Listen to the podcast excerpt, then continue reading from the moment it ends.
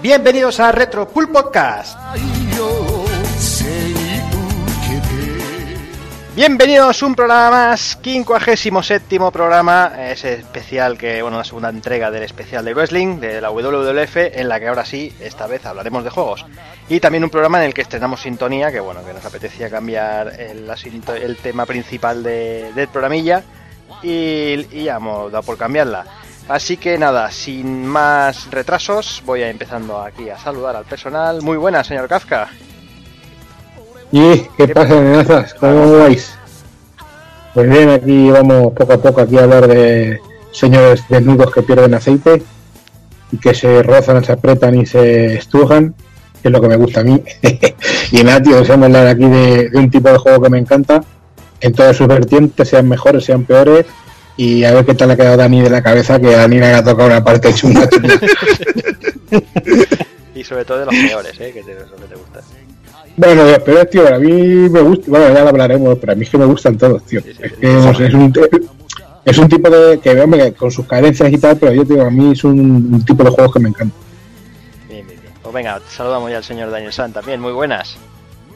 Muy buenas, ¿cómo estamos, chicuelos? ¿Cómo va a hacer pues, pues bien, la verdad es que eh, ahora un poco mal, no nos vamos a engañar, porque estoy reviviendo aquí con el guion delante eh, lo, lo, lo, mal que me lo hizo pasar el, el puto Kafka, eh, no nos vamos a engañar. Un, un poco temario naranja mecánica, eh, cayéndome ahí las retinas de los ojos y, y las manos, eh, tragándome todos esos juegos ahí por obligación, pero bueno, bueno, bien, no, bien. Vamos, no, tampoco Al... mientas porque, porque yo creo que los, los, disfrutaste tan casi casi tanto como el manual del Street Fighter de, de Switch. ¡Pasca! Sí, sí, sí, ¡boom! Toma. Pues sí, sí, más o menos lo que viene siendo nada, básicamente. sí, sí, nada, me, me, gustó, me gustó la comparación. Pues nada, eso, que por el medio algunos se salvaba y, y cosa que no se salva en el Ultra Street Fighter de Switch.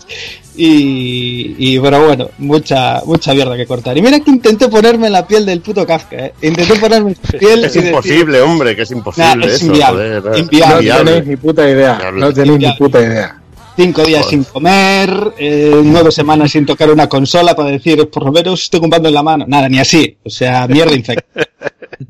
¿Quién te paga el psicólogo ahora, coño? Claro, es que ahora, ah, ahora es cuando vienen los problemas. Ahora es cuando vienen lloros y lamentos. ¿Entiendes? Cago en Dios. Es ahora es un descenso continuo en los infiernos. O sea, a partir de ahora, ya, de ahí es para abajo, que lo veas. No, no, ahora estoy curtido. Esto me valió, es una lección de vida en la que te estaré eternamente agradecido. Ahora, ahora debes tener ahora debes tener la trilogía del terror, como todo buen seguidor de Kafka debe tener, y ya está. por ahí no paso. Ahí la trilogía del terror hay que tenerla, ya Por ahí no paso, que ya sé por qué. Ahí no te paso yo, ¿eh?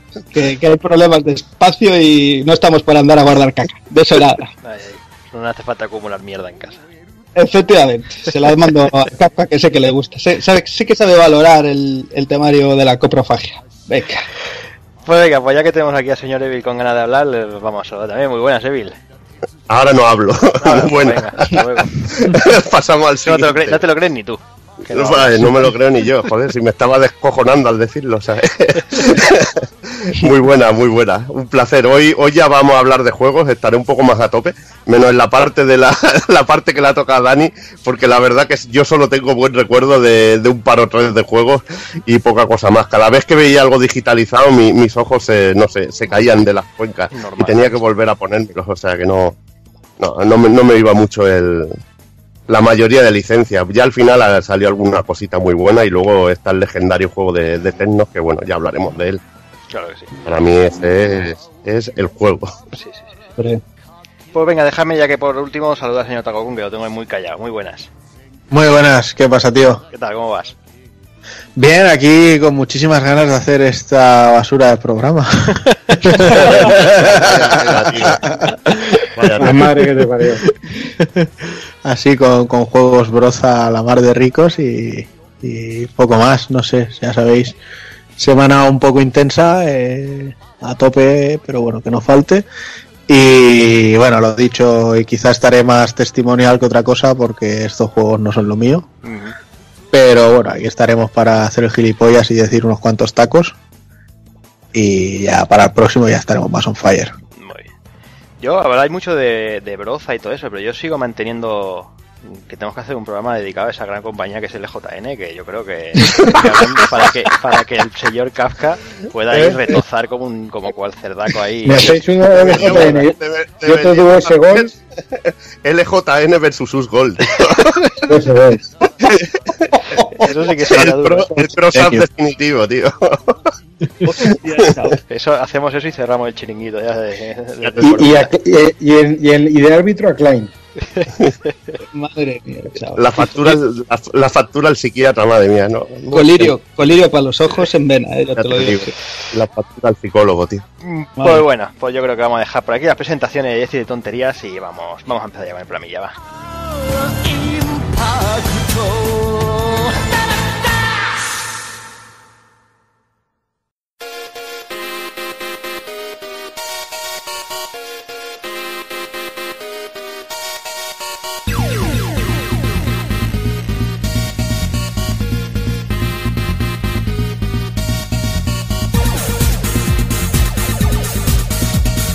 Y el 57 programa de Retropool Podcast, o como a nosotros nos gusta llamarlos, 11 relojes, 2 nabos, comenzaremos haciendo el indie con los amigos de Retromaniac. Pasaremos a repasar los juegos de wrestling, en especial los de la WWF y además alguna sorpresita. Y remataremos con el ending.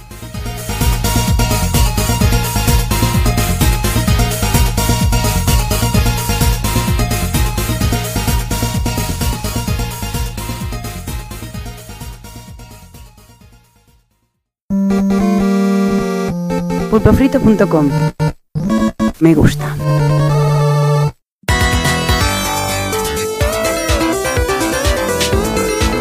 Retromaniac y Pulpo Frito presentan Haciendo el Indie con Juanma y Pepe Luna.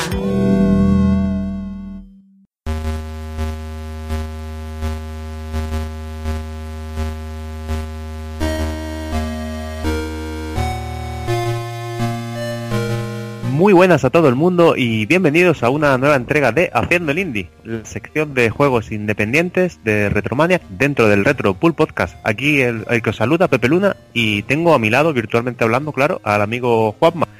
Juanma, muy buenas, ¿cómo va la cosa? Adiós, estamos, estamos fundidos hoy los dos, ¿no? No, vaya, Ya, va- vaya viernes, vaya viernes, está todo el mundo... viernes noche a tope. Ojo, ya ves tú, está todo el mundo diciendo, ah, estoy deseando que llegue el viernes, yo lo que estoy deseando que llegue el lunes ya y que pase el fin de semana para poder descansar de los fines de semana que tengo yo desde hace un tiempo, madre mía. Qué cosa más, más, más, más petada de cosas. Estaba escuchando, fíjate, precisamente esta semana, eh, el reto en tus amigos que estaban hablando de, del tema de qué pasa con el tiempo, no me cunde tanto, no sé qué, estaban hablando ¿no? ya de- de- del tema del problema es cuando ya tienes responsabilidades. Y es verdad, ¿no? Antes tú llegabas al fin de semana y decías, ¿cuántas cosas voy a hacer? Y ahora piensas, ¿cuántas cosas tengo que hacer? Eh, cambia una palabra, pero el matiz es muy distinto.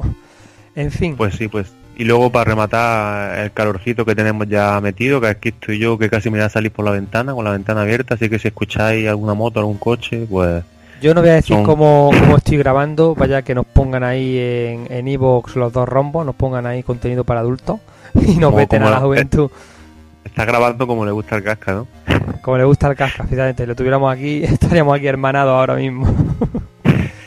Es que no, es, es malo, o sea, esta noche yo tengo ahí todavía las sábanas de invierno y vamos, esta noche cuando Oh, me levante por la mañana va a ser el efecto eh, papel de Magdalena, ¿sabes? Va a ser toda la espalda ahí, ya verás tú. Eso ya prende fuego ya. Ya estamos con la ventana abierta y con las mosquiteras. Pues sí, en fin, hoy traemos un- algo un poquito especial. Mm, Yo sé que, que traemos demasiadas veces cosas que decimos que son especiales y entonces ya pues, no son especiales, cuando siempre son especiales, ¿no? Pero bueno, mm, no vamos a hablar solo de un juego, vamos a hablar de, de varios. Y es que vamos a hablar de una compañía con la cual tenemos una deuda, como con muchas otras, que, que, que, que parece mentira todo el tiempo que llevamos y no, y no damos a, abasto a cumplir con la gente. Pero, pero bueno, teníamos muchísimas, muchísimas ganas. Eh, yo no conocía, la verdad, a- algunos juegos que, hemos estado aquí tanteando, me sonaban, pero la verdad es que no, no había profundizado más en ellos. Otros sí, algunos de mis favoritos del neo retro de Spectrum eh, precisamente han salido de su de sus manos, eh, hablamos, como no, de, de relevo. Vamos a hacer un especial de juegos de relevo, haciendo un repasillo por encima de varios de sus juegos para todos aquellos que, que no conozcan la compañía, que yo supongo que serán pocos, ¿no? Pero aquellos que la conozcan, pues mira, a lo mejor la conocen por algún juego más conocido que otro, bueno, pues vamos a hacer eso, un repasillo por encima para que os pique el gusanillo y los probéis. Y es que si sois asiduos oyentes del Podcast, pues sabréis que en el anterior programa de actualidad se analizó Baboon, que el amigo Casca estuvo ahí al mando, el título de los amigos vizcaínos de Relevo, que veía la luz a finales de abril formato físico para PS4, tras su paso también años atrás por PS ¿eh? yo me acuerdo de haberlo vendido ya en el 2013 o por ahí. Y bien, pues como se comentó en la entrevista al propio John Cortázar, que seguramente conoceréis por su dieta torrendos y que es alma mater de- del estudio, pues en la página web tenían ahí una serie de juegos homebrew de estilo retro y efectivamente pues no hemos podido resistirnos a la tentación de traerlo al programa y hacerle un huequecito para hablar aunque sea un poquito, unos poquitos minutos de, cada uno, porque no son pocos, no son pocos. No, mm, cuentan con nueve títulos para su descarga de manera totalmente gratuita, es no vaya a aburrir. La mayoría son para MSX, pero algunos también cuentan con adaptaciones a Spectrum o Amstrad. Incluso muchos de ellos han tenido en su momento una cuidada edición física. De todas formas, si os pica la curiosidad, ah, ahora mismo son perfectamente disfrutables vía emulador o si lo preferís contáis con la, tenéis la suerte de, contar con un MSX en casa, siempre podéis ejecutarlos con el imprescindible cartucho Mega Flash ROM del amigo Manuel Pazo. Yo juraría también que el amigo Gaby López, al que aprovechamos también para mandarle un saludo, tenía unos cuantos cartuchos físicos de estos cuando vinieron a, a Retrogranada hace un par de años, ¿no? ¿Te suena? Pues no sé decirte la verdad. El- Yo así versiones físicas, parece- versiones físicas de estos yo creo que he visto el de, ya voy adelantando, el de la Corona Encantada, poco más. Pues yo para mí que tenía un par de ellos, habría que preguntárselo, los tenían ahí en una vitrina, no sé si serían de él ya o de algún otro amigo, pero verlos juraría que los vi aquel día. Y bueno, pero vamos a empezar por el principio y es que el primer juego de la lista data del año 2009, eh, se trata de British Bob y es un plataforma de pantallas estáticas, cosa que se va a repetir mucho a lo largo del programa. Eh, muy del estilo, pues lo típico, el Mario Bros clásico, el primer Donkey Kong, pero como su nombre indica, pues con un marcado estilo británico, vaya, así que no faltarán el té, las pastas, las nu- nubarrones o incluso las cabinas de teléfono, como no podía ser de otra forma, vaya, yo creo que porque fue en el 2009, que si no vendría con Brexit todo el juego.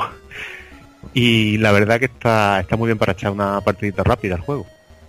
Eh, a mí me recuerda, ah, no sé por qué, o sea, yo, yo voy a decir en algunos momentos, esto me recuerda a tal juego, y a lo mejor cuando lo veáis no tiene nada que ver.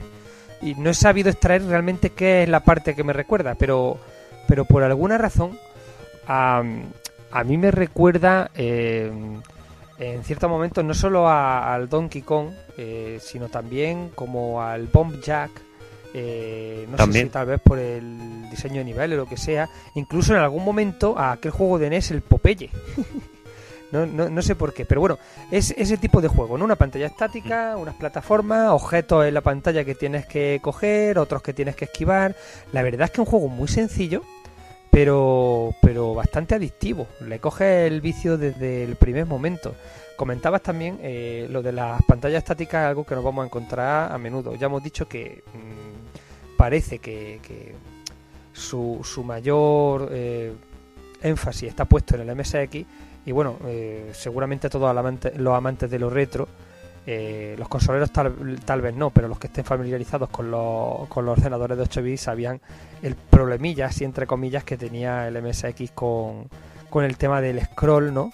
Que obviamente había juegos que, que lo hacían muy digno, ¿no? Pero ya sabemos mm, todo lo que, lo que pasaba. Entonces, bueno, eh, te quitas de problemas. Pantalla estática y, y a tirar para adelante. De todas formas, como los juegos están diseñados pensando de esa, de esa forma, ¿no? Con esas limitaciones y, demás, eh, quedan muy bien. Este primero, mm, por ejemplo, es un juego que te podría haber encontrado en su época, no solo en cintas, sino seguramente en alguna recreativa con un po- unos poquitos más de colores, alguna, algún canal más en la pista de, de audio y demás. Pero ya digo, un juego adictivo, un juego al que yo no dudaría en echarle los 5 duros si lo hubiera encontrado en recreativa. Sí, sí. Y también del mismo año, de 2009, data el siguiente juego que es La Corona Encantada, que ya anticipábamos antes, que cuenta con un pedazo de portada diseñada por el mismísimo Aspirin, muy en la línea de sus trabajos más recordados, ¿no? Y no es casualidad el que la portada sea de nuestro querido ilustrador y es que el juego en sí mismo podríamos decir que es un homenaje a las aventuras de, de plataformas que se llevaron tanto en la edad de oro del software español. Estamos ante una historia de fantasía bastante elaborada, tiene un montón de texto al inicio para, para contarte y para ponerte en situación. Y el desarrollo la verdad es que nos da un momento de respiro, sí, es bastante desafiante, vaya. Un viaje al pasado en todas reglas que además también para rematar cuenta conversión para ZX Spectrum. De hecho, esta versión es la que la que yo conocí primero. Y y he de decir que bueno, eh, a todos los que ya peinamos alguna cana y todos los que ya no peinan mucho se están quedando pues, calvos. Eh, podemos recordar eh, aquella serie de, nuestra infancia, ¿no? Para algunos, a, a, a algunos a lo mejor le pilló ya un poquito más, talludito, pero a mí me pilló muy, muy, muy pequeño, apenas tengo recuerdo de ella, pero sí sé que me, que me encantaba, ¿no? Y que hayan hecho tantísimo tiempo después eh, este videojuego me resulta bastante curioso. Eh, y bastante, no sé, ¿cómo diría yo? Me, me gusta, ¿no? Que hagan este tipo de cosas. Eh, he de decir que el juego está muy bien, que la versión de Spectrum eh, hace un uso del color muy bueno. Eh, ya sabemos los problemas que tenía Spectrum, si MSX los tenía con el scroll, el Spectrum lo tenía con el tema de, del color clash y demás. Pero aquí está todo muy bien resuelto, se mueve eh, muy suave y el juego el juego tiene tiene tela para dominarlo es complicado es difícil hay partes que dices que es imposible pasar por aquí sin, sin comerme que, le peguen un bocado a la barra de vida. Y pero bueno siempre hay ayuda repartida en forma de monedas no que no solo coges la moneda y te aparece contabilizado que tiene una moneda sino que además te sube esa barra de vida de, nuevo. Y juega mucho con, con el tema no de ir a una zona mover una palanca se abre entonces eh, el acceso en otra zona que suele estar siempre en, a tomar por culo del mapa para que vaya de un lado para otro constantemente. Eh, a medida que vas haciendo esos viajes también te vas conociendo mejor ya las rutinas de las criaturas que hay por medio para poder intentar esquivarlas lo mejor posible, vas viendo dónde están las monedas y tienes que pensar si te conviene coger en ese momento o esperar a tener la barra peor para volver y cogerla y luego avanzar. En fin, es un juego que tiene su chicha, eh, algo más complejo y elaborado que, que aquel de que acabamos hablar, eh, de hablar antes. Y, y, bueno, a mí es un juego que me, que me, parece que está muy bien hecho, que, tampoco llega a ser frustrante, ¿no? aunque, aunque tenga su dificultad, pero yo creo que es un juego que, eh, que no es tramposo en sus mecánicas, que, que están claras, que una vez que lo dominas puedes avanzar sin ningún problema y, bueno, no me voy a extender más por eso, porque tenemos que hablar de, muchos juegos, pero mmm, como en todos, voy a seguir diciendo que, bueno, que le echéis un ojo porque este juego de, de acción y plataforma merece, merece bastante la pena. Ahora pasamos al siguiente año, 2010, y nos encontramos con otras dos producciones, eh, Fiction Dreams y Invasion of the Zombie Monster, mientras que el primero es una especie de recopilación de aventuras conversacionales, es muy recomendable sobre todo si soy amante del género, el cual de decir que yo mm, soy totalmente profano, tendría que ponerme un día a tope con él. Y el segundo, bueno, también tengo que decir que es uno de los títulos que más me ha sorprendido, este de los zombies, y es que estamos ante un run and gun frenético, donde no pararemos de abatir a zombies y otras criaturas de ultratumba, y que creo que es uno de esos juegos que muchas veces hablamos que de haber salido en la época que rememora, se lo hubiera llevado de calle, porque el juego va muy bien. Aquí sí tenemos scroll, va bastante fluido y el muñeco se mueve muy rápido, tiene además una intro muy currada, contándote la historia de, la invasión. Y es un no parar, saltos, disparos, saltos, disparos y bastante complicadete también, como no podía ser de, de otra manera. Además también para rematar añadir que la música está compuesta nada más y nada menos por César Estudillo, más conocido como Gominola. Y además también tiene versión para Spectrum y para CPC, así que ya no tenéis excusa, sea cual sea vuestra plataforma ordenador 8 bits preferida, tenéis estas tres versiones para disfrutarla y, darle muy fuerte, ¿eh? que de verdad que es un juegazo. Yo he de decir que el tema de, de Fiction Dreams, ¿no? En realidad son como dos aventuras conversacionales distintas. Eh, una es como dentro de la caja y otra era eh, dentro del lago, podía ser. El panta- Dentro- del, del pantano, pantano. del pantano, correcto. Eh, no llegan a ser del todo conversacionales, ¿no? Porque no tienes que teclear órdenes, no te vienen opciones. Es una especie como de libro de Dirige tu propia aventura, ¿no? En el cual tú vas leyendo eh, como una aventura conversacional, ¿no? Pero luego te da una serie de opciones y tú marcas pues con el número, el 1, el 2, el 3 y eso ya pues te va te va avanzando en la en la trama. Yo sí he mamado bastante desde pequeñito las aventuras conversacionales y la verdad es que es un género que me gusta mucho. Eh, estos dos a lo mejor son algo más sencillitos, me refiero en cuanto a la mecánica, por no tenés que pelearte con el tema de, de, los comandos, ¿no? de saber qué tienes que decir y cómo decirlo, pero eh, aún así mantiene esa esencia ¿no? de, de historia narrada con imágenes fijas de fondo ¿no? que te rememora todos aquellos clásicos. Por la parte de, del Invasion of the Zombie Monster, a mí aquí me recuerda eh, al, al Ghosts and Goblins.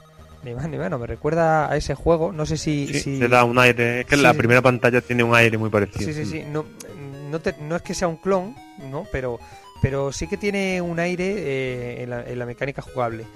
Y si bien en una imagen estática a lo mejor puede impresionar menos que, que el de la corona encantada, ¿no? Puesto a comparar con lo que hemos visto hasta ahora. Hay que tener en cuenta también, pues eso, se mueve con una fluidez, tiene un scroll, eh, la música es, es una delicia y es un juego que es total, absolutamente eh, adictivo y recomendable. Es muy frenético, sí. Mm.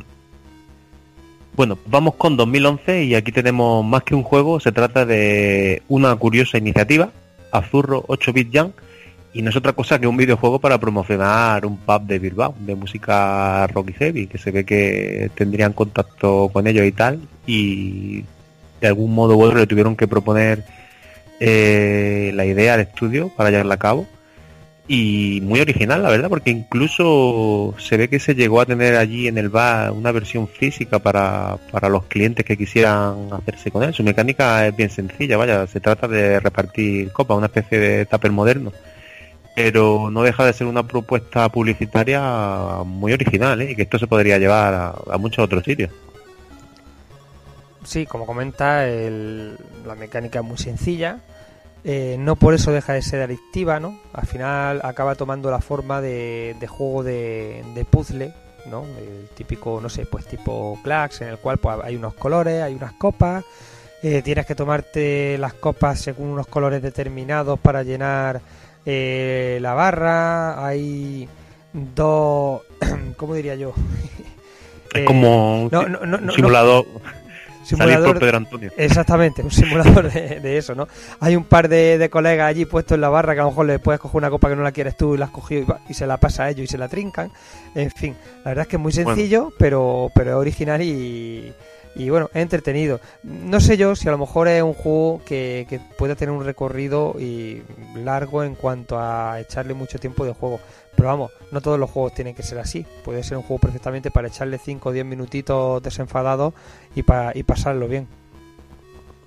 Pedro Antonio, para el que no lo sepa, es la calle de aquí de Granada por antonomasia de los bares, los pubs, las borracheras y Y los shawarmas, Y- los shawarmas, con los, shawarma, con los la, estudiantes a las 3 de la mañana pidiendo shawarma.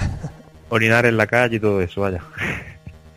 en fin, pasamos al siguiente año, 2012, donde nos encontramos con Subaquatic, que es una versión de un título que en su día lanzaron los amigos Mojon Twin, en el que nos ponemos en la piel de un submarinista a través de un montón de cuevas y pasadizos subacuáticos donde debemos procurar pues conseguir oxígeno y no chocarnos con nada dañino para sobrevivir, pero vaya que es complicado, ¿eh? porque hasta las dichosas anémonas que se ven ahí como plantitas inofensivas, como te choques mucho con ellas, va apañado, va bajando de eso que no veas.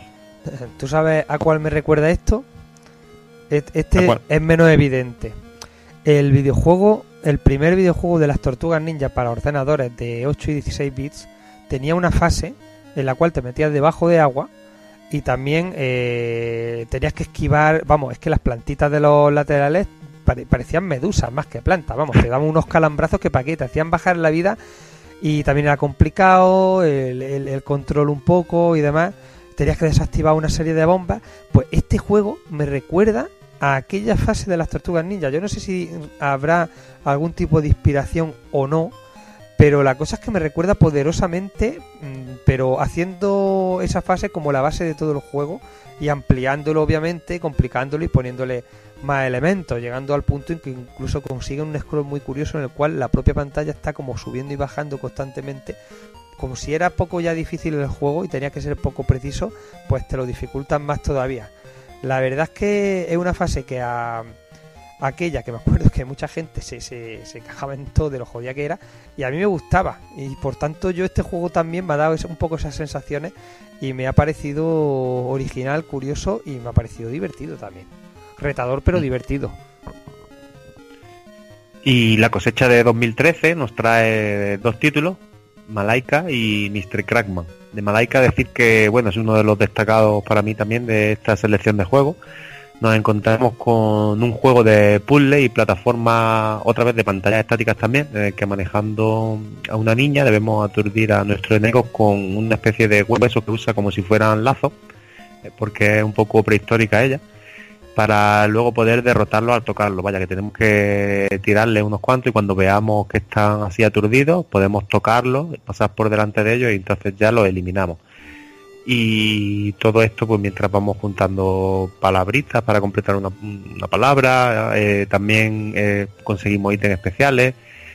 Y la verdad que el juego muy adictivo, ¿eh? recuerda a, joyas como Tumble Pop o el Bubble Bobble, sin ir más lejos. Y poco más podemos decir que nombrar esos dos pedazos de, de referencia.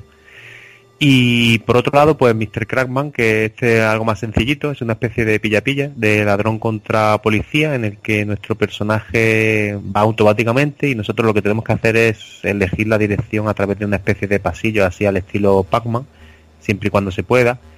Y eso sí, sin poder pararnos, va, va, va solo. Podemos acelerar, pero no podemos pararnos. Y lo que tendremos que tener cuidado es de que no nos coja el policía, anticipándonos mucho a los movimientos y pendiente por los pasillos por los que va. Aquí yo pues no tengo nada que añadir porque de hecho has puesto tú ya los ejemplos ideales para el Malaika. O sea, yo he pensado en los mismos. Juego que está muy bien, ese tipo de juegos me encantan y bueno, se han sacado de la manga esta esta visión de, ese género para ellos y la verdad es que está muy bien. El Mr. Crackman es un poquito más sencillo, pero de nuevo estamos ante un juego que es de planteamiento simple, eh, que lo dominas en cuanto lo coges y que, y que además te encanta picarte contigo mismo para mejorar cada vez. Eh, esta vez voy a avanzar yo, ya que me he parado muy poquito a hablar de esto, eh, con 2015. ¿vale? En 2015 nos encontramos con la última producción Homebrew hasta el momento eh, eh, de relevo, el Ninja Savior. En esta ocasión volvemos a encontrarnos con un plataforma de pantalla estática, que es un género que el estudio, com- como habéis podido imaginar, domina a la perfección. Y es que eh, encarnamos a un ninja que, debe enfrentarse a una serie de asaltos divididos en fases. y en ellos se encuentra toda una serie de yokai extraídos del folclore japonés. Y bueno, también hay lugar para algún invitado de lujo como el dragón Shenron o Sadako, la famosa niña de, de The Ring, ahí metiendo homenajes que, que les sonarán a todos nuestros oyentes seguro. Aunque bueno, lo mismo lo de Sadako y los yokai, lo mismo que tienen un origen común, ¿eh? Quizá si, si lo miráramos puede ser que, que venga ya de la mitología el tema de la película y eso. Porque pinta de yokai tiene la jodida. Pues sí, la verdad que sí. El caso, el caso es que la mecánica es sencilla también, pero bien adictiva como todos sus juegos.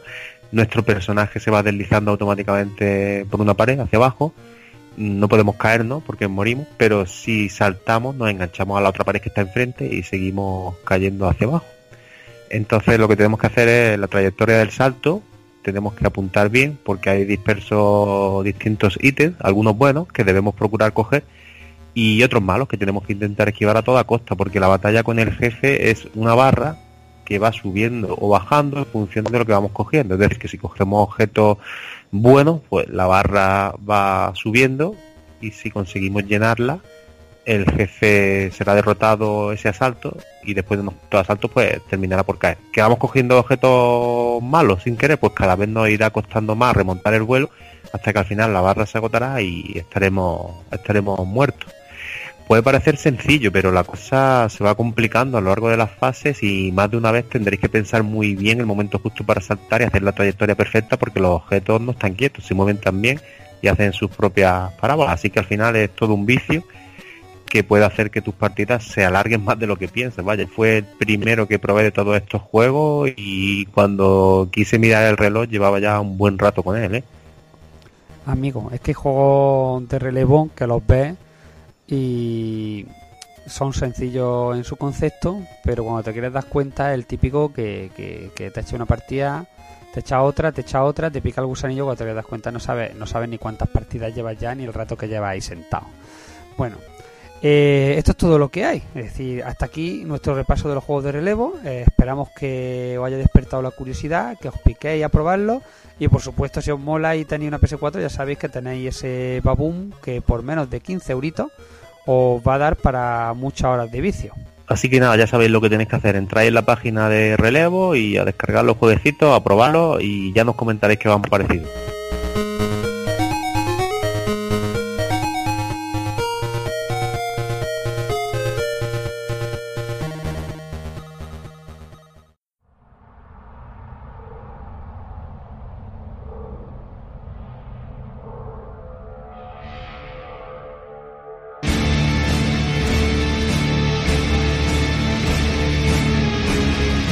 Retomamos, después de... Ya sabéis que esta sección es como el bastón de Goku, ¿no? Que aparece y desaparece cuando le interesa.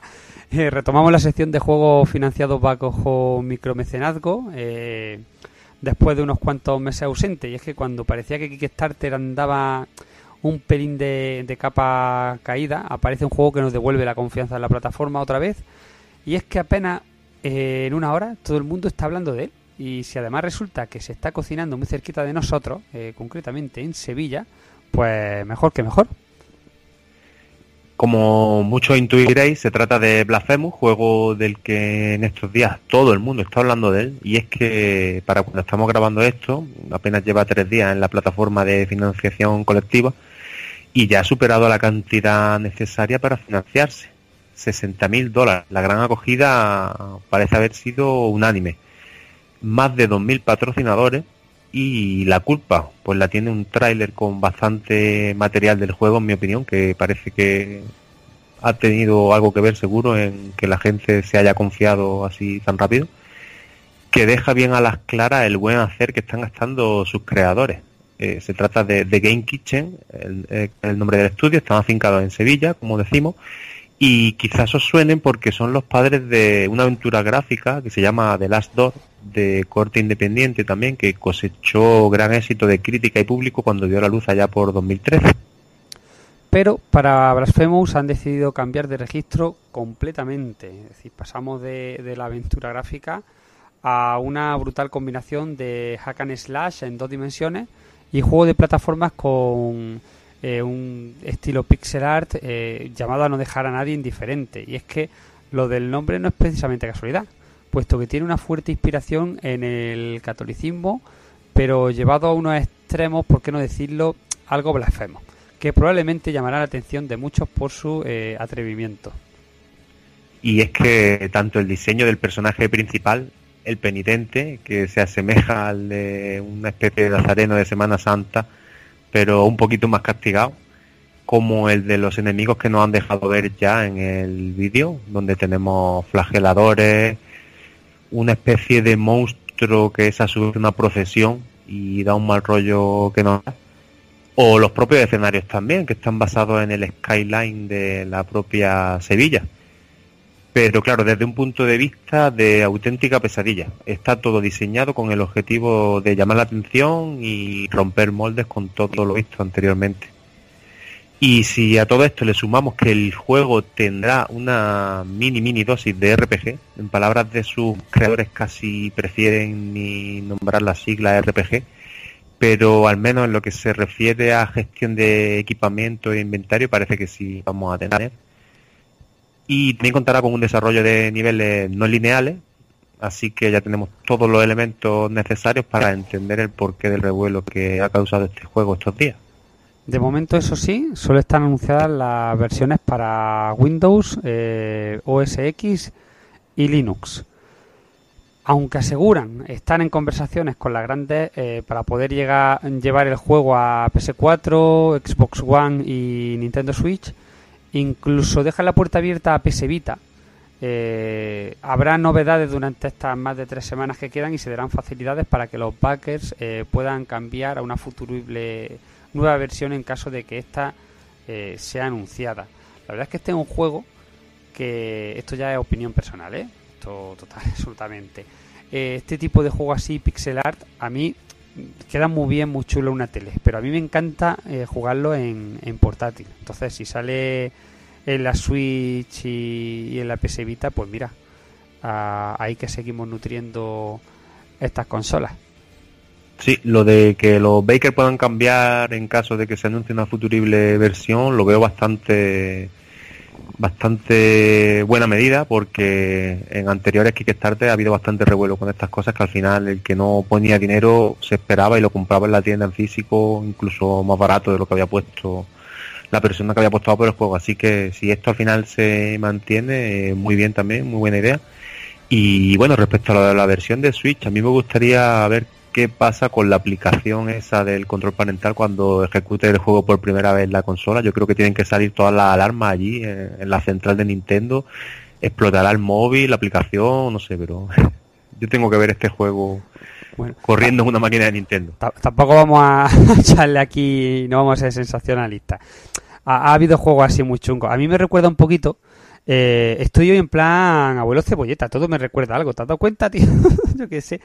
Me, recuerda el estilo que utiliza eh, mucho al, Castlevania, al Lords of Shadow, a, a, la, a, lo, a la, última revisitación de Castlevania. No sé, no sé por el, qué. El arte, sí, que el arte sí. quizá, pero más que el arte del juego, lo que veíamos en 3D, sino los bocetos y los diseños que veíamos en 2D. Efectivamente, yo creo que si hubiera es... salido una versión de ese juego así en 2D con gráficos mm, tipo 16 bits, hubiera sido algo así. La verdad es que, bueno, mmm, echarle un ojo a los vídeos porque se ve muy bien, eh, se mueve muy bien eh, da mal rollo, que es de lo que se trata en este caso, y tiene una pintaza que, para qué. Bueno, y, bueno, Pepe, si queremos hacernos una copia digital y demás, cuéntanos un poquito, ¿no? ¿Qué es lo que nos dan, por cuánto dinero? Pues mira, la aportación debe de 20 dólares, si queréis lo que es el juego básico. Había promoción especial para los primeros 500 bakers, en las que el juego se te quedaba directamente a 15 pero como podéis imaginar, pues volaron a la poca hora. En cuanto a recompensas por aportaciones gordas, decir que hay mucho contenido limitado en esta versión, que además se puede ver ya, como camisetas, póster y hasta una figura exclusiva, pero la pena es que ni rastro de alguna que nos proporcione el juego en formato físico. Al menos de momento, no sabemos qué pasará en esta Mal, aspecto. mal, ya, sab ya sabéis que a mí estas cosas me, a mí me encantan los juegos físicos, coger, tocarlos, diréis muchos, qué tontería si hoy en día abraza lo digital, si sí, sí, sí, hay que tenerlo asumido.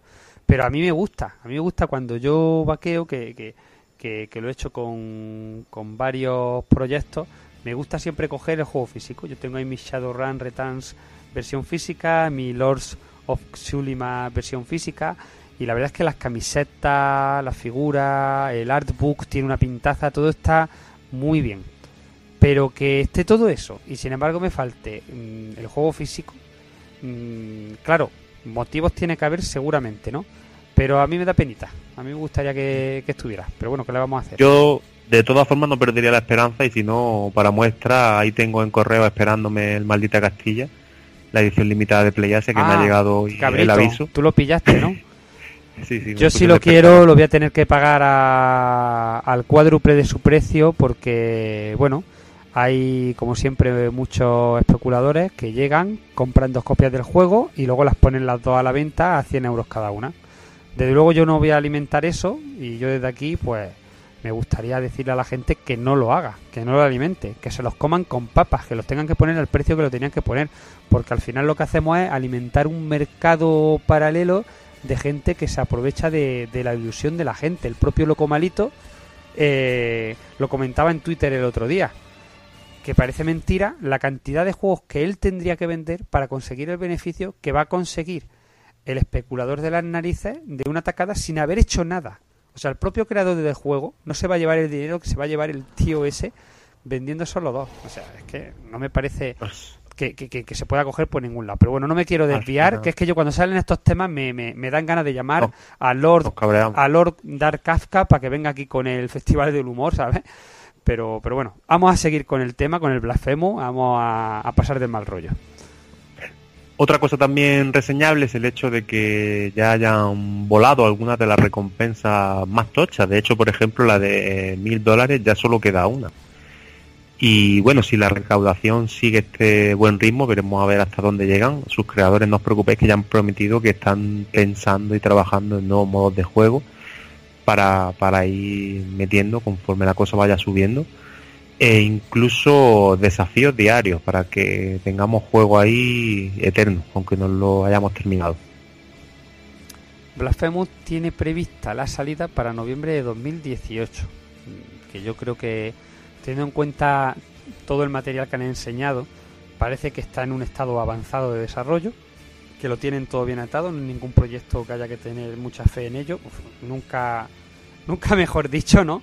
Porque hay pruebas palpables de que, de que, de que esto va a salir adelante. Eh, yo no sé si es que han puesto una fecha muy para no pillarse los dedos, ¿no? Teniendo en cuenta, ¿no? Que, que, que muchos de estos proyectos acaban con retraso y demás, o si realmente tienen previsto que sea el 2018, si puede haber adelanto o no.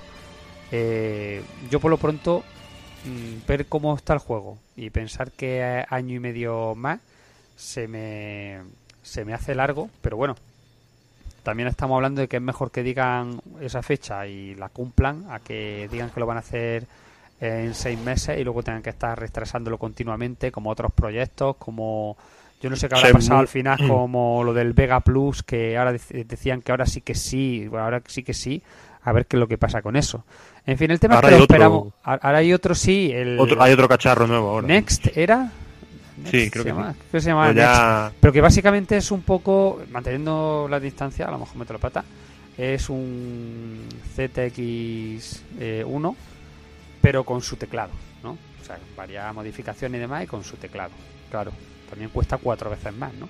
pero bueno ya ya hablaremos del tema Mm, hablan bastante de ello en en el mundo del Spectrum podcast, ¿vale? No, no sé deciros exactamente en cuál, el, eh, buscarlo en Evox, hablan, le hacen una entrevista también a Carlos Sisi, el autor de los libros que me estoy leyendo ahora mismo, los de los caminantes, Apocalipsis Zombie en Málaga, no lo, no lo podéis perder también, ¿eh? Y, bueno, no estoy yo muy informado del tema del Spectrum ese, pero he empezado a escuchar ese podcast y, y justo empezaban a tocar el tema, o sea que si tenéis curiosidad, echadle un ojo. Pero bueno, Si tú quieres Apocalipsis Zombie en Málaga, nada más tienes que llevar una excursión de portugueses allá a Torremolinos al hotel y dejarlo allí y ya está, ya tienes... Ya tenemos ahí el efecto.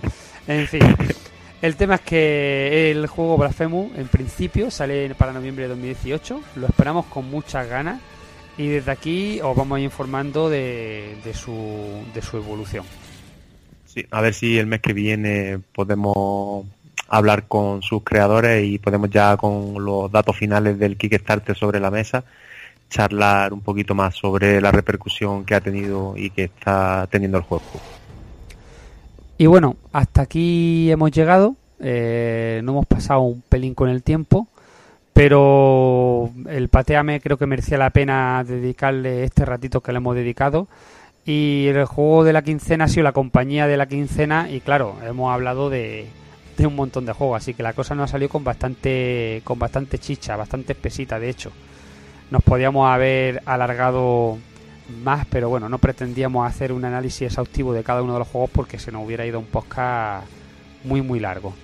Eh, espero que os haya gustado, espero que os haya picado la curiosidad a aquellos que no lo conocierais y aquellos que, que conocierais a lo mejor sí a la compañía Relevo, pero no a alguno de los juegos, que, haya entrado ganas de, echarle un ojillo, de probarlo y también de, echarle un ojo al Blasphemous, a, este juego de, esta compañía eh, mm, sevillana y que si no lo había apoyado ya que, que, lo hagáis porque vamos yo creo que el precio es muy es muy asequible y que y que si veis todo lo que ofrece el juego eh, os vais a sentir tentados de pillarlo sin ninguna duda y hasta aquí hemos llegado este mes el mes que viene más y, nada más no sabemos como siempre de qué vamos a hablar ya lo veremos pero bueno el mes que viene lo desvelamos Pepe Sí, os recordamos que podéis interactuar con nosotros a través de retromaniac.es en los comentarios de iBox eh, o buscarnos por Twitter, por ejemplo.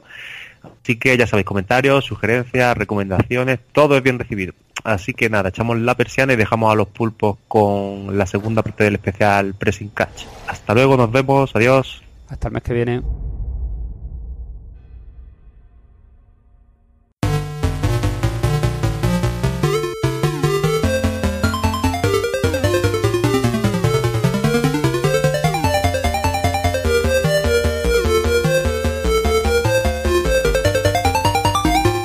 Recuerda, pásate por el blog de Retromania.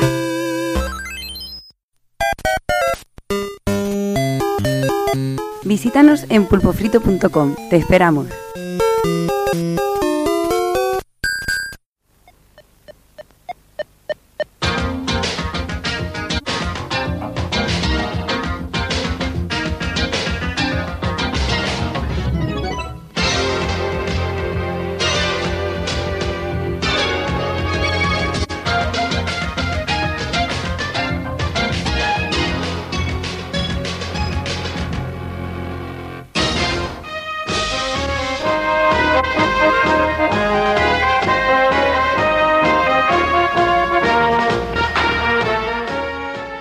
Nada, eh, como decíamos, eh, la primera entrega pues estuvimos ahí hablando de muchas cosas, eh, de la historia, de personajes y de todo eso. Y como siempre la cosa se alargó y tuvimos que dejar pues los juegos para, para este segundo programita, que bueno, que seguramente también se alargue. Pero bueno, quizás esto es lo que controlemos un poquito más, tampoco que seamos expertos, obviamente pero es lo que nos gusta. A Dani no tanto, por lo menos los que ha jugado estos días. Pero, pero sí que es un poquito lo, lo, lo, nuestro, ¿no? O sea que así que vamos, Dani, a repasar un poquito los juegos basados en la World Wrestling Federation, va. Pues vamos al lío, venga, va. Eh, para romper el hielo así ya de primeras, en el 89, el, lo primero que nos cayó en las manos, lo que sería el primer título basado, ¿no? Lo que sería WWF en sistemas arcade, es este WWF Superstars, eh, desarrollado por Tecnos Japan y dirigido por el más que mítico Yoshihisa Kishimoto. Y bueno, pues en, como en la mayoría de juegos de lucha que se preste, podremos jugar hasta dos players simultáneos, tanto en, en cooperativo como en competitivo. Y lo que tiene chicha de verdad en este tipo de juegos, que es el, roster de personajes, que en este caso, pues bueno, eh, podemos elegir a, a, entre los seis luchadores que hay disponibles eh, para hacer equipo, pues incluyendo a Hulk Hogan, a Randy Savage, a um, Hacksaw, eh, a bueno, lo que sería Jimmy Stakadugan, al último guerrero, a Honky Togman y a Big Boss Man. El juego en sí tendría como dos especies de, de, caminos, rutas, o llamarlo como queráis. Una sería Nueva York, la otra sería Tokio. Y bueno, donde lo que viene, se viene requiriendo eh, cuatro victorias eh, por cada, por cada um, lucha, lo que sería por el título, que lo presenta pues el hombre del millón de dólares, eh, Teddy Biase y André Gigante. En cada ruta de estas, pues nos esperará dicho campeón para derrotarlo y hacernos con lo que sería el ansiado título. Y una vez les vencemos, pues eh, nuestra gloriosa hazaña eh, saldrá en forma de, periódico ahí al final del juego, ¿vale? eh, el juego terminaría, o sea, si le mandamos la hazaña, que ya digo que es muy jodido de echarle un crédito e intentar completar todas las rutas, pues terminaría una vez hayan completado las dos rutas, en este caso, que serían pues Nueva York y Tokio, ¿no? Eh, el control del juego en sí, pues es bastante sencillo e intuitivo. Daos cuenta que, pues eso, hablamos de un juego del 89 de arcade y que mm, eh, se controla obviamente con un stick de 8 direcciones, y en este caso solamente dos botones de acción. Un botón de ellos era puñetazo, el otro patada, y luego, pues eso, hay combinaciones como calcar los dos botones a la vez para hacer la típica carrera contra las cuerdas y demás.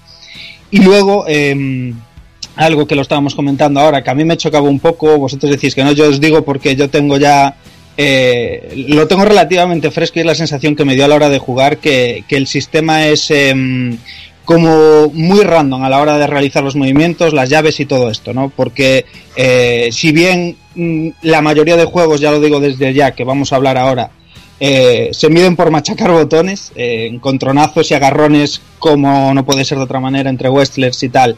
Eh, ¿Quién gana de los dos? Pues machacando más botón.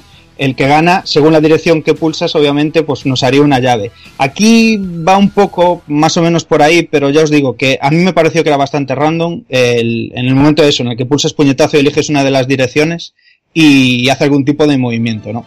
Pero bueno, eh, eso, que hay variedad de movimientos y que tiene un rollo muy chulo, que es que mm, eh, cada personaje tiene su sus movimientos característicos, eh, la típica silleta eléctrica de Hulk Hogan, mm, eh, el último guerrero cuando levanta al, al, al adversario y hace así como un movimiento con él, eh, cargando obviamente sobre, sobre, justo sobre su cabeza y tal.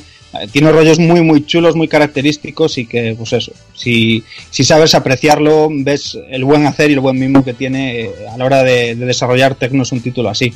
Gráficamente es bastante atractivo, sobre todo pues por el uso de colores y el detalle en estas tonterías que os digo, ¿no? En estas animaciones de sprites, de, movimientos que solo hacen eh, X personaje y hay una animación solo para él. Y bueno, además, pues eso, se mueve todo con bastante soltura. Si bien las cajas de impacto no están perfectas, perfectamente eh, diseñadas, a veces pues te parece que aún el puñetazo no llegó y el enemigo se te cae y tal. Pero bueno, yo os digo que no influyen en cuanto a jugabilidad estas cosillas porque es muy, muy divertido. Y, mm, y esto, bueno, luego está el tema de, de, mm, como os contaba, que, que- me frustra un poco. Eh, también lo discutíamos hace poco que no hay barra de, de vida, en este caso de, tu adversario, de con quien te estás enfrentando, sí de tu compañero, de con quien haces pareja, pues un poco también pues para llevar la estrategia de uno sale, a quien le das el relevo y tal, pero no hay con de los enemigos y bueno, mm, se solventa ahí un poquillo con, con, con el hecho de según cuando ya le llevas dado una buena marimba, pues se queda como los típicos pajarillos, sin pajarillos, léase. Y bueno, ahí puedes saber un poquillo ya para, para dónde, si le puedes hacer una cuenta de tres, bueno, hay diferentes truquillos ya una vez llevas kilómetros jugando en el juego para, para averiguarlo y tal. Y bueno, poco más, no sé si alguno de vosotros quiere comentar algo ahí sobre él. Yo una cosilla, el, el director de, como has dicho, que es Yoshihisa Kishimoto, que lo hizo justo después del Double Dragon 2, ¿no? Se supone. Pues en, en el, él tiene, un, el- tiene un homenaje del juego muy bastante curioso que es que entre el público podemos ver a, a uno de los hermanos Lee, que es una, una cosilla Ah, así es curiosejo. Y luego el tema de lo que dices tú de, de- de los personajes caracterizados de que cómo se diferencian unos de otros. Yo siempre me voy a acordar del, del que es una tontería, tío, pero siempre me hizo mucha gracia que a la hora de repartir hostias, Hulk Hogan, por ejemplo, las daba con la mano abierta. Sí, Andrés el Gigante. Sí, pero me refiero a que es el único de que podía haber hecho. Son todos tíos que van en, en tanga y con, con botas, podían ser todos iguales cambiando un color y el el Sí. o cambiando la- el pelo o la cabeza. Y hay cosillas que, que yo que sé, que son, tienen unos detalles muy guapos, tío. Sí. Eh, además eh, incluyeron este rollo que, que me mola a mí mucho, ¿no? El- es un detalle tonto, pero era lo que veíamos, ¿no? En el circo del WWF. El rollo de poder salirte del ring, ir afuera, coger ese banco que había allí tirado y poder zurrarte con él fuera, que te saliera la, la cuenta de 10, volver para adentro y tal, pues todos esos rollos recogían y reflejaban muy bien eh, lo, lo que supuso la ambientación en sí del WWF en el juego. Y bueno, siguiente, siguiente parada en el mismo año, eh, primer título que llegaría en este caso a la NES, a la 8 bits de Nintendo. En este caso desarrollado por Rare y publicado por Acclaim. Aquí ya empieza Acclaim a meter duramente mano. Y bueno, dirigido y diseñado por Joel Jamieson y Tim Stamper, pues sería el primer título en transportar, como os digo, el mundo del WWF a los sistemas domésticos esta vez. Contaremos con seis luchadores, Hulk Hogan, André Gigante, eh, Randy Savas, el hombre del millón de dólares, Teddy Biase y mm, Bam Bam Bigelow y The Honky Tonk Man. El desarrollo, pues la verdad es bastante simple. No vamos a esperar mucho de, de esto, de la primera entrega en, en, NES, pero bueno, podremos movernos a lo, tanto a lo largo como en profundidad del ring en las ocho direcciones. Contaremos con dos botones de acción, uno para puñetazos, otro para patadas. Dependiendo de la distancia y el plano donde se encuentre nuestro oponente, pues podremos variar en estos ataques pues pulsando las diferentes direcciones a la vez con, un botón de ataque, como os digo, ¿vale? Así pues podemos combinar diferentes pues, movimientos especiales y, algo muy mítico que me, encantó que fue los codazos a lo Double Dragon, así para atrás, y bueno, saltos demoledores. Que esto también estaba guay porque había, había movimientos como por ejemplo el saltar y tal que en, que en ocasiones estaban limitados según el personaje no en este caso pues eh, André el Gigante nunca lo veríamos saltar y bueno esos son pequeños detallitos que a mí que a mí me gustan eh, más cosillas. Eh, además, pues bueno, en ocasiones veremos aparecer muy al estilo, pues eso, de, de juego arcade, eh, power-ups a lo largo del ring, que podemos recogerlos para restablecernos la salud y tal. Y bueno, son iconos eh, con la forma específica de algo mítico de, de, cada personaje, pues en el caso de Hulk Hogan, pues un crucifijo. Eh, contaremos también con un modo de batalla simple, ¿no? Pues un player versus la computadora, un jugador contra otro para jugar a, dos players, a dobles. Y también con un modo torneo, pues donde nos enfrentaremos a los otros cinco contendientes que no estemos controlando en ese momento. Y que además, pues se pueden combinar torneos de varios jugadores, ¿no? Cada jugador con, con un personaje y a ver quién es el verdadero, el verdadero macho. Musicalmente es una maravilla y, tiene melodías absolutamente magistrales y bueno, no podía ser de otra manera ya que contaremos con el buen hacer de David Wise, eh, siendo formando parte aquí Rare de, de, desarrolladora. Y vaya, o sea, se nota muchísimo, o sea, las músicas las quitas de aquí, las pones en otra cosa y, y, y, vamos, o sea, encajarían perfectamente porque son, son geniales. Gráficamente mmm, es bastante justito y bueno, se le nota que es un juego de la primera tirada de NES y bueno, una toma de contacto, digámoslo así. Y como os decía, jugablemente es bastante agradable, aunque a veces, pues esto, la imperfección en algunos comandos, pues te puede llegar a desesperar un poco, ¿no? Y tal, pero, pero bueno, se deja jugar bastante bien, muy, muy digno eh, pues eso, este primer contacto con lo que sería eh, la WWF con, con, la NES de 8 bits y, y, y, el sistema doméstico en sí. La verdad es que, que yo que... a este le di bastante caña y a mí, a mí me moló mucho. Lo que pasa sí que era lo que tú dices, ¿no? Súper limitado. Y, y, mm. jugablemente mm. recuerdo haber marcado, haberse me quedado marcada la cruceta del, del pad de NES. Porque era todo duro el cabrón, pero. Sí, sí. Pero, pero molaba muchas veces por esto, por esto que digo justo, ¿sabes? Que, que frustra un poco porque mmm, a veces no responde bien el control y tal, y, y, como tiene ese rollo de ser un poquillo random en cuanto a las acciones, según la distancia a la que tengas el enemigo y tal, eh, turbo un poquillo, pero mola, mola mucho, mola, es, es divertido, que es de lo, es de lo que se trata. Eh, Hace poco, vamos... perdona que te, dime, dime, que, te dime, esto, que, que, me hizo mucha gracia hace poco que hubo un vídeo de, de Hulk Hogan filmando este juego, el cartucho, y, fue realmente cachondísimo, tío. Era cachondísimo al verse, el tío al verse en la portada del juego, dijo algo así, creo que si no recuerdo mal, eh, ¿quién es este dinosaurio? Algo así, sí. ¿sabes? y fue cachondísimo. La, un vídeo os, re, os recomiendo ver, Hulk Hogan firmando su, firmando este juego. Brutal, brutal. Genial, sí, la verdad es que, está, es que estaba genial. Eh, ahora que lo dices, ahora que lo dices, bueno, aprovecho ya para comentarlo, lo veremos a lo largo de tal. Eh, os invito a todos a los que podáis a hacer el ejercicio, pero bueno, nosotros aquí en el, en el guion de cada juego del que hablamos estamos eh, visualizando la portada y es que es algo pues súper básico, ¿vale? Porque eh, según quien estaba de moda en el momento, eh, quién era el, luchador, el personaje guay en ese momento, pues se ve que acaparaba las portadas y, ya casi daba un poco lo que viniera dentro, porque sabías que iba a ser un juego de, de WrestleMania, de WWF, pero lo importante es que ibas a poder controlar a ese, a ese personaje que te flipaba verlo en, en la tele en, ese, en, ese, en esa época, ¿no? Y se nota muchísimo en la evolución, en la evolución de los años. Eh, quién estaba en la fama arriba y abajo, en cómo iban repartidos en este caso en las portadas de, de a lo largo de todos los juegos, ¿no? Se, se nota, se nota muchísimo. Em, bueno, pues pasamos un, un pasito más, un año adelante, 1990. También en este caso en NES, aunque también tiene una versión en Commodore 64. Eh, WWF WrestleMania Challenges, eh, Challenge, perdón, o Challenge, a quien hable. Challenge. Como- Challenge. Ahí estás, ahí estás, me gusta mucho. Estamos eh, trabajando en ello justo en este momento. Tengo un challenge en la sierra. Clases de inglés patrocinadas por Emilio Botín.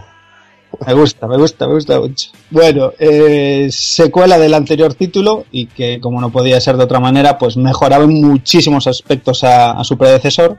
Y bueno, desarrollado una vez más por Rare y publicado y distribuido por LJN y Acclaim. Eh, empieza a aparecer por aquí nuestra amiga LJN. eh, con su fantástico logo de mariposas, arcoiris y maravilloso todo. Eh, mm, y me perdí rajando de LJN, no puede ser. No sé. Una, una compañía de juguetes que acabó perpetrando juegos, como diría Jordi. Es que. Es que me hace gracia esa, esa dualidad de su logo lleno de colorines y la oscuridad que alberga en realidad. Pues bueno, nos encontraríamos un plantel de nueve luchadores, ya en este caso. Eh, Hulk Hogan, André el Gigante, Randy Savage, El Último Guerrero, Big Boss Man, Brutus el Barbero, Big Coffee, eh, Ravishin Rick Rude, eh, el bueno de Ricky Rude, eh, Hanson Jim Dugan, Jim Staka Dugan, y lo que sería algo un poco novedoso, que sería nosotros mismos, ¿vale? Tendríamos un skin predefinido, ¿no? De un luchador genérico, que sería un poco la, no- la novedad que, implementaría este título, ¿vale? El poder ponernos en la piel de un avatar y luchar contra, contra todos nuestros ídolos o, o no ídolos, vamos. Cuatro modos de juego, incluyendo, pues eso, uno versus uno, tag team, eh, tres contra tres en lo que sería una especie de survival, eh, por eliminación, y el modo torneo, ¿vale? Se incluyeron diversos movimientos específicos para cada luchador, que esto es ya un, un toquillo, un algo que hace que aportarle personalidad y diferenciar a los diferentes personajes, que no tengan todos mm, un skin diferente y movimientos genéricos, ¿no? Así que ya se mira aquí mi muy buen hacer eh, por, por- por esta parte y que bueno, haber mejorado bastante el control y lo que sería el gameplay en general, la manera de jugar. Eh, además ahora contaremos con una barra donde se nos muestra la vulnerabilidad de nuestro personaje, eh, como, si, fuera una cuenta atrás, que, es lo que nos hacen contra el tatami, ¿no? la cuenta de tres típica. Además, técnicamente, pues bueno, es bastante superior a su antecesor y, se incluyeron músicas para cada luchador, que las hay, las hay muy chulas, la de Hulk está, está los de guapa, y que bueno, como os comentaba en el título anterior, eh, son súper pegadizas y que es eso, o sea, son tan buenas, aquí encajan perfectamente, obviamente, pero es que las quitas de aquí, eh, te las pones en un juego de puzzles y te parecen igual de geniales, vaya. Aquí el salto, por ejemplo, entre el anterior y este, eh, se nota que es muy, muy superior este juego al anterior. Tiene cosillas muy guapas, como por ejemplo el golpe especial al pulsar los dos botones que te va restando vida, que es un golpe específico para cada luchador. Y una cosa muy curiosa que creo que nos has comentado es que aquí eh, dejamos la vista lateral, más típica de estos juegos, y es una vista isométrica. El ring es isométrico Sí, cierto. y el control es más isométrico. Entonces, Rare, que era un maestro del, del uso de, en los juegos isométricos de- desde sus comienzos, desde que era Ultimate y tal, pues yo creo que aquí optó. eh, es eh, recuerdo en su día que me chocaba mucho acostumbrado a otro tipo de juegos, pero que le sentó bastante bien, ya digo, tenía cosillas muy guapas, tío, y, gráficamente es un juego que me gustaba muchísimo, lo que dices tú, la energía puesta abajo en el ring, en los laterales del ring y todo eso, eh, le daba un- era un juego bastante distinto a, y que se diferenciaba de su antecesor, y, la verdad es que está muy guapo, a mí este juego me, me gusta bastante. Mm, mm. Sí, sí, totalmente de acuerdo. Eh, además mola, mola esa apuesta. Bueno, en esta época se hacía mucho. El, apostar por decir, pues vamos a cambiar el planteamiento y, hacerlo así. Mm, de hecho, el 80% eh, van a seguir el patrón de vista lateral en 2D y como una especie de eje de ecuador imaginario a la mitad del ring y de la mitad para arriba lo veremos como una perspectiva de frente al luchador y si pasa de la mitad para abajo eh, lo veremos con una perspectiva de espaldas, ¿no? Para dar esa sensación de, de profundidad aun siendo un juego en 2D, ¿no? Por decirlo así de alguna de, de, 3, de 3D. Efectivamente. Y mm, bueno, vamos a, a lo que es para mí la joya de la corona, el, el juego con el que no sufrí, sino que mm, me lo pasé pipa, la verdad, eh, pegándole unos vicios. Y sería esto, ya en el año 91, segunda entrega de arcade por mano, por mano de, de Tecnos Japan, WWF Wrestlefest, y como bien su nombre indica, pues un auténtico festival de, lucha libre de WWF y es que bueno, siendo una secuela directa de lo que sería el primer título que hablamos antes del 89, eh, obviamente, pues esto, dirigido por Tecnos Japan y también una vez em, eh, dirigido por Yoshihisa Kishimoto, eh, en esta ocasión, pues mejora muchísimo el anterior, daros cuenta de que eso, han pasado dos años, eh, rula sobre otra placa completamente diferente, mucho más potente y demás. Eh, se equipara en esta época, eh, si no me confundo, estarían ya, eh, acabarían de lanzar eh, o estarían desarrollando Double Dragon 3. Y Uf. bueno, la verdad es... Sí. Buf, buf. Double Sí. Dragon 3. ¿eh? Sí, sí, sí. Y es que la verdad es que se le nota. Se le empezaba a ver bastante el plumero a, a Tecnos y, y si bien el juego es realmente fantástico, hay un rollo que no me gusta nada de nada, que es este rollo, ¿no? Que mm, ya de primeras ya te dan la opción para que, bueno, te casque en la vida, aunque el juego permite tener una jugabilidad pues muy dócil, muy accesible a todo el mundo, eh, tienes tus truquitos para ir pasártelo si quieres y tal, pero si te quitan vida te dejan meter una monedita y te lo están recordando todo el rato por ahí abajo, sale Hulk Hogan o sale otro personaje y te dice, eh, que te quedas sin energía, méteme una chapa ahí que, que te recargo la vida, ¿sabes? Las pastillacas, tío. Vaya, y muy, muy gratis todo eso. ¿vale? Y bueno, pues eso, en esta ocasión, pues la diferencia pues más notable, sobre todo a la vista, si teníamos el privilegio de estar delante del mueble original, pues sería ese, ese modo hasta cuatro jugadores simultáneos, una cabinet muy chula, muy espectacular, pues esto con cuatro controles, cada uno de un, de un color diferente, y que, joder, impactaba ya así de primera, sobre todo en un juego de wrestling, que una batalla por parejas es mm, genial, pues imagínate jugarla a cuatro, pues cuadriplica ahí el, el disfrute.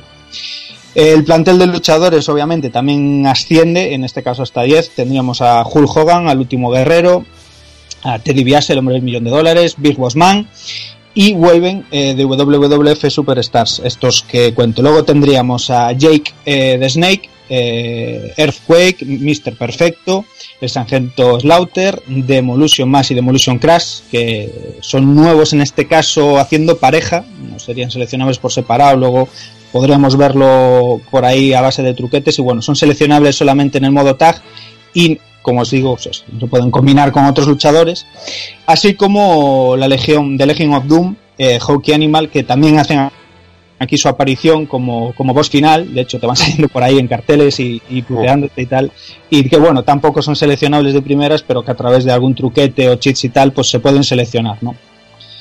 Em, como datillo así, pues bueno, estos, estos últimos que os comento, obviamente siendo un boss final, pues una vez te los seleccionas, la verdad es que están bastante chetados y bueno, se nota que tienen bastante mm, más cantidad de, de salud, de energía, eh, que el resto de los, de los personajes que podemos controlar. Eh, tendríamos dos modos de juego eh, muy muy diferenciados. El principal que sería también llamado Saturday Night's eh, Main Event, el evento principal en el que seleccionaríamos eh, a dos luchadores para hacer equipo y batirnos en una serie de eventos hasta llegar, eh, como os comento, a este boss a Legion of Doom. Eh, una vez les venzamos, pues tendremos que darle otra vuelta más al torneo para revalidar lo que sería el título y así completar finalmente el juego, ¿vale? El otro modo, pues eh, sería el nuevo Royal Rumble y la verdad es que, bueno, es un poco caótico, ¿no? Que nos propone seleccionar un luchador y nos asigna una pareja y poder llegar así hasta, hasta el final del clásico modo eliminación de todos contra todos y orgía de mamporros y hostias ahí encima del cuadrilátero y bueno, eh, es un poco, ya te digo, caótico, es fácil perderse en este modo de juego y tal, pero bueno, divertido también al fin y al cabo, ¿no? Sí, y lo jugabas a dobles y, ganaba el que más, bueno, el que más eh, rivales ganaba, más rivales tirabas afuera y, y, más hacías cuenta de tres o los liquidabas, que tenía sus reglas específicas, la Royal, la Royal Rumble. Y detallitos, lo que hablabas antes del primer modo de juego, me encantaba que salía un contador de días eh, en el que ibas a llegar a lo que es el, el, jefe final y salía Hulk Hogan pegando un puñetazo y cambiaba el día, que a mí ese detallito me volvía loco, me encantaba, eran tonterías que, que molaban mucho de este juego.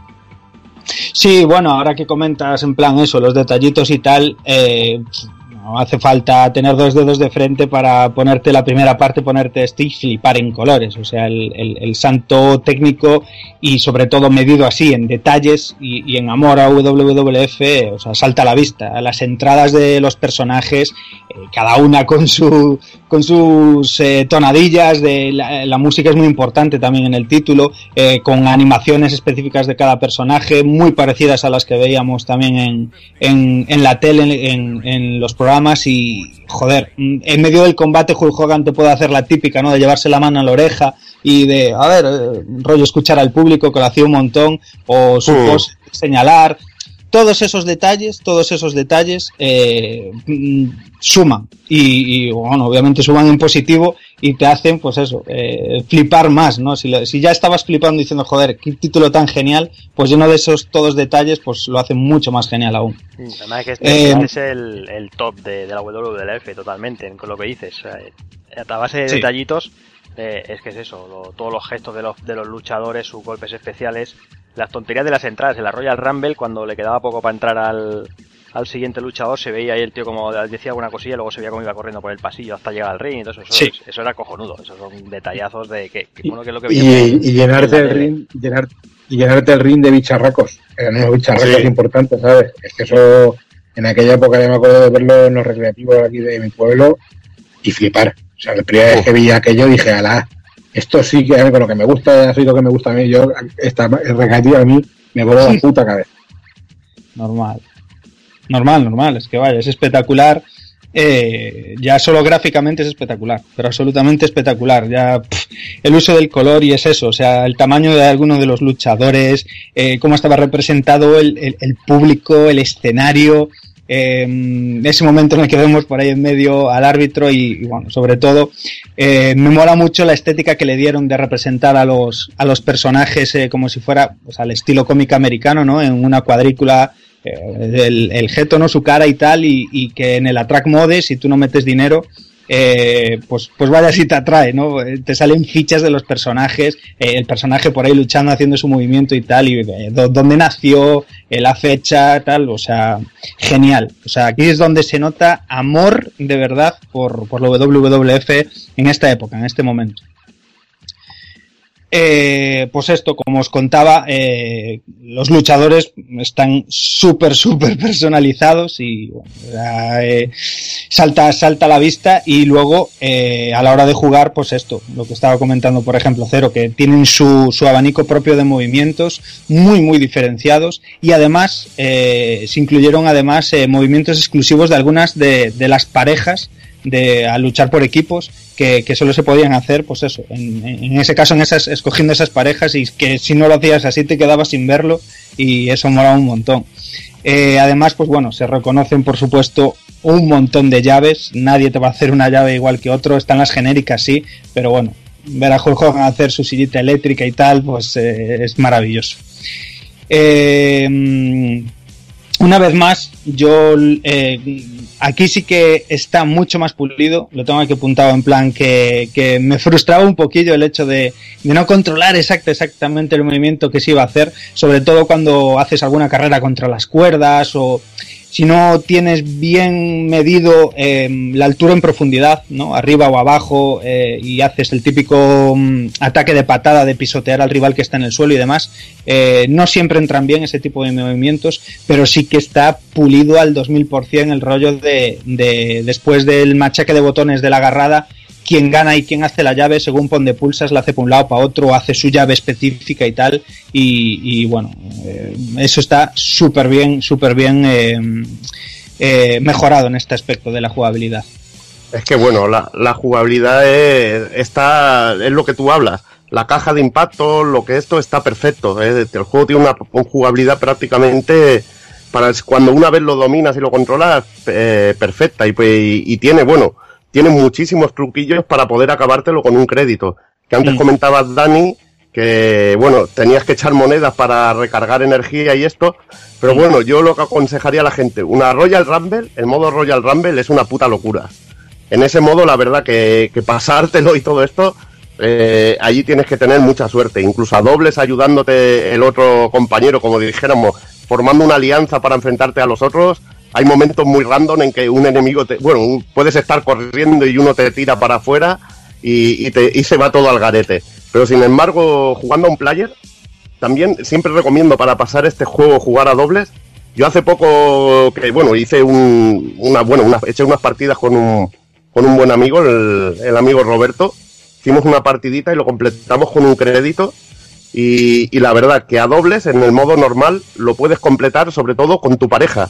Porque una de las cosas que tenía chungo este juego es cuando te hacías la cuenta de tres, aunque si te quedaba ya un cuarto de vida, era prácticamente imposible botoneándote librarte Sí. de, la, de la cuenta de tres. Y sin embargo jugabas a dobles y salía tu compañero y te salvaba el pellejo, podías sobrevivir a ese tipo de, de situaciones. Y luego había una serie de truquetes para poder ir avanzando. El más clásico que yo recomiendo a todo el mundo es ir dando un puñetazo, das un pasito atrás, otro puñetazo, otro pasito atrás, otro puñetazo, tiras al rival y lo que tenías que hacer también en ese momento nada más caer era cogerle de la cabeza y tenías tu ventaja a la hora de hacer la llave. Tenías esa ventaja de cogerlo de la cabeza, al levantarlo tú ya lo cogías en posición de, de hacer una llave, de bueno, en posición aquella de que luchan los dos tíos, eh, eh, hacen el pulso de fuerza a ver quién gana y ya tienes un poco de ventaja. Y ahí podías ir drenando energía. Luego, si tenías a tu pareja fuera, esta iba rellenando power up y si, y si llegaba al- a la bar- esa barra al máximo, que lo veías como excitado a tu compañero, eh, hacías el cambio de pareja y salías y ganabas todo, todo lo que eran duelos de, de botoneo, los ganabas seguros. Los ganabas seguro y era la única manera de poder llegar al final del juego y acabártelo. Y todo decir que el enemigo final, el, el Legend of Doom, era realmente infernal y ganarlos era complicadísimo. Aunque los vieras cansados, hacías la cuenta de tres y los cabrones se levantaban, tío. Era como, como ganar al puto enterrador en modo on fire, tío, en una WrestleMania. era algo brutalísimo. Era algo brutalísimo. Y bueno, esos son algunos consejillos para poder acabarlo con un crédito. Lo acabamos con Hulk Hogan y el último guerrero, como Dios manda. Ay, ay, ay, ay. Pareja antológica. Es que no puede, no puede fallar llevando a Hulk Hogan y al último guerrero. macho. Y lo digo, es un juego divertidísimo, sobre todo a un, eh, jugarlo a dos players y en lo que es el modo normal. Ya te digo, el Royal Rumble lo intentamos, pero es una putísima locura, tío. Bueno, un player incluso, si le pillas, si le pillas un poco. Lo el- que pasa es que en un player, si te hacen una cuenta de tres, es lo que te digo. Como te pillan No. un cuarto de vida, a paseo. Sí, sí, sí, y tienes que jugar mucho con, con la estrategia de la posición también donde estás en el, en el cuadrilátero, porque jugando un player, tu pareja sale a, a- a quitarte de la cuenta de tres también igualmente. ¿Qué pasa? Que si estás del otro lado, de, de en la otra punta del, del, del cuadrilátero y tal, eh, eh, no llega, o sea, te cuenta, acaba antes de contar eh, la cuenta de, que él sale, salta al, ring y, llega junto a tuya, pero si estás cerca, eh, te vas a zafar siempre, así que siempre es bueno, pues es eso, estar luchando del lado, intentar estar luchando del lado donde está tu pareja. Y bueno, ya cuando acabas de contar ahora una de las máximas novedades que tiene el rollo del título, ese, mm, ese toque que Tecnos le supo dar y bueno, tenía el, el- la clave ¿no? para meter este tipo de detalles en la jugabilidad, como que el compañero que te está esperando fuera y tal, pues eh, según el tiempo que esté y tal, pues luego entraba pues eso, pues, en forma de fire, fire. entraba en jodidas llamas y, y repartiendo estopa y tal. ¿no? Ese tipo de detalles que, que, que- que molan mucho, que aportan eh, variedad a la jugabilidad. que además, que además eh, pasaba lo que habías comentado en el anterior juego, que teníamos debate. Aquí no había barra de energía de los enemigos, pero veías que cuando estaba era cortita, se estaban cansados y se veía perfectamente la, la animación de, de estar cansados. Se nota que es un juego lo que tú bien has comentado antes, gráficamente muchísimo más espectacular y se nota de Tecnos, la, la manera en que hacen a los personajes y todo esto es puro Tecnos. Y la manera, la contundencia de las hostias, la contundencia de las llaves, mm, es que ni- yo creo que ningún juego de, de wrestling en 2D lo ha conseguido como, como este título, tío, es, es brutalísimo. Sí, sí. No, ya te digo que llevo una, sesión de ellos encima muy severa y, hombre, o sea, lo que te transmite, yo creo que la frase es esa, o sea, lo que te transmite este juego en cuanto a eso, juego de wrestling y tal, no lo transmite ningún otro. Por lo menos a mi parecer, que, que como insisto, mm, soy, como quien dice humildemente, muy ignorante en todo el, el mundillo del WWF, pero como jugador de estar curtido de jugar, este título es divertidísimo y es eso, o sea, tiene el sello de Tecnos en, en el ADN del juego, o sea, la contundencia, todo, todo, la jugabilidad. es que te, y te volvía loco los detalles, lo que tú has dicho. Claro. Ver a Mr. Perfect con el suplex, con la cuenta de tres, la patada esa voladora, el Airquake haciéndote el culazo, es que es brutal, Sí, tío. sí, sí, sí, Es, sí. es brutal, tío. Si eres fan, era el juego, tío. Sí, sí, bueno, ya lo flipas. Aparte que, por ejemplo, musicalmente tiene, tiene un peso de la leche, porque cuando el, tanto tú como este caso el rival, que el rival, como bien estamos comentando todo el rato, no le vemos una, una barra de vida y tal, sin embargo, sí podíamos eh, adivinar por la música, porque había un momento en el que eh, si la barra de vida estaba muy muy abajo y el rival estaba esto, pues como estamos comentando en ese momento que se queda así un poco traspuesto y tal, eh, cambiaba la música y se ponía una música así como intensa y tal, ¿no? En plan, eh, mm, cuidado y tal. Y, ahí también tenías una pista, o sea que cositas que te van metiendo en chicha, ¿no? En lo que, en lo que estás jugando. Y joder, esos detalles a mí, a mí me encantan. Jugarlo así con, por ejemplo, yo que lo juego mucho con mis hijos, así a varios, varios players y es una, es una, una pasada. Eh, para cerrar aquí capítulo de lo que sería WrestleFest, decir también que hay un remake para, para iPad, hecho por THQ en el 2012, que sinceramente no tengo el gusto ni los medios de, de poder probarlo, pero, pero bueno, mm, quiero pensar, a ver, hoy, hoy en día se puede liar parda, aun haciendo un remake se puede hacer un remake, pero quiero pensar que a poco que no hayan tocado, pues habrá quedado algo bastante majo. Cambiaron luchadores, añadieron luchadores. y- Bueno, bueno, pero mientras... Jugar bueno, eso en un iPad. claro, hasta, hasta- digamos que actualizaron el juego. Es un remake, nunca mejor dicho. Cambiaron personajes y tal. Mm. Me cogiendo algunos actuales. Y el juego no está. Yo el fallo que le veo es lo de siempre. Que haces este juego descargable para el bazar del equipo 360 o para la Play 3. Y te digo yo que este juego había. De hecho, ahí tienes el WWE eh, All Star, que luego hablaremos de él, que vendió entre comillas bastante bien y es un juego muy decente. Sí. Y yo creo que si hubiesen hecho sacado en, en plataformas digitales para consola, les habría ido bastante mejor de lo que les fue. Pero bueno,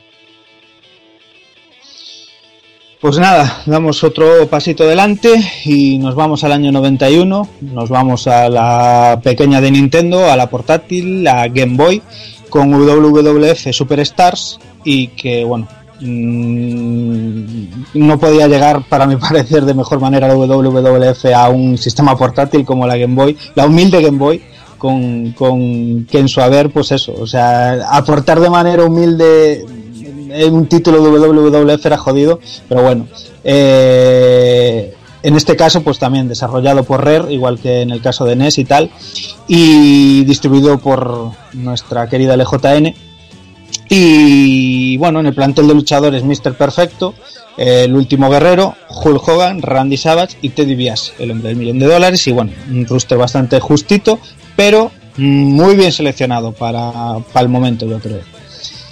Eh, el desarrollo en sí, pues esto era muy similar a lo que habíamos visto hasta ahora. Seleccionamos luchador, ¿no? Y bueno, cogemos eh, entre el mejor de, de uno o tres asaltos. Y bueno, no tendremos límite de tiempo a la hora de, jugar y enfrentarnos a nuestro rival. Después de esto, pues bueno, nuestros adversarios tendrán unas pequeñas palabras amenazantes que, que, que mola mucho a la hora de, nos configuramos la partida y tal, y antes de empezar, pues este, tienen unas palabras eh, de diálogo muy míticas, como, como se daba así en el circo de la WWF, y bueno, nos sirven también un poco para meternos vereda en el, antes de medirnos el lomo ahí en el combate.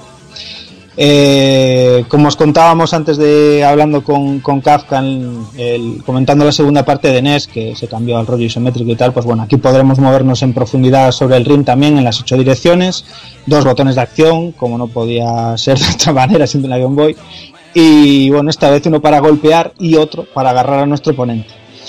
Si la llave es cerca de las cuerdas, pues el juego, mm, este detalle me encantó, que te cambia como... mm, eh, me perdí, cuidado. Eh, sí, correctísimo. El juego, pues esto, cambia a otra perspectiva donde nos batiremos con nuestro oponente alternando entre fuera y dentro del ring, ¿no? Según eh, pues la típica clásica cuenta atrás y tal, y, en vista lateral en 2D con, con un poquillo de profundidad y tal, que, que es un detalle genial. Además que es súper fluido, que cambia súper rápido esta, este, este cambio de cámara así rápido y que bueno, le aporta una variedad muy muy chula al, juego y bueno, a, a la dinámica en sí ¿no? del combate. Eh, y bueno, es esto, el juego se controla de auténtica maravilla y bueno, la verdad es que el- no le pongo pegas en el caso del, del primero de NES, que a lo mejor podía frustrar un poco a, la respuesta del control y tal. Aquí está muy, muy, muy bien llevado, se nota también los años eh, en- encima y los otros desarrollos eh, en cuanto a Rare y tal. Y bueno, la verdad es que mm, muy, muy bien. Eh, en cuanto a cómo se ve, pues bueno, la verdad es que yo no me lo podía imaginar mejor, eh, sobre todo pues esto, para ser una Game Boy, sprays de buen tamaño, bastante bien animados y tal, muy correcto, y eso sí, el escenario amplio y bien definido, pero bueno, los fondos son prácticamente inexistentes y, no vemos público ni nada, unos destellos por ahí eh, amagando que son flashes de cámaras y un fondo oscuro, pero bueno, que, que no está nada mal porque la acción está centrada ahí en el, en el ring, que es lo que importa. En cuanto a música, pues bueno, esta sí que destaca sobre todo el resto de aspectos del juego y bueno, una vez más tenemos detrás al, al bueno de David Wise y cada luchador tiene su propia melodía.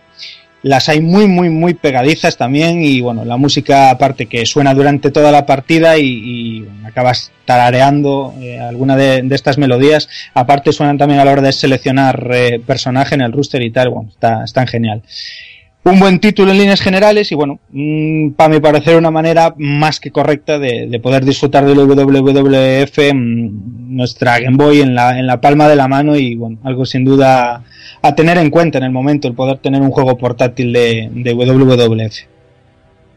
No sé si alguno le disteis un tiento a esto. Yo sí me recuerdo que había, una, había un movimiento especial para lanzar directamente al, al oponente fuera de, de Fuera. de una. Y era y solo tenías, lo podías usar una vez durante cada combate. Y daba, daba muchísimo juego, tío. Y, y gráficamente no juego unos enormes, era una delicia. Y este le di, le di horas guapas, guapas en, en su momento. ¿eh? Recuerdo ir súper ilusionado a comprármelo. eh, y el hecho de tenerlo, ya digo que como yo ya era tan flipado esto, y el, como dices tú, la selección de luchadores es pequeña, pero, pero cojonuda. Sí, sí, bueno, importante, vaya, sin duda. El, es, es lo que hablábamos antes. O sea, el- el- la elección de personajes es, yo creo que era muy, muy, muy clave. eh, incluso en las portadas, como siempre comentamos, eh, de Abuelos Cebolleta en casi todos los programas, las portadas de aquellas nos vendían los juegos. Y era muy importante a eso, a quien ponías eh, ahí, eh, que estaba on fire en ese momento, ¿no? Era lo que te llamaba la atención, vaya. Eh, en, dentro del mismo año, en el propio 91, tendremos eh, WWF WrestleMania a secas. eh, os vais a liar con la de veces que se nombra muy igual o prácticamente igual eh, el nombre de los juegos, pero bueno, eh, simplemente cambiaban a veces desarrolladoras o, sistemas y demás, así que bueno, no os liéis. En este caso, el WWF WrestleMania, eh, del que os hablo, pues es eh, lo que sería la conversión del, del arcade, en este caso del Superstars, pues llevada a, microordenadores, sobre todo de domésticos como el Astra CPC, Amiga, Commodore 64, Spectrum, Atari ST o el, propio PC. Eh, esta vez, pues bueno, fue llevada a cabo estos, a estos sistemas que os comento de la mano de Ocean y desarrollados por, por Twilight se juegan, pues bueno, prácticamente igual que su hermano mayor y en desarrollo, aunque obviamente, como no puede ser de otra manera, siendo conversiones y ports del de, arcade, pues bueno, están capados en contenido, como la mayoría de las veces nos encontrábamos las conversiones, y, y bueno, eso, limitados de contenido en cuanto a personajes, modos de juego y demás, pero bueno, que independientemente de cada sistema, no nos vamos a parar a analizar todo, simplemente que sepáis que está ahí el, el título y que existen conversiones a todos esos sistemas y que la verdad es que la mayoría de los casos cumplen o por lo menos tienes la de en aquella época si tenías un Commodore 64 podías disfrutar de un juego de, WWF, ¿no? Que es que ese, ese es el caso, vaya. Sí, yo, yo recuerdo sobre todo, yo veo mi parte de la versión de Spectrum y la verdad es que está bastante bien dentro de las limitaciones del cacharrillo. La verdad es que, que bueno, que recuerdo uno, ahora, ahora tendría que hacer memoria y mirarlo, pero recuerdo Ya. unos sprites bastante majos y, y también recuerdo sobre todo que es uno de los primeros juegos que me, que me causó ahí ese, ese hype, ¿no? Cuando esa palabra ni existía. Mm. Eh, es decir, hostia, tengo ganas, porque sí que había jugado a juegos de wrestling en, en la época, ¿no? Que, que tú te imaginabas que este juego este no sé qué, te lo inventabas, como un pringao. Pero eran juegos bastante, bastante justitos. Y hostia, cuando anunciaban este, que lo veías en la revista y eso, la típica portada ahí de WrestleMania y todo eso, hostia, la verdad es que en, en aquella época te, te, bueno, te, te flipaba, ¿no? Te flipaba y, y la verdad es que, que yo lo, lo recuerdo con cariño y la verdad es que, no sé, tenía, ya te digo, tenía que volver a jugarlo, pero el recuerdo está ahí y, y- y yo muy satisfecho con, con, con él en, en la época, vaya. Sí, sí, bueno, tal cual. Te subrayo todo, es que es eso. O sea, el poder disfrutar de un juego así en, en el sistema que tenías en esa época, porque eres el que te tocaba. No es como hoy en día que podemos eh, picarle a todo, vaya. Eh, vamos un año más para adelante, año 92, con WWF WrestleMania Steel Cage Challenge, que, en este caso, pues bueno, os voy a contar un poquito, aunque os contaré también diferencias, pero bueno, me voy a centrar siempre en la versión de NES, que es a la que le pude dar el tiento, y bueno, que sepáis obviamente que también está en, Master System, que salió un añillo después en Game Gear, ¿vale? Eh, esta tercera entrega para NES, en este caso, ya está desarrollado por Sculpture Software y, distribuido y publicado, eso sí, por, por Acclaim LJN, en el caso de NES. Y, mm, y como os decía, pues esto un año después por Flying Edge para, para las versiones de Sega.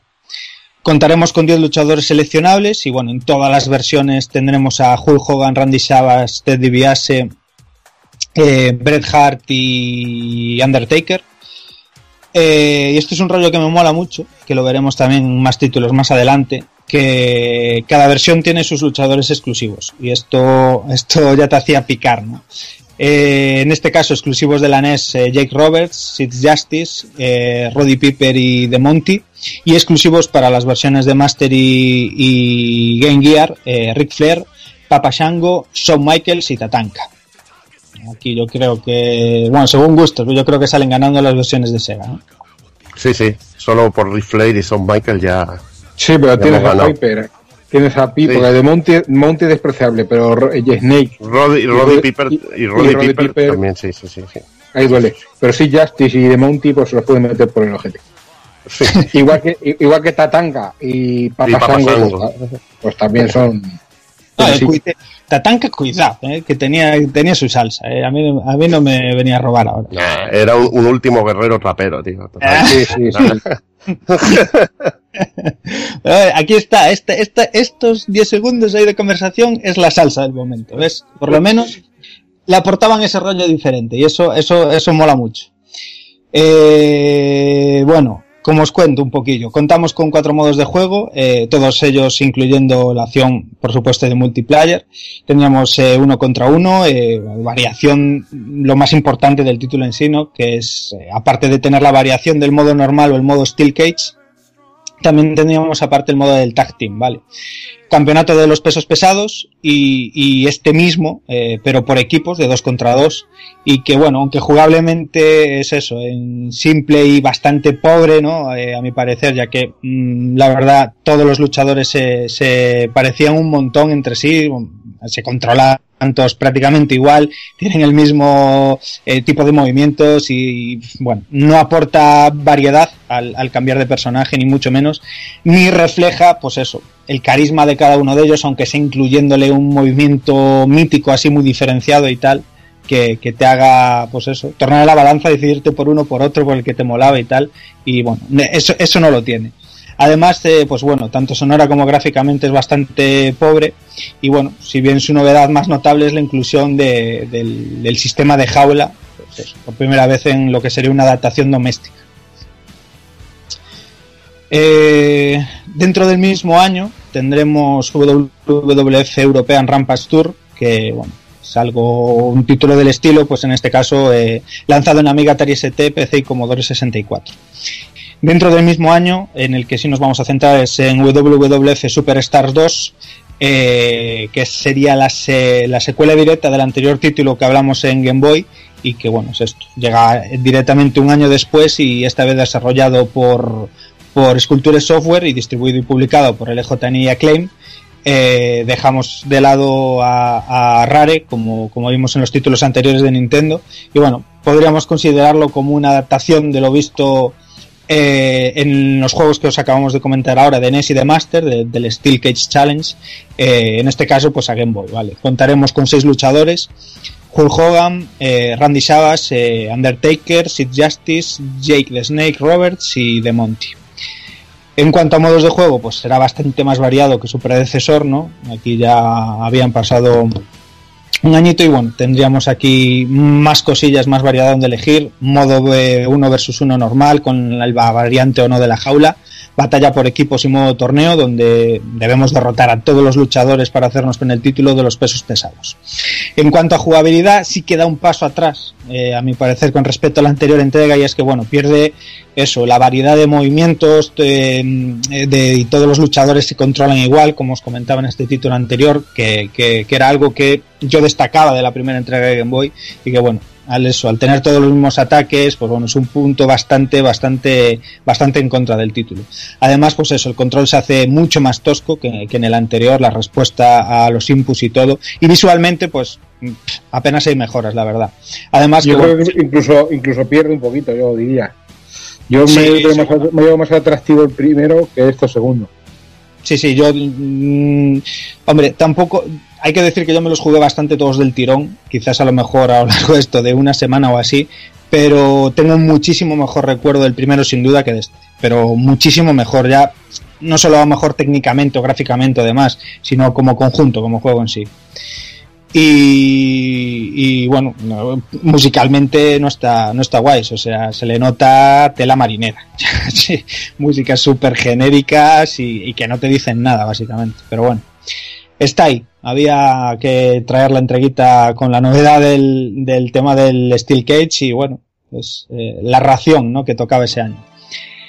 Eh, en el mismo 92, WWF Super WrestleMania, título para Super NES y Mega Drive eh, Genesis en el otro lado del charco. Y bueno, desarrollado en este caso también por Sculpture Software y distribuido y publicado por LJN y Acclaim. Primer título de WWF en aterrizar en sistemas de 16 bits. Y bueno, en este caso la versión de Super es un pelín más amplia en cuanto a plantel de luchadores seleccionables, 10 frente a los 8 que en este caso nos ofrecía Mega Drive.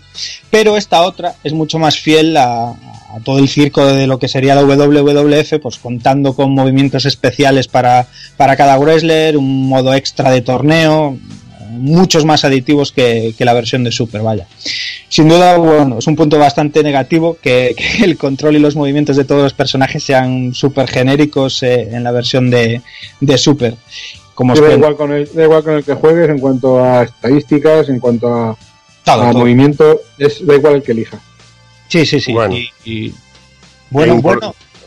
E importante, importante decirlo también que la portada de Mega Drive es simplemente suprema, tío. Hombre, Simplemente favor. suprema. Esta, este- eh, esta es de las mejores portadas que pueda haber de, de los juegos de wrestling oficiales, porque es que, bueno, al que tenga nostalgia por la época dorada es que es amor puro. Verte ahí a Macho Man, a Hulk Hogan y, y el último guerrero, Teddy Biase, de la manera en que salen en la portada, es que es genial. La, la selección de fotos es brutal, tío. Mola, mola muchísimo. Muchísimo. Y, y, y Geto de Hulk Hogan enloquecido Sí. es lo mejor. eh. Es lo mejor. Es, puto mejor. es y el macho y el macho man con su traje estrafalario, tío, es que por favor, eh, por favor. Por y, favor. y último enfadado es que esto es definición pura de esa época. O sea, esta portada es lo tiene tiene todo, es la gloria de la época esta portada. Sí, y luego arriba, y luego arriba a la derecha Papá Sango, ¿no? Pero eso, joder, eso es para que te mole a ti, coño. Ah, bueno, bueno. sí, pues. Había que dar la ración a todo el mundo. Ah, escucha, yo había, habría aprovechado la esquina derecha para poner el logo de Mega Drive o algo así. Sí, también hubiera estado bien, tío. hubiera estado mejor, la verdad. Bueno, en cuanto a personajes, ya estamos comentando que bueno, nos encontraremos con Hulk Hogan, Randy Savage, Teddy Biase en, en- en ambas versiones. Y bueno, en el caso de Super tendremos de exclusivos a, a Jake Roberts, Undertaker y Sid Justice de Legion, eh, Legion of Doom y, y Natural Disasters. Y exclusivos en el caso de Mega, pues eh, de Ultimate Warrior, el último guerrero, Papa Shango, Irwin, Irwin Shyster y I- IRS. IRS. RS, bueno, y de British Bulldog y Shawn Michaels. Aquí sale ganando Mega Drive de largo. Em, pues nada, poco más que contaros. La verdad es que, bueno, jugablemente un título muy justito en líneas generales, muy, muy justito y que, bueno, técnicamente yo lo veo ma- correcto eh, como primera toma de contacto de- del mundillo con lo que son los 16 bits y, bueno, obviamente Sí, pero- también veremos- Sí, pero no, lo que no me cuadra es lo que hicieron eh, con el control y la forma de jugar de uno y Mm. lo que hicieron con, con otro, con una versión entre comillas que, se, que nos la vendían entonces como superior. Sí. Tanto número de personajes como máquina, entre comillas, y luego sin embargo jugablemente te ponías a jugar y no era lo que yo me vendían en el vídeo de las hobby consolas que aparecía el vídeo, ¿sabes? Y esos personajes que corrían. Sí. y luego te pegabas una hostia importante, ¿sabes? Pero bueno. Es que, bueno, eh, tiempos, me imagino que tiempos de entrega, de, Sí. de no poder acabar el juego a tiempo y de tener que sacarlo ya, la inmediatez esta, de que la versión de Mega Drive metieron menos personajes, pero pudieron hacerlo más completo y en Claro. Super, pues. Igualmente para mí es un resto infernal este juego, la verdad. Ahí- jugándole. ahí- Sí, ahí sí. es donde, ahí es donde yo iba a llegar. Ahí es donde yo iba a llegar. Eh, sí, pod- podríamos catalogarlo, es que un juego de, llamarlo un juego de 12 bits sería hacerle un favor y todo, o sea que no sé, tío. Creo Pues que hay sí. juegos de 8 bits bastante mejores que este. A mí Sí. personalmente, ya lo digo, la carátula de Mega Drive brutal, pero lo que había dentro sé, tío. Ojo, eh, había que echarle valor, eh. Las cosas que Sí. los- Que Kafka, respetos al máximo, macho, pero. Sí, respeto, va- respeto, va- pero- valiente, valiente mierda, Sí, te lo sí, digo así. joder, que además, además quiero recordar que ni, ni golpes especiales nada, aquí todo el mundo tenía su, los mismos Ah. golpes y todo igual.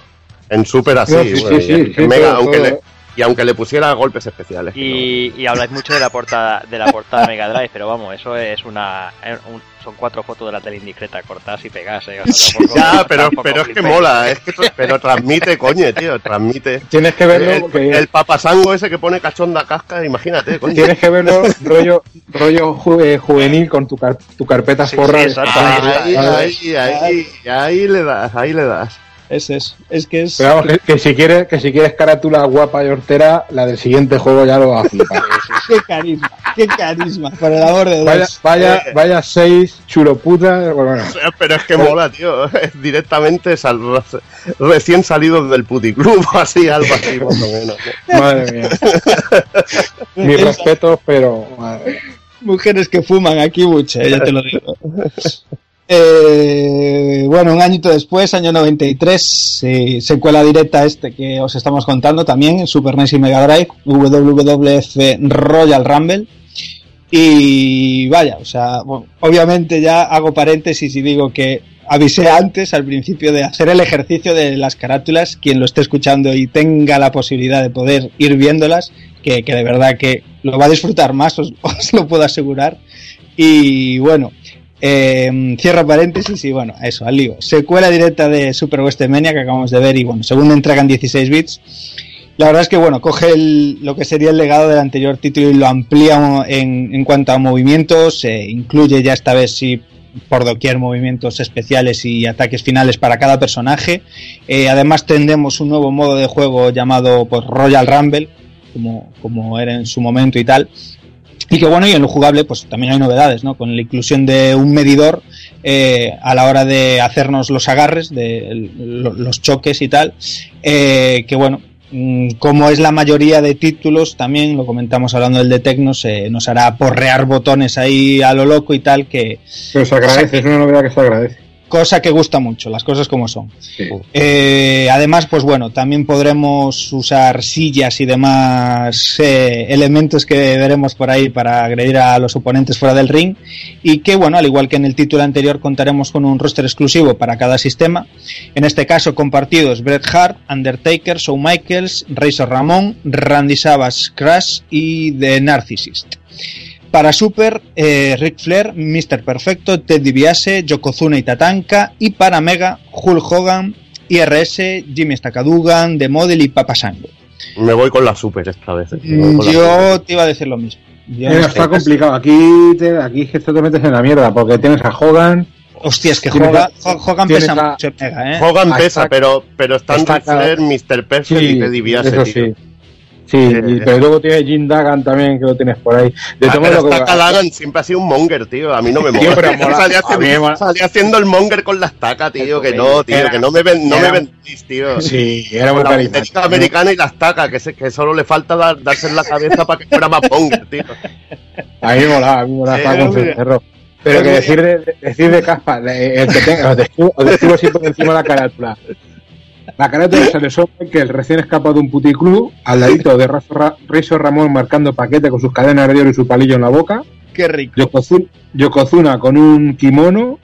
Luego sale Mr. Perfect con un Photoshop. Acá- que que explicar, había que explicar lo de la silla. Sí, pues le han que photoshopeado una silla. Le han puesto una silla en las manos que no está ni cogiendo, que está su- en el aire. Esto es gravísimo, ¿eh? Es Luego gravísimo. sale Undertaker ahí vestido de calle Sale- de Jimazar en plan su, con su pose típica, pero luego y luego le han colocado para dejar claro que es el Royal Rumble dos cuerdas del ring, ¿sabes? Como si tuviese Shawn Michaels agarrado a las cuerdas del ring, o sea, pero todo súper photoshopeado de aquellos años, Pero cutre, que, que mola mil, ¿eh?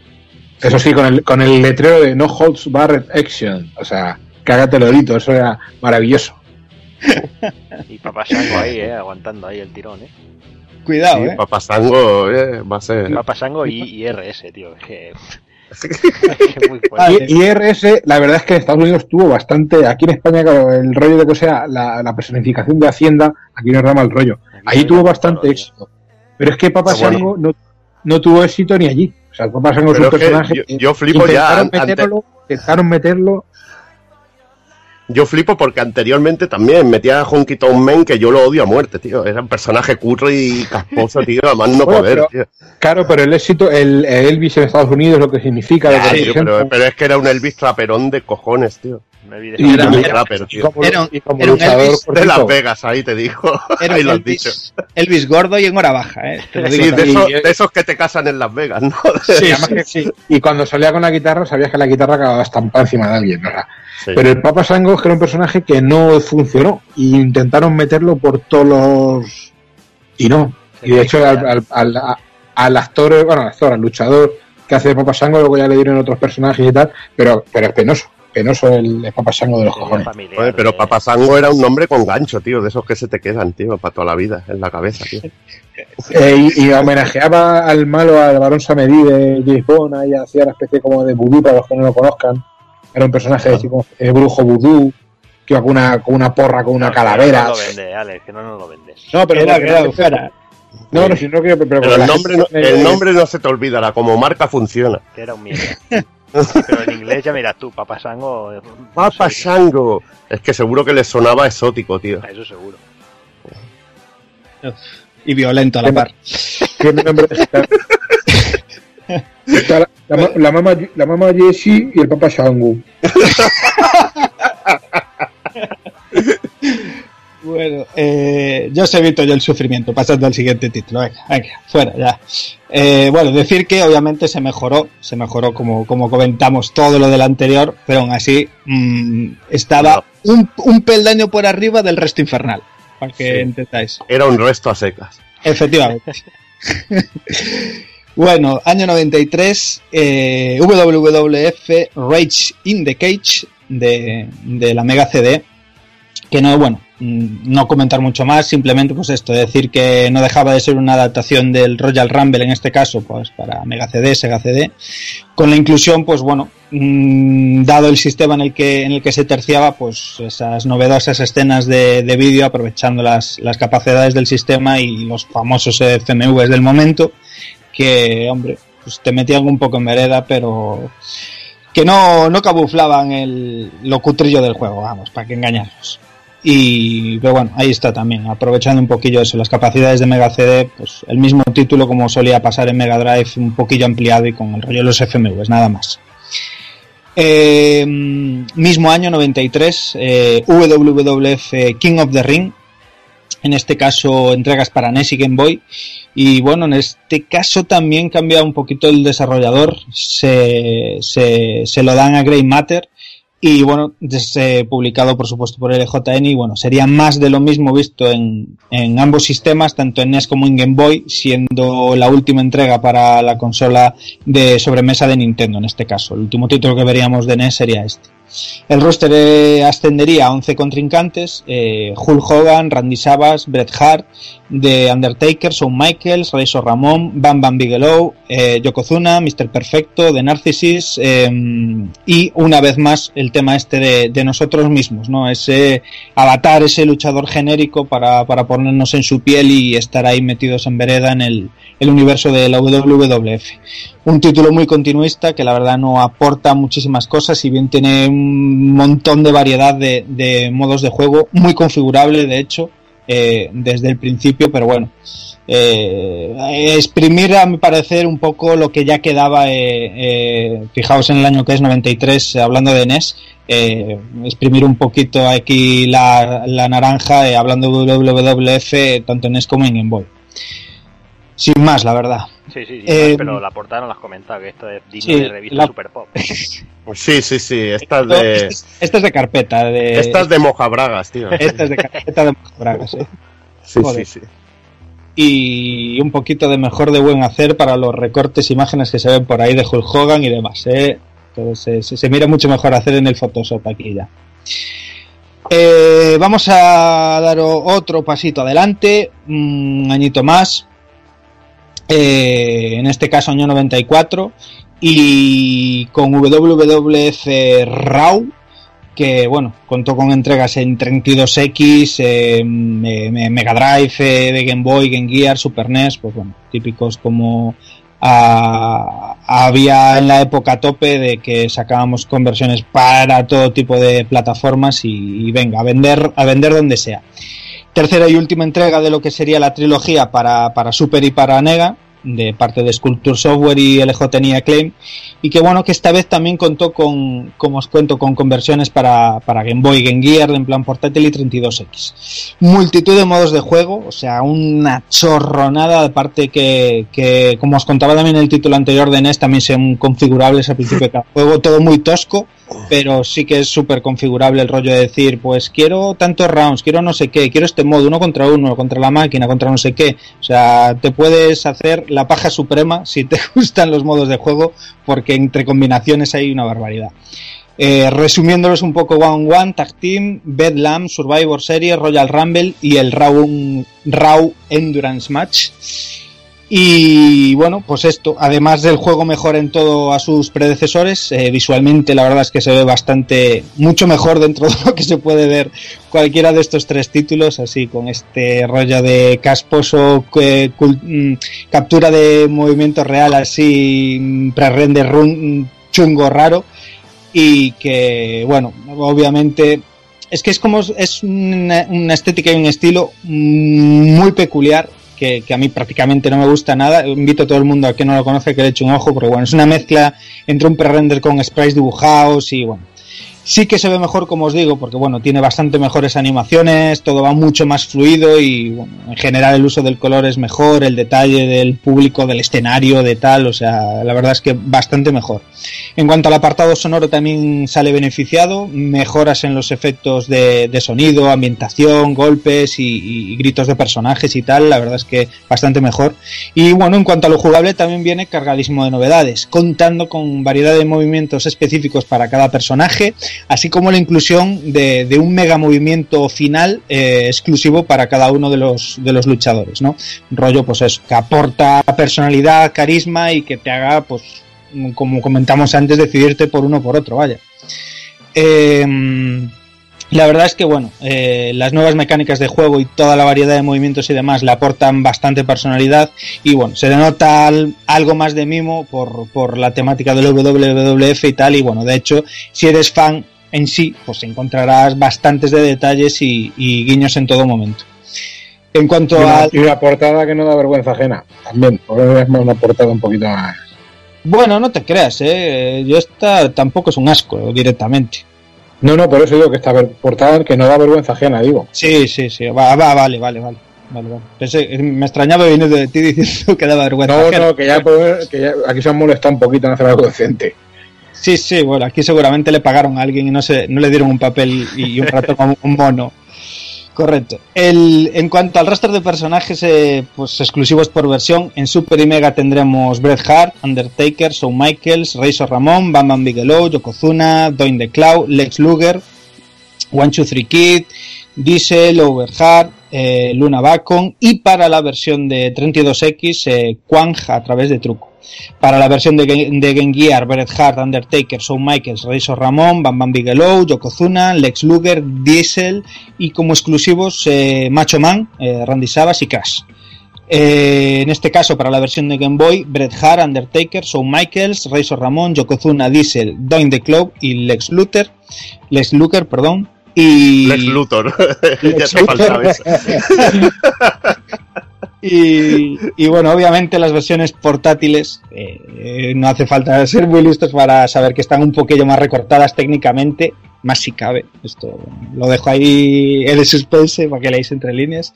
Y en cuanto a contenido y modos de juego, pues bueno, eh, además de algunos luchadores y tal, eh, tampoco están súper ultra mm, eh, capados, vamos, que son muy muy disfrutables. Y, y bueno, esto, se suplía incluyendo uno o dos luchadores exclusivos y tal, que, bueno, le, aportaba una gracia extra al, al poder tener esas versiones en sí. Eh, bueno, no sé si este le, intentasteis dar algo más. La verdad, obviamente, que es el, con diferencia, el más completo, ¿no? De lo que sería la trilogía. Y, y se mira algo más de Curre, aunque para mí siga siendo justillo, justillo, la verdad. Ah, Esto. Háblalo, háblalo con claridad. Ibas a decir, para mí iba a ser una completa mierda también. es más completo. Ah, vamos a ver, no, no quiero ser tan Sí, rudo. No quieres ser cruel, ¿no? No quieres ser No, cruel. No, es un juego limitado, pero de cara a ser una licencia hecha por la gente que está hecha, yo creo que es un juego divertido, con mejoras. Que, también verdad que fue casi al final. Aún, aún nos queda otro juego que sacaron después, que ahora hablar de él, un Super Nintendo. De, yo, fueron los, yo los cuatro juegos les di bastante, y pese a, la- a lo limitados que son, y, y, y es un aprovechamiento puro y duro de una licencia por, a manos de una gente que son unos gañanes. Yo creo que esto se deja jugar y es muy divertido, sobre todo cuando jugabas con gente también.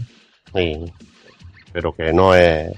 Sí, sin duda. El que viene, El que viene después sí que es una mierda. Pero bueno, una mierda que a mí me encanta. Pero bueno, Sí, no, bueno, pero, pero el que cuidado. bueno, es que es que tiene cosas muy interesantes analizar. Claro, ahí es donde yo tiene chicha, tiene chicha, Es, es un drama, lo que viene ahora. Es una pero es divertido. Es un drama de de proporciones épicas, pero Sí. tiene un carisma espectacular. Es o sea, como, una, es como una telenovela de estas así, de estas cutre, pero que te hace reír, tío, por tontería. como cuando, ves- cuando, cuando ves follar dos perros que no puedes dejar de mirar. Ahí, ahí. Efectivamente, efectivamente. Pues bueno, WWF WrestleMania de Arcade Game, año 95. Mm, obviamente vamos a centrarnos un poquillo en lo que sería el lanzamiento en sí de arcade. Y ahora veremos también eh, la multitud de ports y conversiones que hubo para todo el plantel de consolas del momento: 32X, Mega Drive, PlayStation, Saturn, Super, de todo, vaya. Em, pues esto, año 95, fijaos que pasaron, pasaron unos, uno- un- unos añitos que a lo mejor le hacía falta ahí un, un paréntesis al, al circo de WWF y que bueno, en este año llega una de las entregas más conocidas del género, quizás por su estética casposa o quizás pues por eso, por estar un poco el, el género a lo mejor retomarse así un poquillo en, en hacer un poco de cresta, de estar un poco otra vez de nuevo en lo más alto. Y bueno, en esta ocasión fue Midway la encargada de desarrollar este nuevo juego y que como no podía ser de otra manera, pues dando uso a su técnica de motion capture, ¿no? Con gráficos digitalizados, al, al más puro estilo Mortal Kombat. Es el Y Mortal bueno, Kombat del wrestling, tío. básicamente. Y El NBA Jam del Wrestling. no, el NBA Jam es otro juego que luego comentaremos. Este no, Eh. este es el Mortal Kombat. Mortal Kombat, efectivamente. Eh, mortal es bastante. Una estética que personalmente no me gusta mucho, pero bueno, que quizás podría encajar bien para plasmar el hecho de representar eh, luchadores de carne y hueso en la pantalla de un videojuego. Yo viendo la pantalla veo al Yokozuna y parece que tenga dos jamones como patas. tío. Es que es brutal, tío. ¿Sabes? Parece que tenga medio cuerpo de diablo cerdo así, ¿sabes? O sea, es brutal, tío. Es que, claro, a ver, yo me pongo en, en la piel del, del desarrollador y, sobre todo de Midway con, con esta técnica que en la que ya estaban en el 95 ultra curtidos, eh, de decir, joder, eh, hasta ahora es un rollo que no es plasmar a lo mejor un anime, no es plasmar un manga, no es plasmar, yo qué sé, tío, un, juego creado desde cero y diseñado desde cero de lucha y tal, sino que trasladar con las técnicas que tenemos el, mundo de la lucha libre, ¿no? Que es un mundo de personajes de terrícolas, de gente de carne y hueso y tal, a un videojuego y, joder, que puede encajar bien, ¿no? El, el hacerlo así. Nada más lejos de la realidad. O sea, terrible, terriblemente apocalíptico. O sea, no le sienta nada bien el rollo de los personajes estos y esta técnica al, al estilo de juego, la verdad.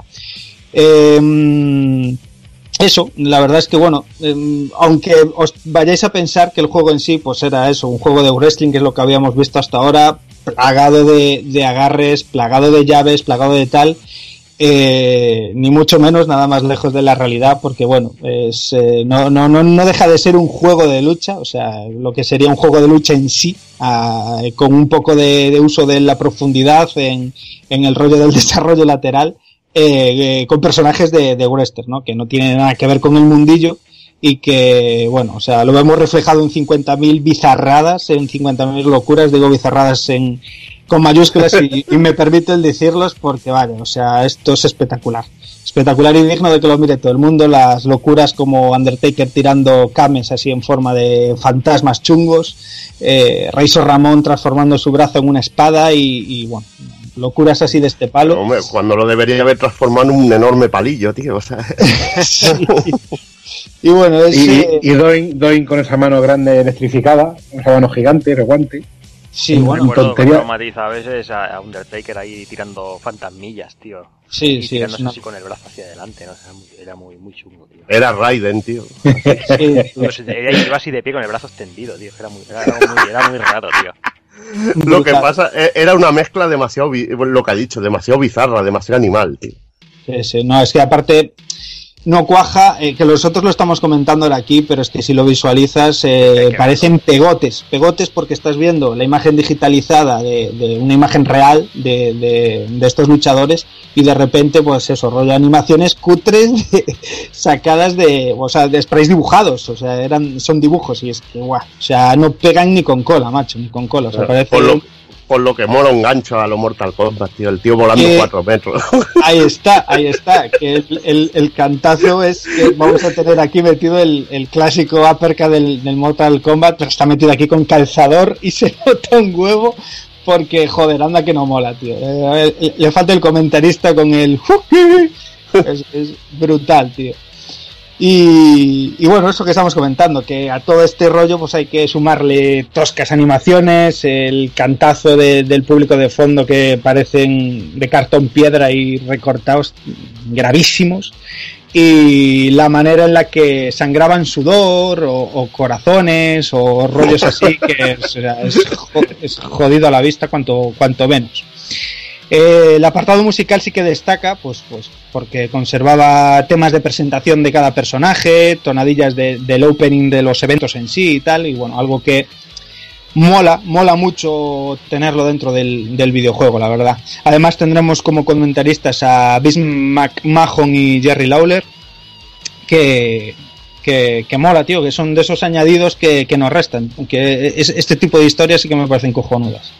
El plantel de luchadores ascendería a 8, eh, Bret Hart, Undertaker, Shawn Michaels, eh, Razor Ramón, Bam Bam Bigelow, Yokozuna, Doink the Cloud y Lex Luger, Lex Luthor para los amigos. Eh, tendremos eh, dos modos para, para un jugador, el Intercontinental Championship, y ya lo que sería el WWF Championship, siendo el segundo este, pues como una versión difícil del primero. La en ambos, chunga. sí, el modo jodido, vaya. La torre, eh, la torre de Mortal Chunga. jodido, jodido para la vista y jodido para la dificultad. Siendo el segundo como una esto, como una versión difícil, como estamos comentando, este el primero. Y bueno, la verdad es que bueno, en ambos se van concatenando un juego de lucha, una sucesión de diferentes enfrentamientos, es en plan uno versus uno, dos versus, o sea, dos contra uno, hasta tres contra uno. Y incluso veremos una especie de Royal Rumble también, hay un despiporre de todos contra todos. Y también nos encontraremos, pues esto, modos multijugador, eh, tanto para poder jugar en cooperativo haciendo equipos como en competitivo. Las diferentes conversiones del título para los sistemas domésticos eh, fueron de mano de una vez más de Sculpture Software y, y distribuidos por Acclaim. Y bueno, la versión de Mega Drive conservaba todos los luchadores y, y podría mostrar hasta cuatro personajes en pantalla, aún sufriendo alguna que otra ralentización. Y se conservaban también pues eh, samples de audio de los comentarios y demás y tal, pero adaptados oh, a los encantadores gruñidos de que emitían esta amada Mega Drive.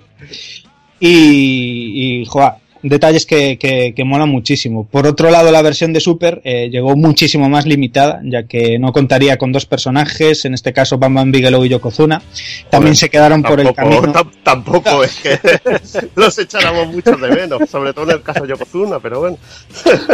No se perdió nada, fue como una liberación. ¿eh? Eh, eh, también se quedaron por el camino multitud de, de efectos, músicas, comentarios, bueno, mucho más recortado al fin y al cabo. Además, el máximo de personajes simultáneos en pantalla era de 3 y al igual que en la Mega, pues también sufría de, de buenas ralentizadas, la verdad. En el caso de, bueno, ambos casos, no, no, no voy a decir solo en el de Super, en el de Mega también, eh, estamos comentando que el arcade en sí, pues, a plan cachondeo, lo cutrón que es y tal, pero bueno, obviamente para gustos están los colores. Habrá gente que le encante Mortal Kombat, sus mecánicas y tal. Aquí están implementadas al 100%, o sea, a mí yo no me llevo mucho con tener un botón para cubrirme, por ejemplo. Ese tipo de detalles dentro de la jugabilidad de un juego de lucha. Eh, pero bueno, aquí están.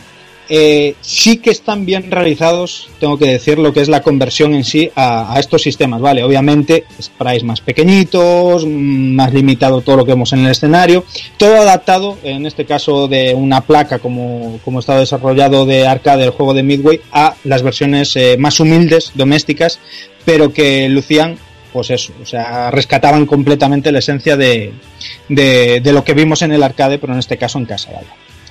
Eh, como os decía, la 32X contó con, con su versión también, que bueno, prácticamente era exactamente la misma que la de Mega, que, que se llevó bastantes palos, recuerdo yo, eso de, de la versión de 32X, porque se esperaba que fuera un, eso, como un por casi en sí del arcade y tal, y, y se quedó prácticamente lo mismo que de Mega, que como os digo, está bien, pero es un cantazo. O sea, ya ves a los personajes más pequeños, tal, y bueno, no es lo mismo, obviamente. Habiendo la potencia que había, no es- Sí, porque el NBA Jam, por ejemplo, sí que, que estaba mejor en 32X. efectiva- efectivamente. Mm. Y bueno, no sé si ya rajamos un huevo y tal. No, sé si- No, ese ya poco podemos decir, es que es el Mortal Kombat del, del Wrestling, cutre salchichero, pero que tiene su encanto, que, que a Casca es el, el encanto que le gusta a él, Sí, el sí. encanto de la cutrez. ¿Cómo podemos, añadir, podemos añadir algo más? ¿Cómo una maravilla como esta no podía tener una segunda parte? ¿Vale? Es una, a mí es un, digo, es un juego que a mí que me, me- me flipa. Me, yo, yo- yo soy, yo estoy enamorado de este juego. Es muy ridículo. pero que yo, yo me parto el culo con este juego, así te lo digo. Y encima en el 96 pues nos sacaron una segunda parte, una como nos gusta decir a todos, una secuela espiritual, ¿vale? Que Ay, es ay, el ay. W, Wow, se está doctorando el cabrón. Claro que sí, tío. Entonces, hay que hablar con propiedad, creo que nos regañan. Así me gusta. Vale, pues la segunda parte sería, el, la llamarían eh, In Your House, WWF In Your House, Your face. que Your face. In In your, Your Face, in your, your- your fucking face. In your fucking Vale, lo- face. para los que no lo sepan o los que no recuerden, los In Your House eh, son unos eventos menores que se numeraban y subtitulaban dependiendo de los storylines que se llevaran a cabo dentro de ellos y se, lleva, y se hacían entre los eventos más importantes de la WWF. Vale, un evento normal era un, un PPV normal, valía unos 30 euros, dólares, perdón, decir euros, y duraba unas 3 horas más o menos. y estos In Your House eran unas dos horas por menos de 20 euros, ¿vale? Eran más, más asequibles, para rellenar, digamos. Eh, pero acabaron desapareciendo porque la WCW, que venían tirando la pasta, como contamos en el primer programa, pues hacía los, los PTV más importantes mucho más a menudo. Así los Your House desaparecieron y solamente se quedaron los eventos en sí más largos, valiendo el mismo dinero. Y por ejemplo, de ellos nos quedaron los Backslash, los Judgment Day, Unforgiven, el San Valentín Masacre y cosas así, ¿vale? Eh, esta segunda parte conservaba como luchadores a Bret Heenan, Harson, Makers y el Enterrador y añadía cosas bastante bizarras como el jodidísimo Big Bang Vader, el Ultimate Warrior con unas mechas muy bien puestas, con una cara de maricón que no puedo con ella, el difunto Owen Hart, aquí lo tenemos, al British Bulldog, a, Ahmed Johnson, Goldust y a Hunter Hens Hesley, o lo que luego es el, el Triple H cuando iba de ricachón y de señoritingo. También es curioso que aquí sí había un escenario para cada luchador, ¿vale? No era solamente una, una dome, una cúpula, digamos, un, un recinto genérico, ¿vale? Por ejemplo, Shawn Michaels luchaba en lo que parecía un puticlub, Taker en una cripta, el puente de Londres para el British Bulldog o el desierto para el Ultimate Warrior. Eh, en los comentarios volvíamos a contar con el Tito más majo, pero teníamos también a Mr. Perfect, a Kurt Henning, ahí haciendo el friki. Y la verdad es que es otro juego que a mí personalmente me encanta. Y este no lo tengo, lo alquilé mucho en su día, no lo tengo, me gustaría tenerlo. Lo, lo, lo amo, lo necesito para vivir, es una de mis cuentas pendientes.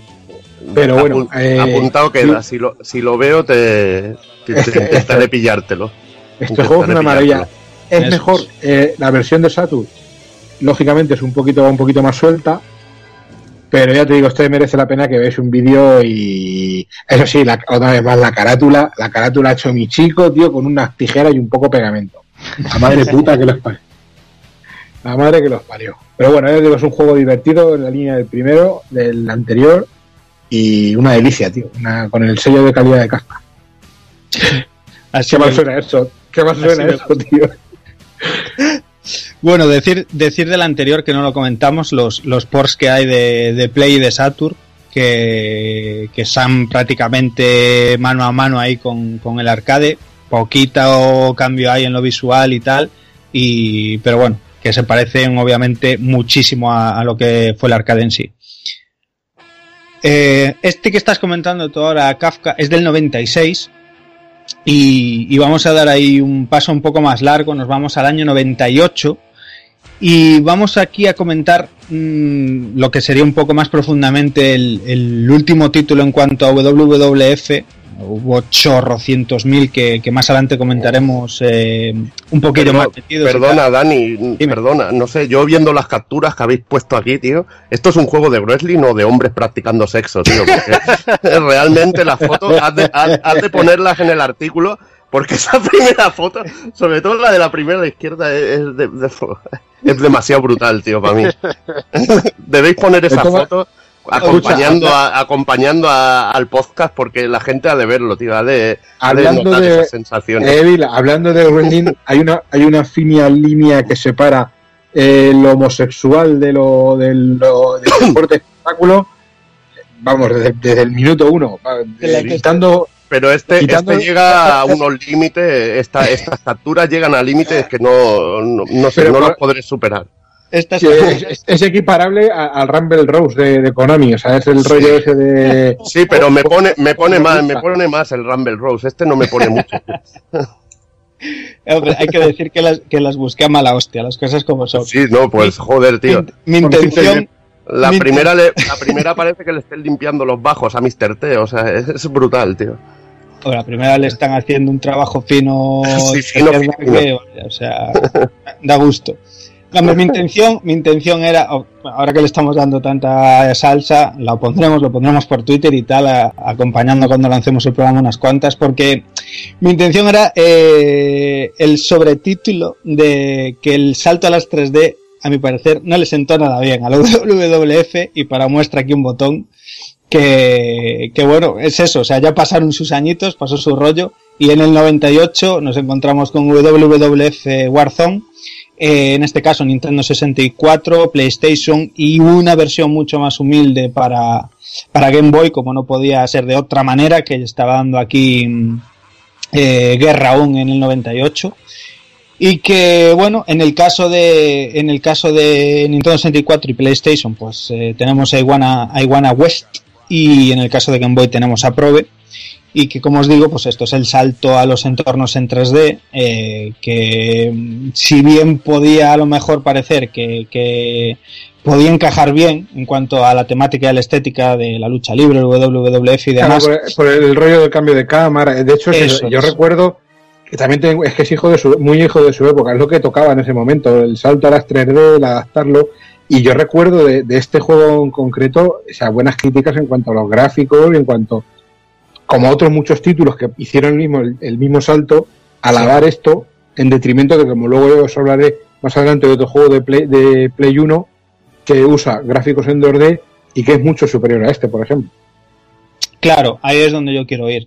Daos cuenta también que en, en este año estamos hablando ya del 98, ahí a puertas del 2000, y que, joder, había ya una chorronada de, de- de juegos eh, de lucha en 3D y un primer exponente que ya me viene así a la cabeza es Tekken o, el propio Virtua Fighter 2 mismamente que, que tenían ya mucho más pulido el rollo de encontronazos, de llaves, de agarrarte, de todo ese tipo de mecánicas más tirando hacia hacia físicas más realistas por decirlo así de Sí, alguna era, manera. encarar, era encarar un oponente, que en este juego costaba mucho. Efectivamente. Y, estaba mucho más pulido. Y entonces, quizás por eso mismo, eh, pues eh, te haces a la idea de que un juego de wrestling, pues quizás vaya a funcionar muchísimo mejor dando el salto a 3D. No es en este caso, sí que, sí que lo veremos más adelante, eh, si bien es eso, o sea, gráficamente, sonoramente, o sea, se mira de la leche, está genial, la verdad. Eh, fuera de coñas de lo que podemos ver aquí, porque es eso, o sea, podremos ver eh, sentadillas agarradas, llaves de todo tipo de, de posturas raras y demás que, que dan para mucho cachondeo, sobre todo por eso, porque la libertad ya era muchísimo más grande, ¿no? A, a la hora de, de la jugabilidad y de todo. Y sin embargo, es muy tosco jugablemente, muy tosco jugablemente, para mi gusto, siendo ya corriendo el año 98 y teniendo, pues eso, eh, un- unos cuantos títulos detrás en los que sí que estaba pulidísima la manera de, de esto, de las llaves, de los agarres y demás. Pero bueno, en fin, que de aquí para en adelante eh, sí que vinieron muy buenos títulos de, de- de lucha libre con esto, con entornos en 3D y demás. En este juego en sí que os estoy, que os estoy contando, pues esto, eh, tendríamos también eh, multitud de modos de juego ya y tal, eh, modo de edición eh, muy muy detallado de creación de nuestro personaje, con, con personalización en el avatar y de todo, y que es eso, eh, también se nota un montón el, el paso del tiempo y los gustos de, de la gente en este momento por el plantel que seleccionaron de luchadores. Eh, fijaos que las cifras ascienden en este caso ya hasta 18 y, bueno, entre ellos tendríamos a Undertaker, eh, Goldust, Ahmed Johnson, Stone Cold, Steven Austin, Kane, Kane Shamrock, eh, también habría representación de equipos como de Generation X, eh, con Shawn Michaels y Triple H, también de eh, The Nation of Domination contaría con Farok y The Rock, eh, por parte de Hart Foundation estaban Bret Hart, Owen Hart y British Bulldog. También contaríamos a Moss y a Tracer en The Headbangers. Y por último tendríamos a, a las tres personalidades de Mick Foley en eh, Mankind, Cactus Jack y Dude Love.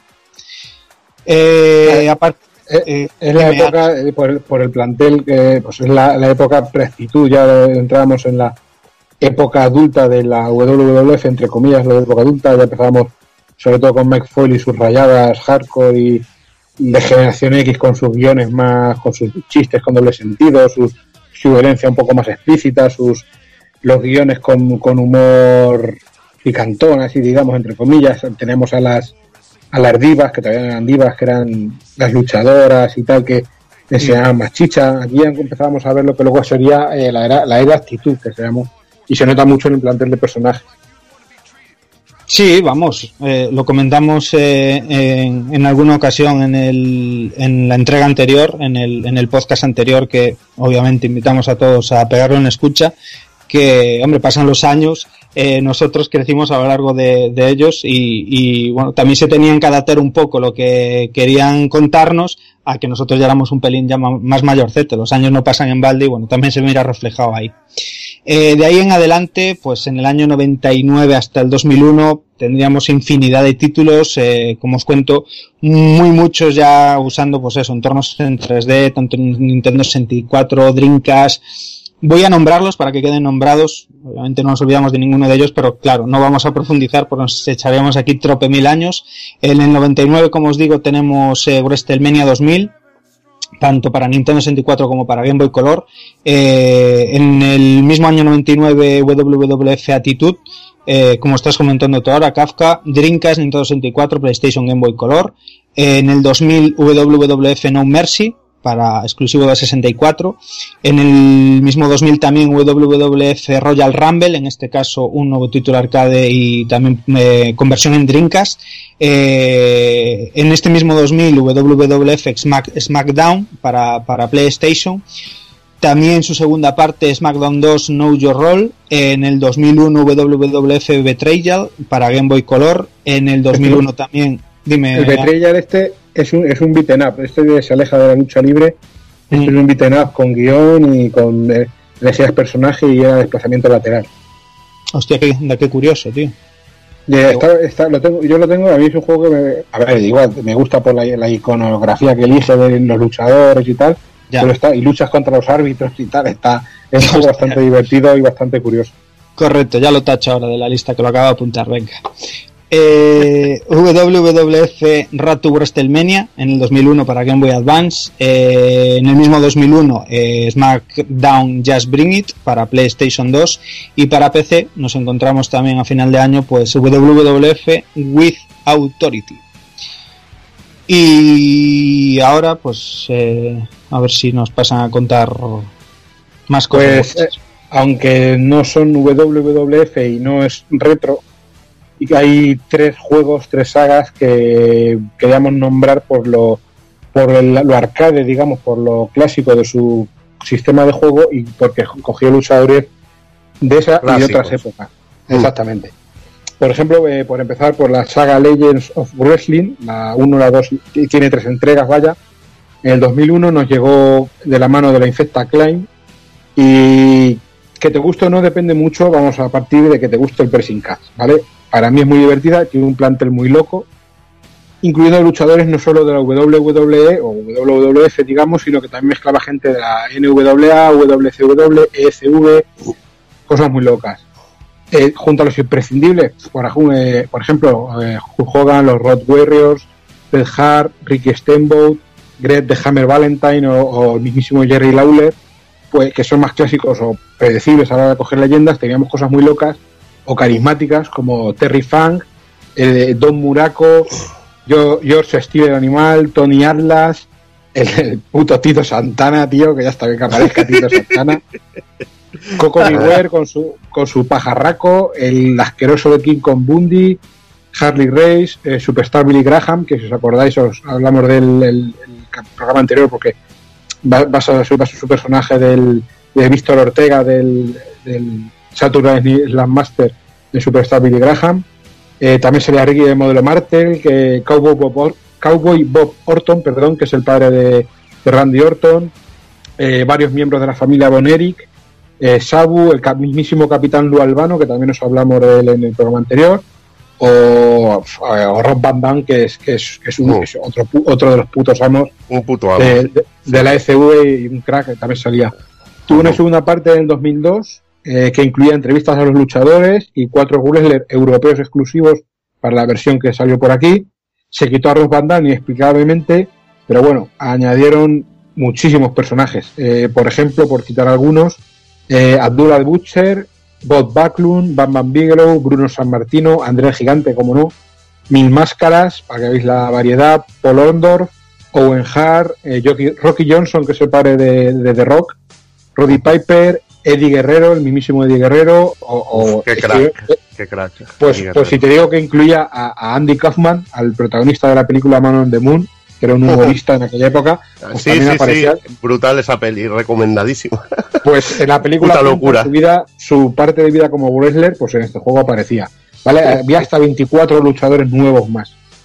Eh, una tercera entrega en el 2004 llamada Showdown, o sea, eh, duelo, Showdown Legends of Wrestling, eh, solo añadía nueve luchadores al plantel, en comparación con el anterior son menos, pero bueno, bastante curiosos, como son Mr. Perfect, eh, Diamond Dallas Page, Dusty Rhodes, Jake el Serpiente Roberts, Nikita Koloff, Randy Savage, como faltar eh, Macho Man, eh, Ravishing Recruit, el mismísimo Sting, y por Vaya. fin, por fin eh, el último el último guerrero, que a mí personalmente no me guste, pero bueno, es de los más carismáticos y tenía que estar.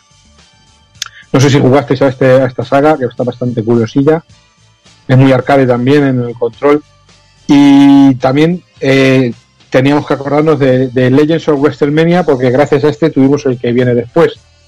Pero, vaya, Legends of WrestleMania, eh, sí es cierto que, como digo, en juegos anteriores ya contábamos con cameos de personajes o personajes ocultos, fallecidos o retirados, o incluso en editor para crearlos y configurarlos como que siguiéramos echando horas para música, golpes, apariencias. Cualquier personaje que no aparecía lo podíamos crear ya a esta altura, pero no era lo mismo.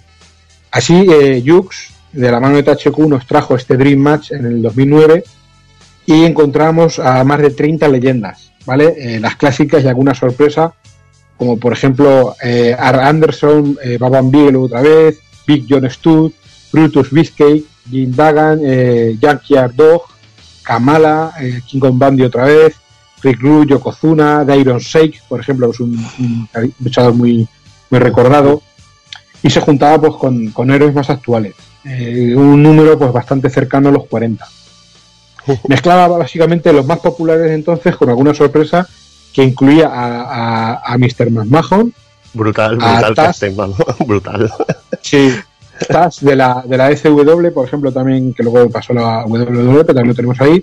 A Tommy Dreamer, otro de la SW bastante recordado.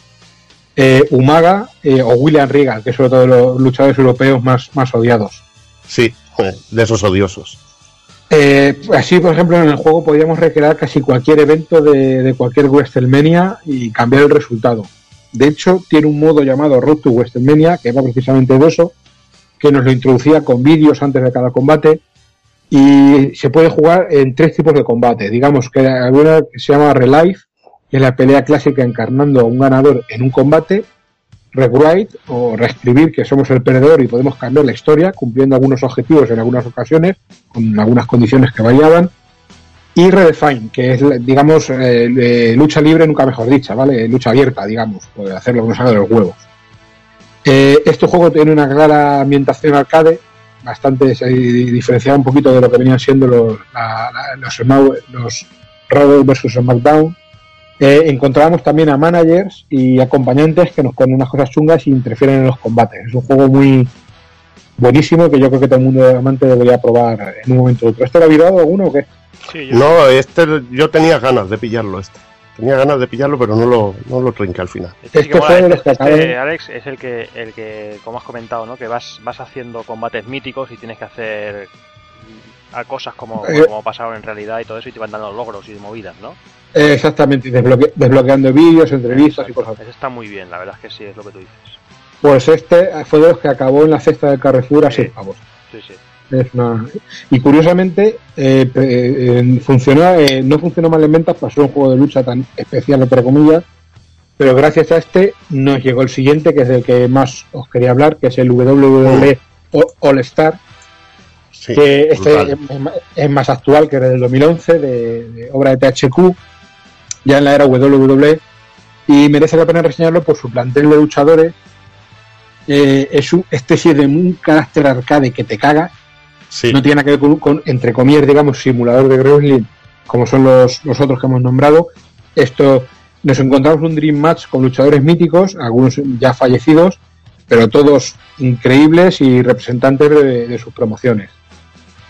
Eh, así el staff nos deja por un lado a, a los más actuales llamados Superstars, que serían Kofi Kingston, Randy Orton, Triple H, Undertaker, eh, Sheamus, eh, el Rey Misterio, Cody Rhodes, Drew McIntyre, Jack Swagger, John Morrison, Mark Henry, Chris Jericho, CM Punk, Edge, Kane, Big Show, The Miz, R-Truth, Ted DiBiase Jr. y John Cena. Casi nada, ¿sabes? Eh, te guste más Brutal. o menos, pero, pero yo creo que son todos muy representativos.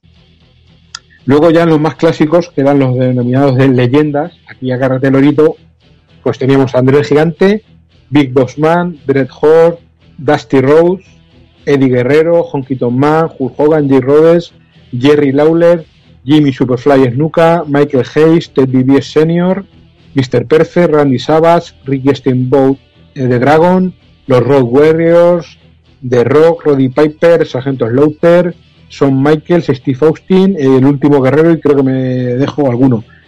Sí es verdad que algunos venían como DLCs y otros había que desbloquearlos, ¿vale? El roster inicial no te venía completo. Era un algo, algunos desbloqueables y, otros y otros mediante pago. También aparecían Jerry Lawler y Jim Ross como comentaristas y Seres del Averno como Pablito de Terrores que los teníamos por ahí dando por el culo.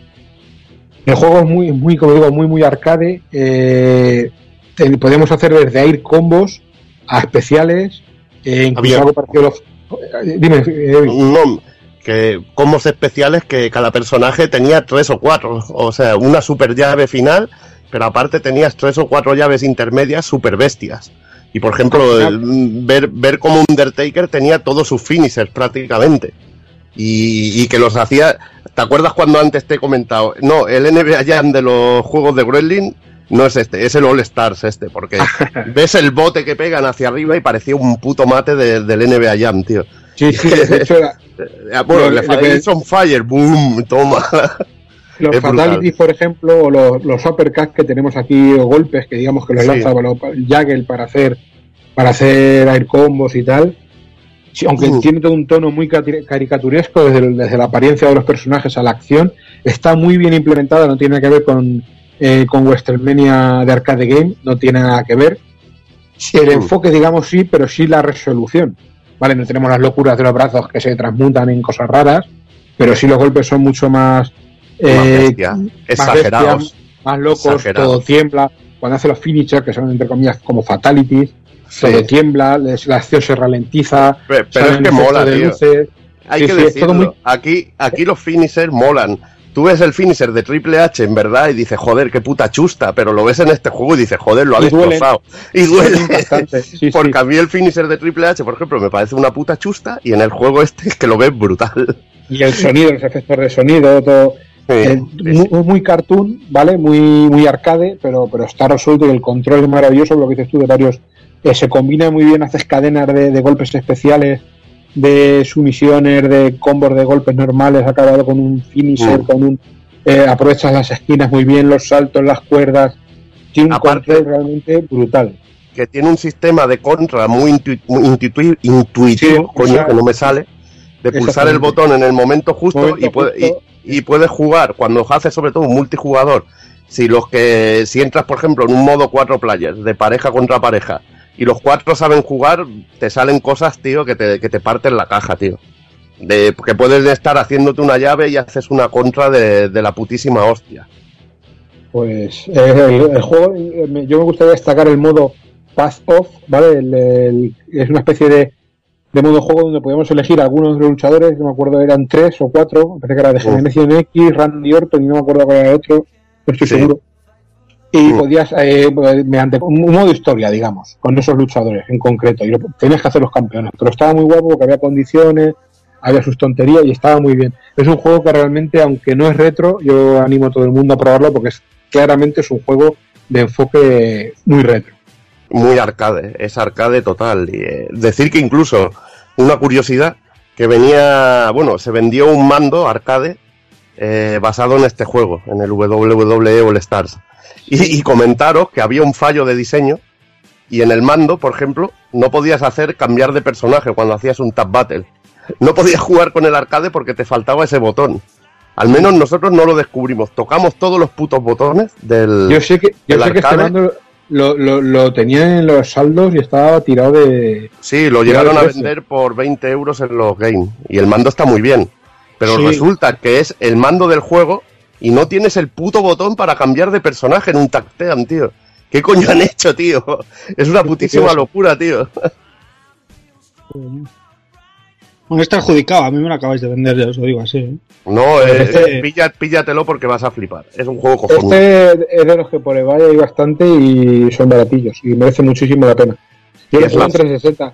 No sé si habrá diferencia entre las versiones. Yo creo, juraría que no hay versión de luchadores. No, no, La aquí nada. de- Es lo mismo. y- de los DLCs y tal, yo creo que ya olvídate porque ya eso ya no, Estaba el Million Dollar, creo. No sé, igual los han dejado libres, no lo sé. no lo sé. No Eso ya idea. sé jugar de- desde su día. Pero es un juego muy revisitable y muy, muy, muy divertido. Yo creo que en el mío me regalaron el Million Dollar Pack, creo que me dieron en el con el que pillé yo. Un, dos, tres. Publicidad otra vez. Nos vamos. Este es el auténtico ring de Pressing Cash. Organiza combates entre tus héroes favoritos del Cash. Macho King, el Barbero, Akin Recio, los Demolitions, el Serpiente y muchos más. Ring Pressing Cash de WWF con cinturón de campeones. ¡Ah! Llévate el espectáculo a casa. Pues venga, como estoy muy calladito y me estáis agobiando mucho ya con tanto juego de pressing catch, vamos a hacer otra cosita y vamos a hacer un recapitulatorio de algunos personajes de juegos de lucha que eran eh, ¿vale? Vamos a arrancar para que no nos tachen de machistas con, con una muchacha de armas tomar y, y- y de buenas mamellas, como diría Hulk Hogan Chanante. Sí. Te acabas, te acabas- te acabas- te acabas de, te acabas de cargar lo de machistas, tío, pero rápidamente. Sí, sí. Yo, yo creía que ibas a durar un poco más, pero no has tardado nada, segundos.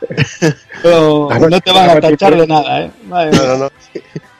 Nada, arrancamos con un gran desconocido en Occidente que es Asuka 120% Final Burning Festival. Es una saga de juegos que no se le llamaba tan larga en un principio, que arrancó en FM Towns y X68000 y que aquí, bueno, yo los pude disfrutar eh, en su máximo esplendor. Eh, estaba en Sega Saturn, que lo toqué de refilón, y en PlayStation, que bueno, era la, la versión de los pobres, no Evil, como diríamos. No, hombre, estaba muy bien, pero si Joder. tenías una Saturn, tenías una buena, Y el de Play, caña. el de Play está muy bien, yo te lo digo yo, ¿eh? Mm, Y el de- el- lo que pasa es que el de Saturn se podía ampliar piratonamente a una versión superior que es la mejor de todas. Mm. Yo la verdad es que le dediqué bastantes horitas a este conveando, ¿eh? Mm. Pero bueno, la historia nos plantea un, un instituto femenino en el que, bueno, es de alta cuna y tal, y hay un torneo anual en el que las chicas se presentan representando a sus disciplinas marciales y entre ellas pues eh, veíamos a Cathy Wild, que es la representante del, del wrestling profesional de este instituto, que nos dejará prendados con esa maravillosa patada voladora que tenía a dos pies por delante, o sea, era impresionante este golpe.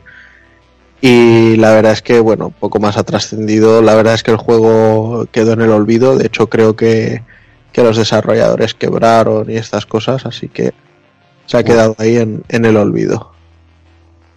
Luego eh, seguimos un poquito más con, con cositas menos comunes y posiblemente, de hecho, sea una de las placas más desconocidas de, de SNK, que es Buriki One.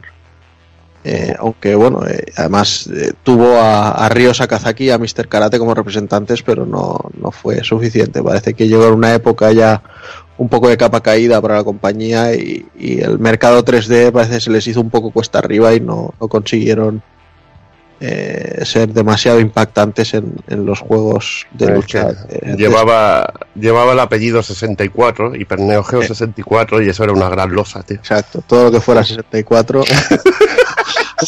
¿Ves cómo se apunta eh, al, al carro Claro. del hate? ahí? Le, le echas al piste, le echas al Sí, le piste. echas al piste y pica como... ya. Claro, yo, yo todo lo que sea la Misty 64, ya sabes que te lo trapo. Bueno, pues en este juego nos encontrábamos con dos wrestlers, Patrick, Patrick Van Hating y Iván Sokolov. Aunque el, el interesante para nosotros es Patrick, ya que el holandés, o, o representante de los Países Bajos, más bien dicho, está basado en, en Bill Goldberg y de hecho, bueno, como este, ulti- este ah, iba a decir actor, bueno, realmente está bien dicho actor, eh, se, pasó se pasó a comentarista de, de MMA, creo que era, en, en un Sí. tipo que, que no duró nada de tiempo. Pues bueno, al personaje le, le hicieron como un amante de los micrófonos, quizá como honor a, a esta etapa. Luego vamos ya con algo más, más conocido. Tenemos a SNK otra vez, aunque como receptores más que como re- desarrolladores.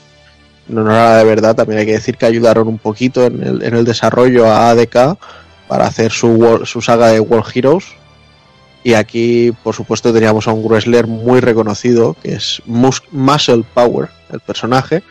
Y aquí no veíamos otra cosa que a Hulk Hogan camuflado. Y bueno, Muscle, realmente muscle, muscle Power, tío. El nombre Muscle- es potentísimo. Potentísimo el nombre, coño.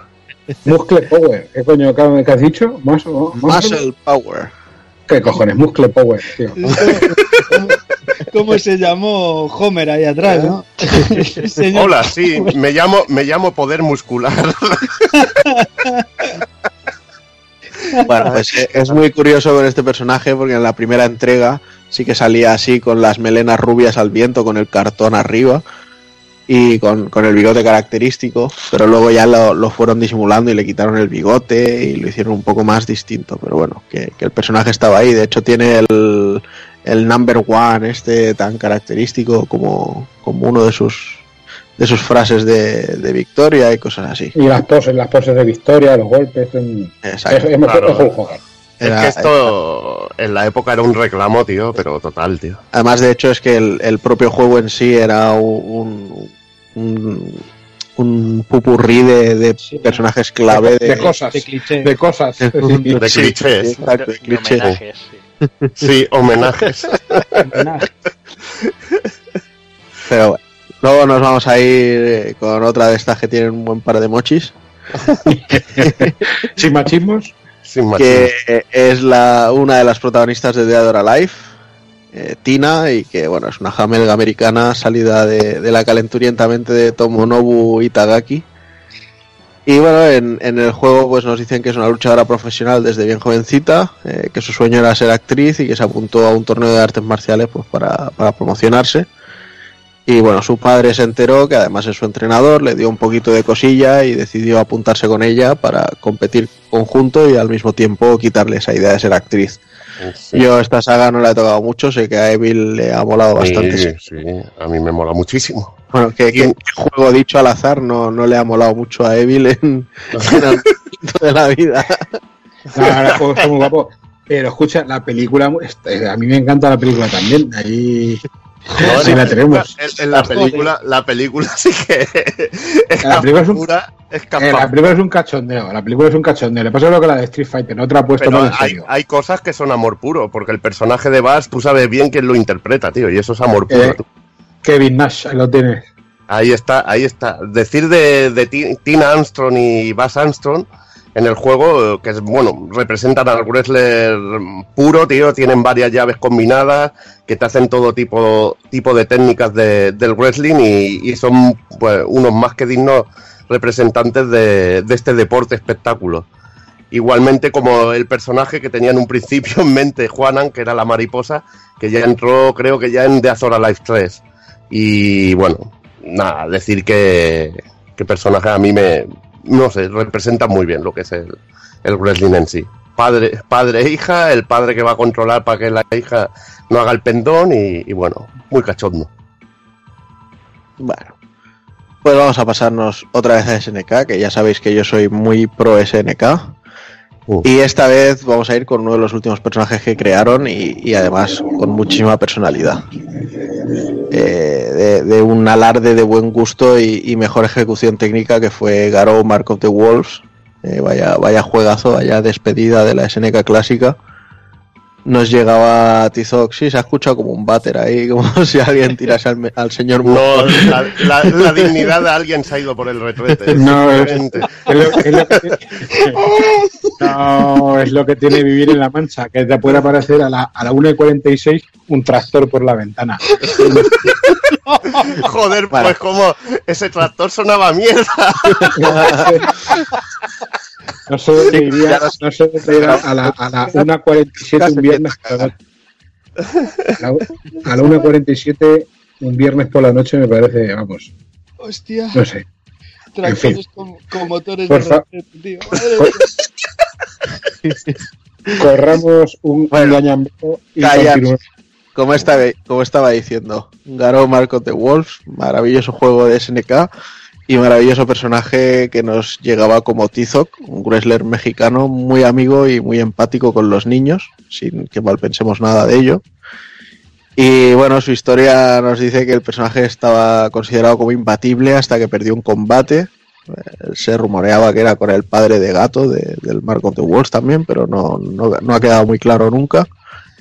Y bueno, buscar a quien le venció y recuperar su honor y esas historias es lo que le llevó a, par- a participar en el, en el King of Fighters del, del Garou. Luego sí que lo hemos visto en algún King of Fighters, incluso en este último, en el 14, ha cambiado de identidad pasando a ser el King of Dinosaurs. Dinosaurs. Este personaje a mí me dio traumas, tío. En manos del Roberto, tío, te lo digo, en el Mar of the Wolves, tío, te puede Sí. dar traumas, tío, de la manera que pilla el cabrón, tío. Es que No. Roberto y los personajes de presa. De, de, de presa, pero es que este Tizoc es que era absolutamente una puta pesadilla, tío. ¿Pero que pilla o que te hace pillar?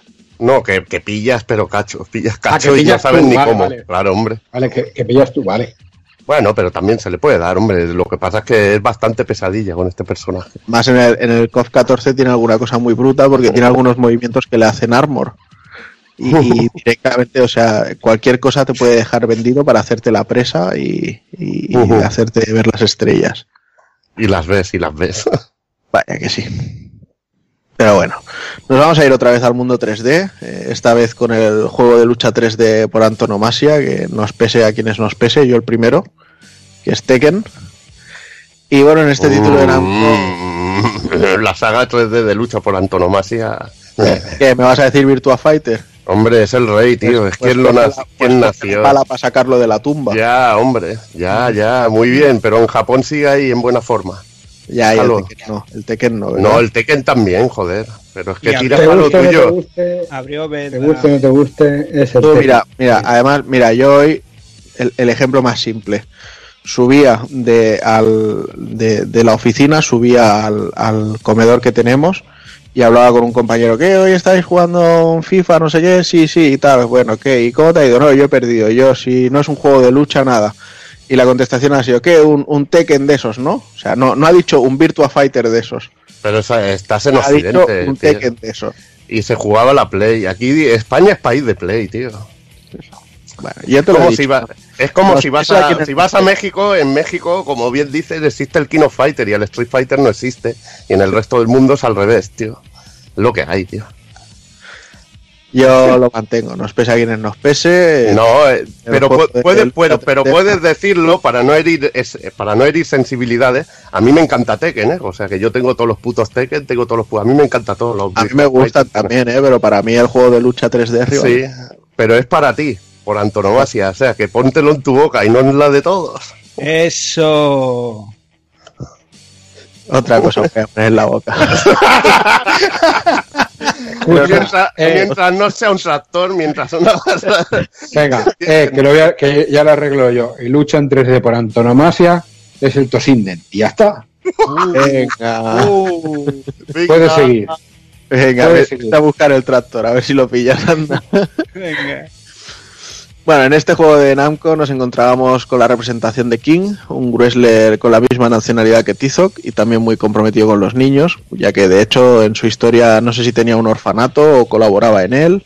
Y de hecho, si no recuerdo mal, del primero al segundo Tekken se decía que el, que el, que el hombre que estaba dentro de la identidad de King era distinto, que, que Sí. pasaba a ser uno de los chavales que había criado en el orfanato. Sí. Eh, ¿Esto cómo ocurre? Pues porque lucha con máscara. Lucha con una máscara de jaguar, al menos yo creo que es un jaguar. Sí. Y encuentra su alter ego en, en Armor King, que bueno, son un- ambos un, un paralelismo clarísimo al, al personaje y antagonista a su vez del manga de Tiger Mask. Que también salen ahí un tigre normal y un tigre de bengala como, como enemigo. que conocimos aquí como hombre tigre. Hombre tigre. Hombre tigre, qué, qué sonoridad, tío, es brutal. Además, bueno, el, el personaje también podemos decir que está basado en el, en el wrestler japonés Satoru Sayama, por su aspecto, que también va con la máscara de tigre. Y de hecho, no sé si Tiger Mask está basado en Satoru Sayama o viceversa, pero algo tiene que haber. Y es que ya os digo, este salía con su máscara de felino también. Aunque bueno, también se le relaciona con, con Fray Tormenta, que es un, un monje que se. Puta. O, o algo Fray así, Tormenta. ¿sabes? Claro, o sea, esto suena a la historia típica de Super Nacho Sí. con el con el Jack Black, pues rollo así. Fray Tormenta, imagínate las hostias que da Fray Tormenta. tío. Ya es. Hostia, relámpagos, chaval. Ya te digo, tío, ya te digo. A mí de King lo que me mola son esas llaves en secuencia que tiene. Igual que luego los de Death Alive también la- las adoptaron. King tenía esas llaves combinadas que eran una puta pasada. Y tenía, bueno, aquella, pero a base de bien.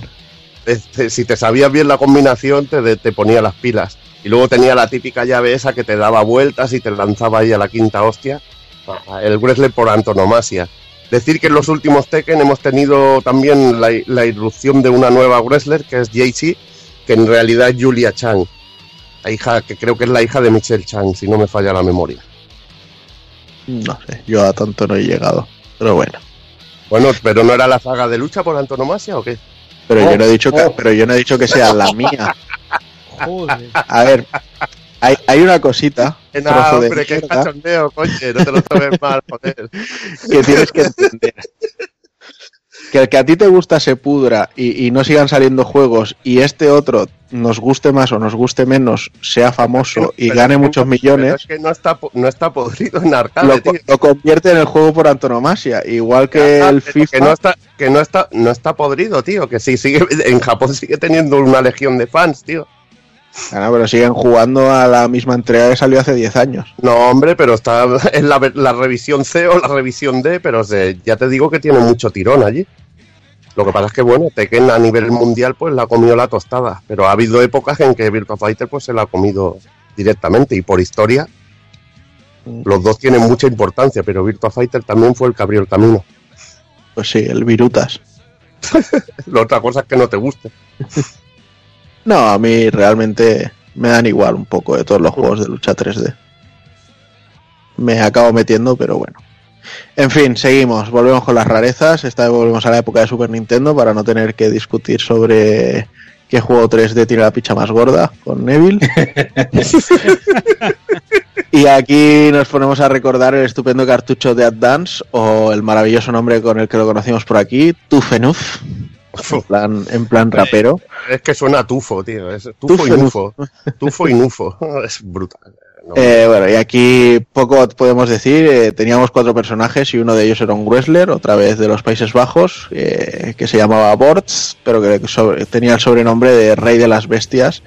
Y el sprite era un tanto, bueno, raro, así. El personaje era calvo y recuerdo que iba con camiseta porque debía de tener frío, pero, pero llevaba un, un, un fardapaquetes de esos pequeñitos y las, y las botas de cuello alto. O sea, era todo muy... muy Nada. Cualquiera, cualquiera ya quiere el título de Rey de las Bestias. El único Bueno, Rey eh, de las eh. Bestias es Crocodile de, de Dragon Quest, tío, y fuera, tío.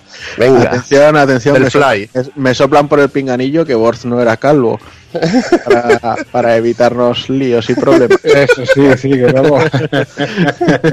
Bueno, pero tenía, no se pela- sabe. tenía pelazo. Eso era peluca, hombre. Era random total. Era un luchador random total. total, total.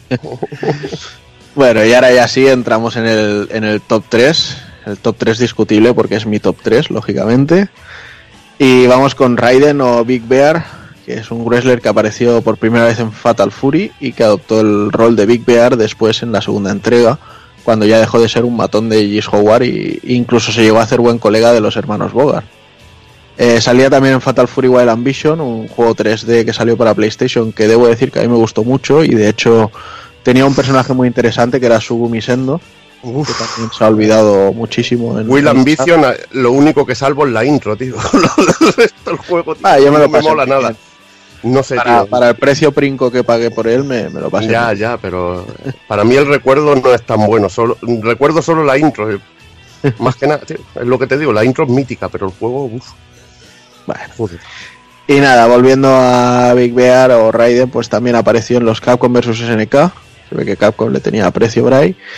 Y consiguió hacer su debut cofero en la desastrosa doceava entrega. Que recuperaron a, tanto a Raiden como a Wahai. Y luego, bueno, decir que este, este personaje está basado en el, en el luchador profesional Big Van Vader, de este que habéis hablado tanto hoy y en el programa anterior. También. Luego, eh, el segundo, eh, tenemos aquí a Mike Hagar. Y es que no hay mejor wrestler que el que se co- reconvierte a alcalde. Porque, bueno, yo aquí lanzo una pregunta que no lo tengo yo muy claro. ¿Qué fue primero, Wrestler o alcalde? Hombre, Wrestler. Sí, ¿no? Vale, vale. Hombre. Ya, ya lo he dicho así al principio. Hombre, pero- yo, yo creo que cuando era alcalde, alcalde y le estaba haciendo pile driver a los del Magier, yo creo que algo ya sabía el cabrón, ¿no? Vale, bueno. Y es que, bueno, además es que si un actor como Chuache podía hacerlo, ¿por qué no lo podía hacer nuestro querido Mike Hagar, no? El personaje salió directamente de Final Fight, así que sería un poquito de trampa ponerlo aquí, pero lo cierto es que pudimos ver al alcalde de Metro City en, en un auténtico versus gracia- gracias, gracias, iba a decir, gracias. por- Gracias. gracias al título saga con el que comenzamos en esto de los Retropool Podcasts, Saturday Night Slam Masters. La verdad es que se decía que había un, un tipo de rivalidad no confirmada entre Hagar y Zangief. De hecho, Zangief le robó el molinete, Mike Hagar le robó el pile driver, etcétera, etcétera, pero bueno, no, no es nada realmente confirmado. Y es un alcalde molón. A este, a este nos lo tenían que poner por aquí. Y verás cómo no iba a ser tan, tan suave como la Colau o... que quiero hacer esto, toma pile driver. Eso funcionaría. En fin, y nos vamos con el mejor, con el grande, con el maravilloso. Y por supuesto, el colofón lo pone el mejor wrestler visto en un juego de lucha. En su Street Fighter, en la saga Street Fighter, hemos tenido otros luchadores como Rainbow Mika, Hugo, Alex o el reciente El Fuerte, pero ninguno de ellos ha sido como Zangief. El ciclón rojo, el azote soviético, el hombre que bailó cosaco con Gorbachev, el machomán que guarda piezas de ajedrez en el pelo pectoral. Esto es un spoiler de Street Fighter V.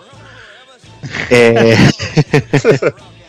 Nada, nuestro querido Zangief ha aparecido en la saga desde el segundo y mítico juego. Creo que los únicos que se ha saltado han sido los Street Fighter 3. Hmm. Y bueno, pero bueno, teníamos a, a Hugo ahí para sustituirle. Y hemos- por verle le hemos visto hasta hacer cameos en, en la película de Romper Ralph. Y bueno, yo creo que con, con la majestuosidad y, y gloria de Zangief cerramos este listado. Yo Ya me os digo gustaría que hay, hacer- hay muchísimos más. Ahora, si queréis, dais un, un paseo a los que os apetezca, así muy rápidamente. Pero yo por mí los cierro aquí. Yo, Zangief, me gustaría eh, dejar así esa gran frase que tiene en la película de animación de imagen real, perdón, la de Ah, pero a ti te paga. Creía que iba a decir algo bueno, tío, y qué cabrón. No, tío, cuando dice, eh, es que el personaje de en la película mara- tío.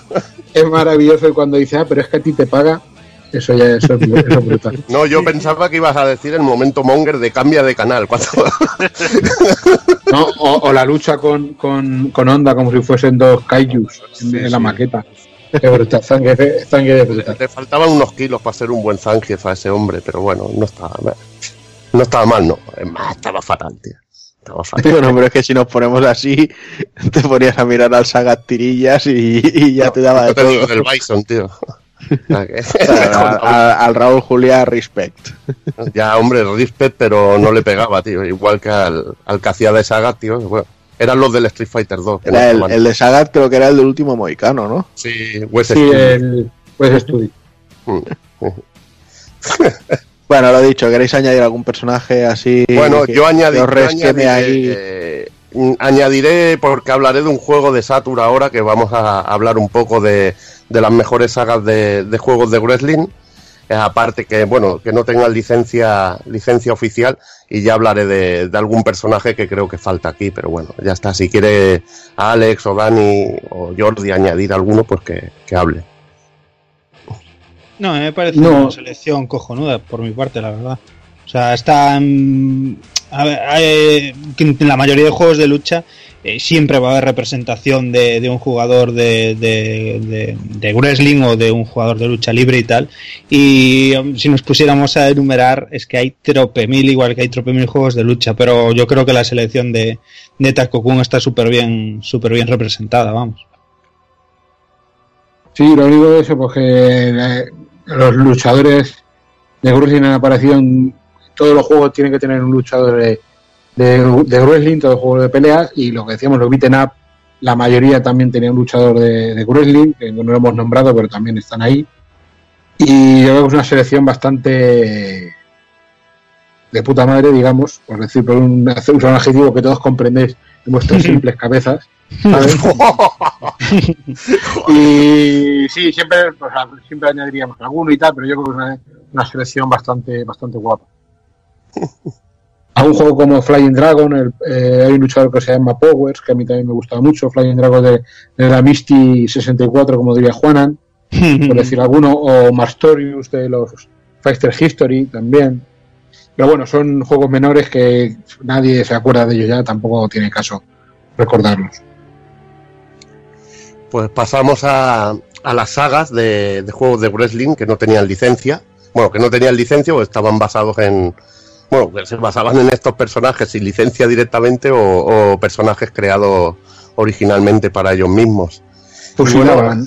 Sí, que fusilaban. Muchos de estos. eh, Era normal, tío. Tener siempre un Hulk Hogan, que los más icónicos siempre salían representados de alguna manera. Y bueno, vamos con Pro Wrestling, uno de los títulos más míticos de este deporte espectáculo que salió en 1986 para Famicom. Destaca por ser uno de los primeros juegos de este género en tener el árbitro en pantalla. Una vez conseguíamos el título en el juego, había que defenderlo en el modo de, un jugador y tiene uno de los jefes finales más chungos que se haya visto en la 8 bits de Nintendo. También podíamos competir a dobles contra un amigo, que bueno, eso era muy de agradecer en un juego tan, tan, tan, tan antiguo. El juego fue programado por Masato Masuda para Nintendo, quien dejaría la compañía y trabajó en Human en la famosa saga Fight Pro Wrestling. Es un juego muy querido por la manera en que capturó la esencia del wrestling en sí.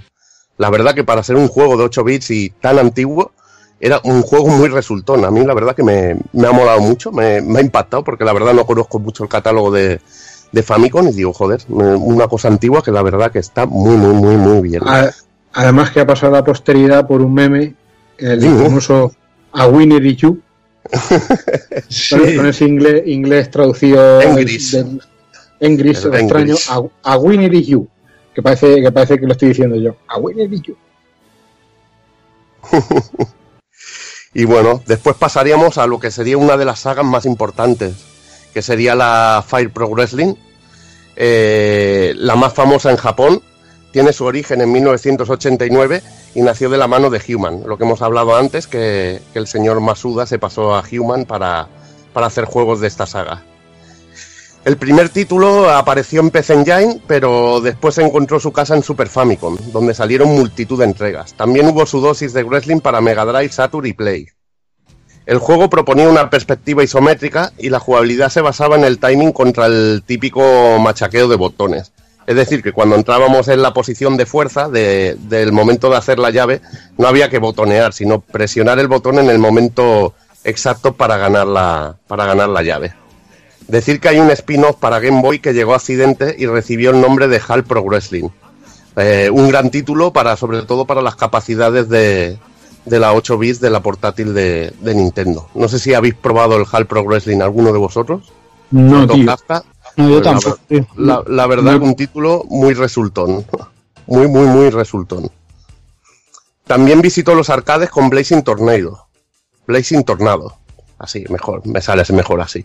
Juego que se conversiona a Saturn y que cuenta con unos gráficos muy espectaculares, pero una jugabilidad bastante durilla. La verdad que, como habla así Dani siempre, la caja de impactos no funcionaba muy bien y a veces no sabías dónde golpeabas o si había golpeado bien al, al enemigo. Era muy espectacular a nivel técnico, pero y que bueno, tenía unos personajes así estereotipos. Los Fire Pro Wrestling normalmente tenía una gran variedad de personajes, pero no se diferenciaban mucho entre sí. Y en esta, en esta ocasión, como eran personajes para arcade, estaban los estaban muchísimo más currados a nivel de a nivel de detalles, pero la jugabilidad era un poquito, un poquito durilla. El último Fight Pro Wrestling de, de Human fue para, para Play, el Fight Pro Wrestling G, y además de, de hombres, de, de lo que sería lucha masculina, también hubo Fight Pro Wrestling de chicas, en este caso Super Fight Pro Wrestling Queens Special. Eh, destacaban los editores de personajes de algunas entregas y los modos historia. Curiosamente, un conocido nuestro de Grasshopper, llamado Suda51, Ah, comenzó a trabajar en Human y se encargó del guion de Super Fight Pro Wrestling Special. ¿Tú lo conoces esta historia, Dani? Sí, sí, sí, sí. Bueno, Sí, sí, sí. A mí me lo contó, bueno, un gran amigo mío que es, es fanático de, de Suda 51. y me explicó la historia de, de este juego. Yo no lo conocía, no sabía esto de lo que pasaba. Ahora os voy a contar un poquito. Y os recomiendo también un, un artículo de la web Pixfan que lo explica bastante bien, está en castellano además. Eh, te explica lo bueno, lo que pasó con este juego y Suda 51 que se arriesgó mucho, la verdad, sobre todo a nivel argumental. El, pro- el protagonista de dicho juego quiere probarse como el más fuerte luchador y comienza a entrenar y hacerse un nombre entre los profesionales. Durante el juego se enamora de la hermana del luchador Akira Maeda, pero esta no le corresponde y entra en una terrible depresión. También verá cómo su entrenador muere, asesinado ante sus ojos. El luchador sigue adelante y se convierte en el campeón del mundo, pero no tiene con quién compartir su éxito. Por ello, decide suicidarse al final. Imaginaos qué argumento Cuidado. más rompedor y tocando. cuidado. Cuidadín. Cuidadín. Em, a ver, ¿vosotros qué creéis? ¿Que acabó en fracaso o acabó en éxito esto? Directamente. Hombre, Pues a, a los amantes de wrestling que normalmente le va la pirotecnia, los colores, los colores chillones y toda la movida, esto a lo mejor lo supera un poquito. Huele, No huele sé. a Oscar. Huele a Oscar. Bueno, tan atrevido argumento hizo que el juego fuera un fracaso a nivel comercial, pero a pesar de, de todo, Suda continuó en la compañía. Ya conocemos, bueno, también la afición de Suda 51 por el wrestling, que siempre Eso es. aparece, aparece con máscara, le encantan las llaves, lo implementa en sus juegos siempre, de En alguna todo. manera, de alguna manera u otra, Sí. lo tiene que meter. Y bueno, decir que mira, el tío fue muy atrevido. En Japón esos temas, un tema como el suicidio, no se toca así como así y, y mira, resultó en un fracaso, a pesar de que era una saga que, que siempre tenía muchísimo éxito. Mm. A partir del año 2000, la saga pasaría a manos de Spike, quien siguió lanzando títulos para Game Boy Advance, Dreamcast, Play 2 y Xbox 360, además de teléfonos móviles. Destaca por el tremendo acabado gráfico y mejora la, la versión de Dreamcast, Fire Pro Wrestling D y Fire Pro Wrestling Returns para Play 2. Juego que incorpora un gran editor de personajes y es completísimo y llegó a salir incluso en Occidente, en Estados Unidos. Un juego que la verdad yo perdí la oportunidad de, de pillarlo, que costaba 20 euretes, la verdad, el, el Fight Pro Wrestling Returns. Y aquí lo que destaca sobre todo de, de estas entregas es un acabado gráfico imponente. Eh, mantiene la perspectiva isométrica del original, pero mola muchísimo las animaciones, el editor, que te podías hacer todo tipo de personajes, eh, te podías hacer tu- tus ídolos de, siempre y ponerle las llaves más, más características. Y realmente era un juego muy, muy, muy, muy bueno, muy bueno, sobre todo, te entraba por los ojos. Recientemente se ha anunciado que habrá una nueva entrega para Play 4 y PC con el nombre de Fight Pro Wrestling World. Veremos qué tal y, y a ver si llega a Occidente.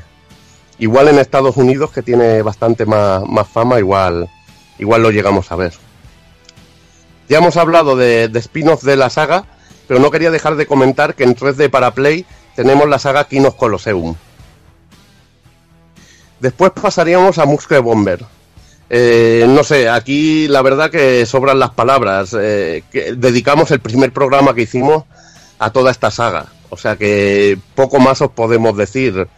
Eh, si queréis saber de este juego y de esta saga, escucharos el, el primer programa y simplemente decir que es una es la saga de, de wrestling de Capcom y que es uno de los, de los mejores exponentes de, de juegos de wrestling arcade. Una auténtica maravilla.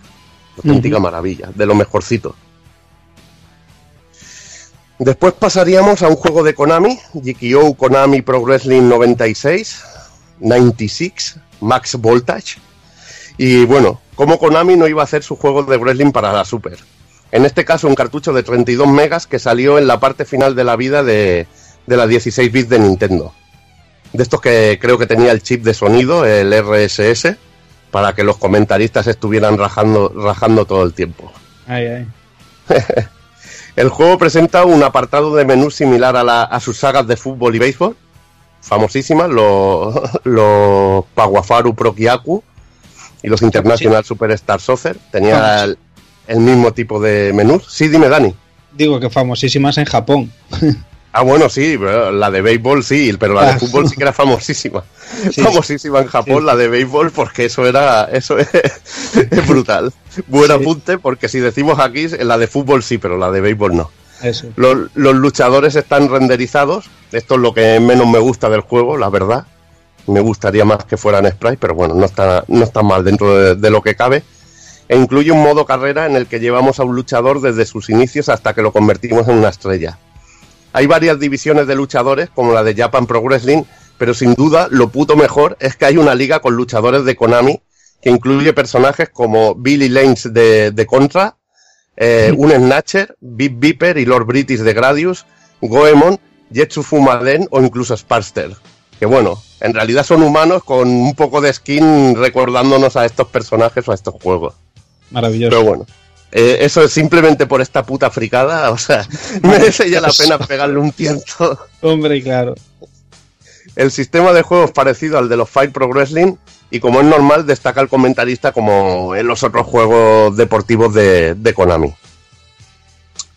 Ahora pasamos para pasamos a un a uno bueno que marcó un poquito lo que sería mi infancia o mis inicios como jugador de los primeros juegos que tuve en Mega Drive que fue Wrestler War.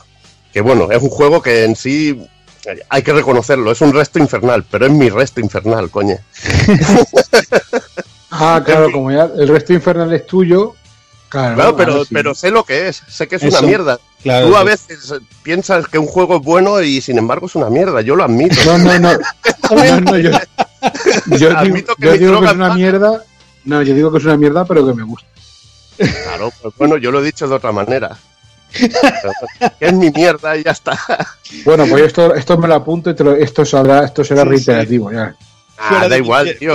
yo, yo me lo pasé bien con que era uno de los primeros juegos que tuve. Y bueno, joder, tú mira qué portada, tío. La portada pal, tío, que parecía el Faris ciclado, tío. Es.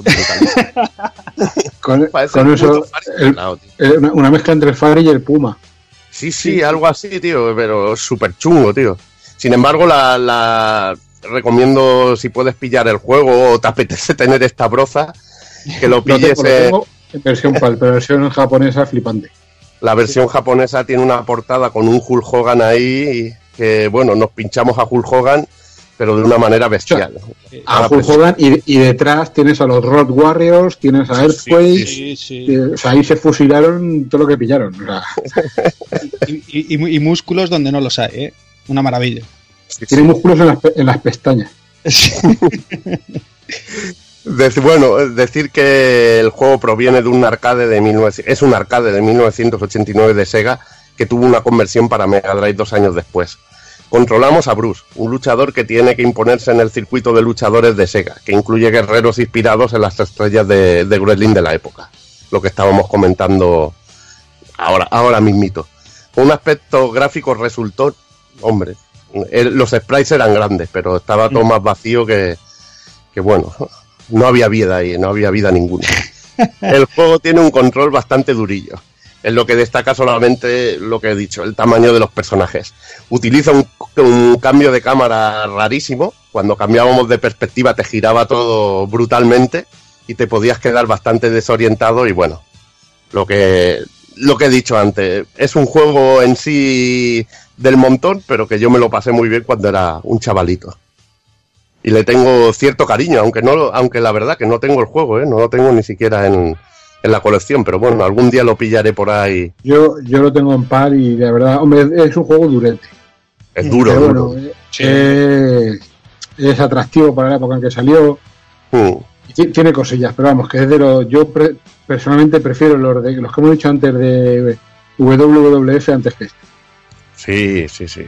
Bueno, juega un papel grande la nostalgia, pero eso está guay también, joder. Eso, eso, eso está genial.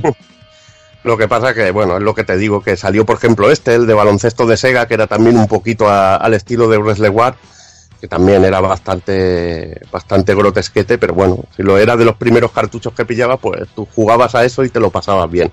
Pero tienes que saber lo que es. Es un juego, pues, bueno, para mucha gente es carismático. Después pasaríamos a una saga poco conocida, porque solo se, se dio en Japón de, de Super Famicom, sobre todo en, en formato Super Famicom, que son los All Japan Pro Wrestling. Eh, ah, no, perdón, no, hostia, se me ha ido la, se me ha ido la olla. Es la de. Estoy a- All Japan Pro Wrestling son los Featuring Virtual, me cago en 10. Eh, es la mejor saga de, de juegos de wrestling de Sega. Es que la All Japan Pro Wrestling también lo podemos llamar al, al siguiente juego, pero bueno, ahora, ahora os comento un poquito. el All Japan Pro Wrestling Featuring Virtua es, es la mejor saga de juegos de wrestling de Sega, nada que ver con el Wrestle War. Nació en arcades a través de All Japan Pro Wrestling Featuring Virtua para la placa Titan basada en la, eh, en la arquitectura de Sega Saturn. Eh, el juego, bueno, eh, como bueno, salió en, arcade en lo que llamaríamos la placa STV, apareció en Sega, en Sega Saturn tiempo después y destaca por la inclusión de Wolf y Jeffrey de Virtua Fighter, que para mí esos eran los luchadores que te faltaban en el listado, porque son muy, muy clásicos los, los dos wrestlers de, de Virtua Fighter. Y bueno, por eso venía lo del apellido de- del juego de Featuring Virtua, es decir, que era un juego de, con los con los bueno, con personajes reales de All Japan Pro Wrestling, pero que incluía como invitados a Wolf y Jeffrey de, de Virtua Fighter. Destaca por su tremenda jugabilidad, gran acabado técnico, animaciones y algunos efectos geniales, como la- las radiografías de huesos rotos al realizar determinados movimientos. Había un porcentaje y podíamos joderle alguna extremidad al, al otro personaje y era realmente muy un momento muy espectacular y divertido. Y la verdad que los combates se hacían a menos con este tipo de, de elementos. Hay dos secuelas para Dreamcast llamadas Gian Gram All Japan Pro Wrestling 2 y Gian Gram All Japan Pro Wrestling 3. Ambos juegos provenientes de arcade sobre placa Naomi y la primera entrega fue el primer juego que tuvo soporte de tarjeta de memoria de Dreamcast en arcade. Se mejora gráficamente en, estas entregas de Dreamcast, se incluyen muchísimos más luchadores y veremos a leyendas del wrestling nipón como Baba el Gigante y Vader. Y ahora pasamos al juego que, que quería comentar antes, Zen Nippon Pro Wrestling, que yo lo, yo lo tenía entendido como All Japan Pro Wrestling, y bueno, eh, es la mejor saga de, bueno, es la saga de wrestling de, de juegos hecha por Natsume y Masaya, que se publicaron en, en su mayoría en Japón, aunque alguno llegó enmascarado a Occidente. Destaca por su sistema de combate, en el que el timing es el protagonista, al igual que en el en Muscle Bomber o, o en el ya comentado en los Fight Pro Wrestling. Y hay tres títulos principales en Super Famicom, destacando el último de ellos, Zen Nippon Pro Wrestling 2. Eh, 3-4 Budokan, así lo, lo diríamos directamente en castellano. Jodidísimo el nombre, ya de decir, que permitía el uso de multitap.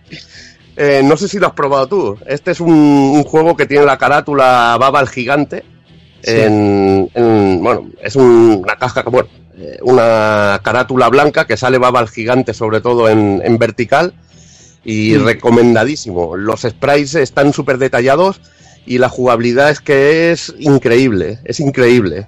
Para mí de, de lo mejorcito que he jugado en, en wrestling en, en la Super y en sistema alguno. ¿Mm? Dime. Digo que en Super Famicom, de los que así rollo jugables y tal, sí, seguramente estos de Masaya y tal, pues son quizás los más majos a la hora de jugarlo. vamos. No, es que ya os digo que los verás a los personajes que no tienen el carisma de, de lo que serían personajes oficiales, son los personajes de, del Japan Pro Wrestling con Baba el Gigante, Vader, etcétera. Pero es que los sprites, sobre todo en la tercera entrega, en el, en el último, tío, están súper detallados y son la putísima hostia. Mm, También destaca la entrega para Game Boy Zen Nippon Pro Wrestling Jet, uno de los mejores juegos de este género para la portátil de Nintendo. Eh, el juego tiene la licencia de la Japan Pro Wrestling y cuenta, bueno, con el mítico Baba el gigante entre, entre, su, entre sus filas. Creo que el juego que llegó, que llegó a, a, bueno, a lo que sería Occidente fue el de Game Boy, con otro nombre. Ahora no, no me acuerdo directamente, pero que es también un señor juegazo de los mejorcitos de wrestling que hay en, en Game Boy. Luego pasaríamos a los juegos de wrestling de la compañía Yukes, que hemos hablado anteriormente en el Legend of Wrestling, ¿no? En WrestleMania, Legends of WrestleMania, que, que ha comentado Kafka. Y bueno, eh, es una de las compañías, es la que actualmente ha hecho todo lo que son los juegos oficiales de, de la WWE. Y bueno, si hay compañía que lleva el wrestling en las venas, esta, es, es- es esta. Fundada en 1993 y se encarga de desarrollar los juegos oficiales de la WWE, comenzando en el año 2000 con WWF SmackDown, Exciting Pro Wrestling en Japón, que se llamaba Exciting Pro Wrestling en Japón. Además de trabajar para otras compañías en los juegos oficiales de la Gran Liga de Wrestling, tuvo su propia saga de juegos de wrestling llamado Toukon Retsuden, en la que brilla su, la cuarta entrega para Dreamcast. Este es bastante conocidillo para el que importa juegos de, de Dreamcast porque también es uno de, junto a los Giant Gram, los All Japan Pro Wrestling, es de los mejorcitos juegos del, del género que hay, que hay para la, para la Dream. Otras sagas importantes de Yux incluye Wrestle Kingdom para Play 2 y 360 y la primera parte con luchadores de New Japan Pro Wrestling y All Japan Pro Wrestling. Es que incluso, bueno, Yukes tiene hasta acciones de, no sé si de la New Japan Pro Wrestling, juraría, si no me equivoco. Tiene incluso acciones, o sea que imaginaos cómo, cómo está de metida en el, en el mundillo del wrestling. También destacable, un juego que también antes ha hablado Kafka ligeramente, Rumble Roses, un encargo de Konami que contaba con luchadoras inventadas que enseñaban bastante chicha. Una primera entrega para Play 2 con su modo historia y una segunda para la 360 llamada Rumble Roses XX, que pierde este modo pero gana la lucha por parejas y más chicha en pantalla. La verdad. Una, una pregunta débil, hay un juego de Konami de AAA de la lucha libre mexicana que, que no sé si será de Yukes también. Eso no Pues sé. seguramente, seguramente, tío. Que ese son los luchadores mexicanos. Y ese yo por aquí, por España, yo no lo llegué a ver. Me quedé con ganas de probarlo y de. y pintaba bien, pintaba el rollo de así, me parecía el Rumble Roses. Y yo juré, no lo sé. Entonces ese ya no sé si es de Yuke. No, ya te digo que tenía un sistema muy peculiar y que se juegan como los últimos de wrestling que, que hemos visto, los, bueno, lo que serían los de la WWE oficiales. Mm, Si juegas a Rumble Roses te recuerda lejanamente, pero te recuerda algo. Y es que la verdad que tienen muy bien la medida tomada lo que son juegos de wrestling. Luego pasaríamos a, a un juego de, de SNK, que yo creo que es mítico, que es Three Boat, también conocido como Fight Suplex. Y bueno, eh, el juego que es uno de los primeros, que salió en 1993 y es uno de los primeros Mega Shocks. Y bueno, cogeremos entre 10 luchadores con su set de movimientos especiales, sistema de juego a botoneo puro, en el que es casi imposible ganar a la hora de hacer llaves. Cuando entras en el, en el pulso de fuerza, yo creo que es imposible. No sé si lo hicieron como el Samurai Sodom, que era random, pero que en este caso siempre ganaba la máquina.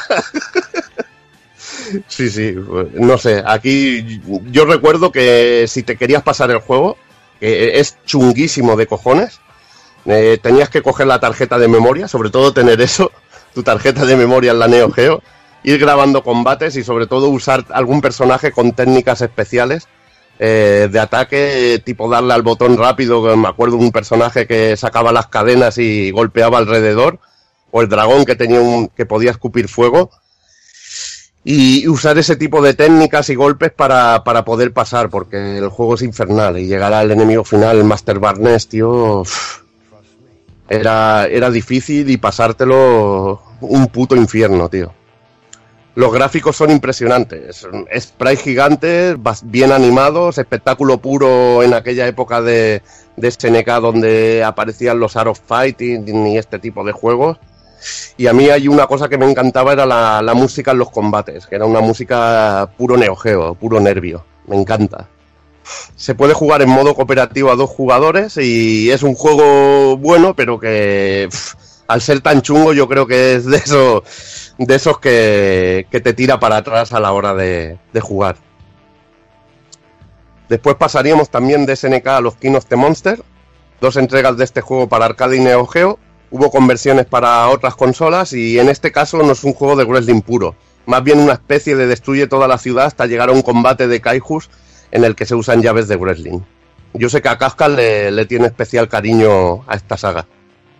A mí, eh, est- esta saga, bueno, esta saga, los dos juegos que conozco, eh, yo eh, distingo entre el primero, que sí es un juego de wrestling con golpes especiales y con láseres y con objetos por el escenario y tal, porque empiezas el combate uno contra el otro, y en el 2 hay una especie de fases ahí como beaten up hasta llegar al combate. Era más un beaten up, yo creo que un juego de wrestling. Rebotas en las paredes con los rayos láser y tal. Y luego ahí está el heredero de este, hay un juego para Play 2 que se llama War of the Monsters, que mezclaba un poquito este concepto con el de Twisted Metal, con el de Twisted Metal. Mezclaba todo un poquito y, y también es curiosete. Es un juego que le tengo mucho cariño y personalmente me encanta. Y el primero, ya te digo, yo, sí lo considero de, de wrestling. Es fantástico, lógicamente. Y el segundo es más un beaten up para mí. Hmm.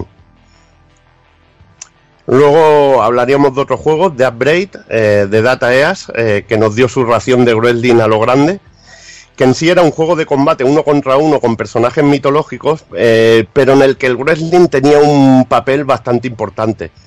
Eh, aquí le voy a pasar un poquillo el testigo a cero, un poquito, a Jordi, porque sé que ama este juego muchísimo. Sí, sí, sí. Tiene. Me pilló en, una- en unas vacaciones, el único entretenimiento que tuve en verano, prácticamente, la recreativa. Y la verdad es que, que siempre hablando del arcade, porque la versión de Super es bastante infame.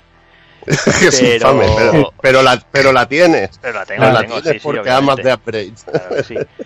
Que, que bueno, lucha con personajes mitológicos típicos y, y con superpoderes. O sea, solo ver la- lo- los golpes especiales ya el juego es, es un win. O sea, es total. O sea, ver lo- los personajes volando por el cielo, tío, hacer una llave es súper espectacular. Reventarlo luego contra el suelo. Es que, es que ¿qué más quieres pedirle? O sea. es increíble, o sea, cuando pillas a la hidra y sales volando con la hidra esa que sale, es, es un locurón total, o sea, Nah, un juego espectacular, una, una auténtica bestia de, de placa de, de Data. Yo me tenía que conformar con el hermano pobre de Mega Drive, que era, era infame. ¿no? Ahora no, no me saldrá el nombre, tío, ahora. Pero el Fighting Masters, tío, que era... Y hostia, mira, se parece al de Upgrade, pero es una puta mierda. pero bueno. Es que gratis. sí, es gratis, tío, pero es que el Fighting Master me recordaba al de Upgrade, pero en cutre, tío. Ya. Después, para, bueno, vamos a hablar también de, de una saga, también, de varios juegos sobre el personaje de Musculman, que es un mito en el wrestling y en el anime. Eh, y en el anime con personajes que hacen wrestling, que es Musculman, conocido en Japón como Kinnikuman, y que bueno, pudimos disfrutar de la serie en determinados territorios, como Cataluña y creo que Valencia. No sé si en otros territorios a Galicia llegó Musculman. No, no, no, aquí no, aquí no lo dieron, ¿no? pero que por mucha parte de España no es conocido, pero aquí se convirtió en un Aquí, por ejemplo, icono. aquí llegó los videoclubs, igual que por ejemplo eh, Voltron o, o Gungar o, ¿sabes? O, o Daya Polón, llegó en formato. VHS a los videoclubs. Y era- había varios que ibas cogiendo y ibas viendo capítulos, eran capítulos grabados en VHS. Hay muchos juegos basados en este personaje. Hay auténticos restos infernales del Averno. la mayoría. Sí, la mayoría. como el de Famicom y el de Super Famicom. Lo que pasa Hostia, es que Dirty, Dirty Challenger Eh. es maravilloso. el Dirty Challenger es marav- maravilloso para ti, desgraciado. que tiene una portada muy chula, la verdad. La portada a mí me mola mucho. Y, y bueno, eh, yo me acuerdo del Dirty Challenge que creo que estaba basado en unos ovas de, de Musculman que te enfrentabas a como a unos hermanos de, de, de Musculman, tío, pero así un poco temático. Me acuerdo del Musculman Comando que era trapero a más no poder, tío. Sí, esto creo que esto creo que es la última etapa que hubo del, del anime de Kiniku, ¿no? Que es la que no llegó aquí a Cataluña. A mí me Pero pa- que- que- incluso me parece que el- estaba en Ovas o algo así. El Dirty Challenger, que es más un juego de lucha que uno de lucha libre, que es más, digamos que de, vis- de vista lateral y más, más, más que un juego de lucha libre como tal. Sí, que es más Eternal Champion que Street Fighter 2. Sí, sí. Pero todo cambió con el juego basado en este personaje para GameCube. Aquí fue como la noche y el día. Toda una maravilla de Bandai que en este caso tenía personajes de la All y New Generation, que es la nueva serie con los hijos de Kinnikuman y de varios de los personajes míticos de, de este manga y anime. Un juego que te entraba por los ojos por su estilo cel shading, su sencilla jugabilidad y carisma de los personajes. No, yo sé que a Jordi Y también las- eh, la las técnicas combinadas, tío. Ahí está, ahí está. Aquí Es esto que era un gozo. Habla, habla, habla, coño. Habla, que Aquí esto era, era un gozo, sobre todo porque había un montonazo de combinaciones entre personajes. Y luego, bueno, estaban las, las clarísimas de padres y hijos y tal, pero luego también entre, entre clásicos, como por ejemplo con el, con el Men Yatayarinas, el, el Ramen Man y, y Buffalo Man, que hacían la, la clásica locomotora del, del manga. Y bueno, había, había cosas muy chulas, muy brutas, y bueno, el, el plantel de personajes es que en, Y el, en las el luchador últimas- nazi, yo a mí me encanta el luchador nazi, es un personaje... El, el Blockman, ¿no? Blockman Jr. Blockman, sí, Exactamente. el, que el sucesor, digamos, parecía un ciclista ahí con el casco ese verde. no, pues son, siempre han tenido mucho carisma. sí es cierto, yo eh, vi una parte de, de Kinnikuman Nisei, que es la, la de la nueva generación, y bueno, aflojaba un poquito, eh, el cachondeo ya no era el mismo. También aquí hubo- hizo muchísimo, sobre todo el, el doblaje catalán, con el ahí, con el ay marona cating po y cosas así, o sea, era, era mitiquísimo. Pasa que la serie bueno. también le cuesta mucho arrancar. La primera parte que es el Sí. kaiju y todo eso, bastante tornillo. la- Sí, al, pri- al principio era los infumable. torneos de wrestling y eso, la serie es un poquito chunguilla, la verdad. De hecho, es que incluso te diría que los primeros torneos son bastante flojos y para mí todo arranca cuando ya empieza a aparecer el Warsman ahí, el Black Hole y toda esta peña. Bueno, cuando aparece el señor, de- el señor del mal, también mola, tío. También, sí. Que tenía la llave esa con la rodilla, que esa es brutal, tío. Ahí me encantaba, tío. Cuando Qué parte pedazo. En pedazos ahí, eso es brutal. Exacto, Sí. ese, ese torneo era estupendo. Y, lo- y los rings del Warsman dentro de- luchando dentro del Warsman y, Mm. y bueno, y el, el Neptuno y el Gran Buto, tío. Eso- Sí, que, al- que al partes final, eran- que al final el, el Neptuno era el Budo. ¡Spoiler! ¡Spoiler! ¡Spoiler! ¡Que te van a matar! Al final había un lío ahí con esta gente que vaya tela. Pero muy, Luego muy- llamáis yo, spoiler boy a- al pobre Casca, coño. yo tengo muy, muy buenos recuerdos tanto de la serie como de, de los juegos. De los juegos estos en cuestión, ¿eh? tanto los de GameCube como los que salieron luego en Play 2. O sea, el resto ni, ni con vuestras manos. La verdad es que, que Bandai se sacó la chorra, lo que decía Evil. O sea, el, estilo cel shading le queda, vamos, como un guante y es brutal. O sea, le pega, pero vamos, es de esos juegos que, que los ves a día de hoy y siguen siendo espectaculares visualmente. Ya te digo. Decir que, bueno, luego hubo una segunda entrega para Play 2 con gráficos más realistas, de bueno, y que seguía el mismo estilo del de GameCube, pero perdía quizá ese encanto de que le daba el cel shading. Estaba muy chulo, hay que decirlo, que tenía más personajes y alguna cosa más, pero yo prefiero a nivel visual en este caso el de el de Cube. También hay una tercera entrega que para mí es el mejor juego de Musculman, que en esta ocasión se basa en la placa System 246 y que desarrolló Namco.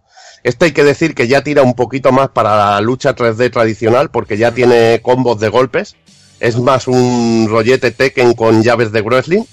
Pero a mí eso también me gusta porque digo, joder, lo ha hecho gente muy, muy profesional.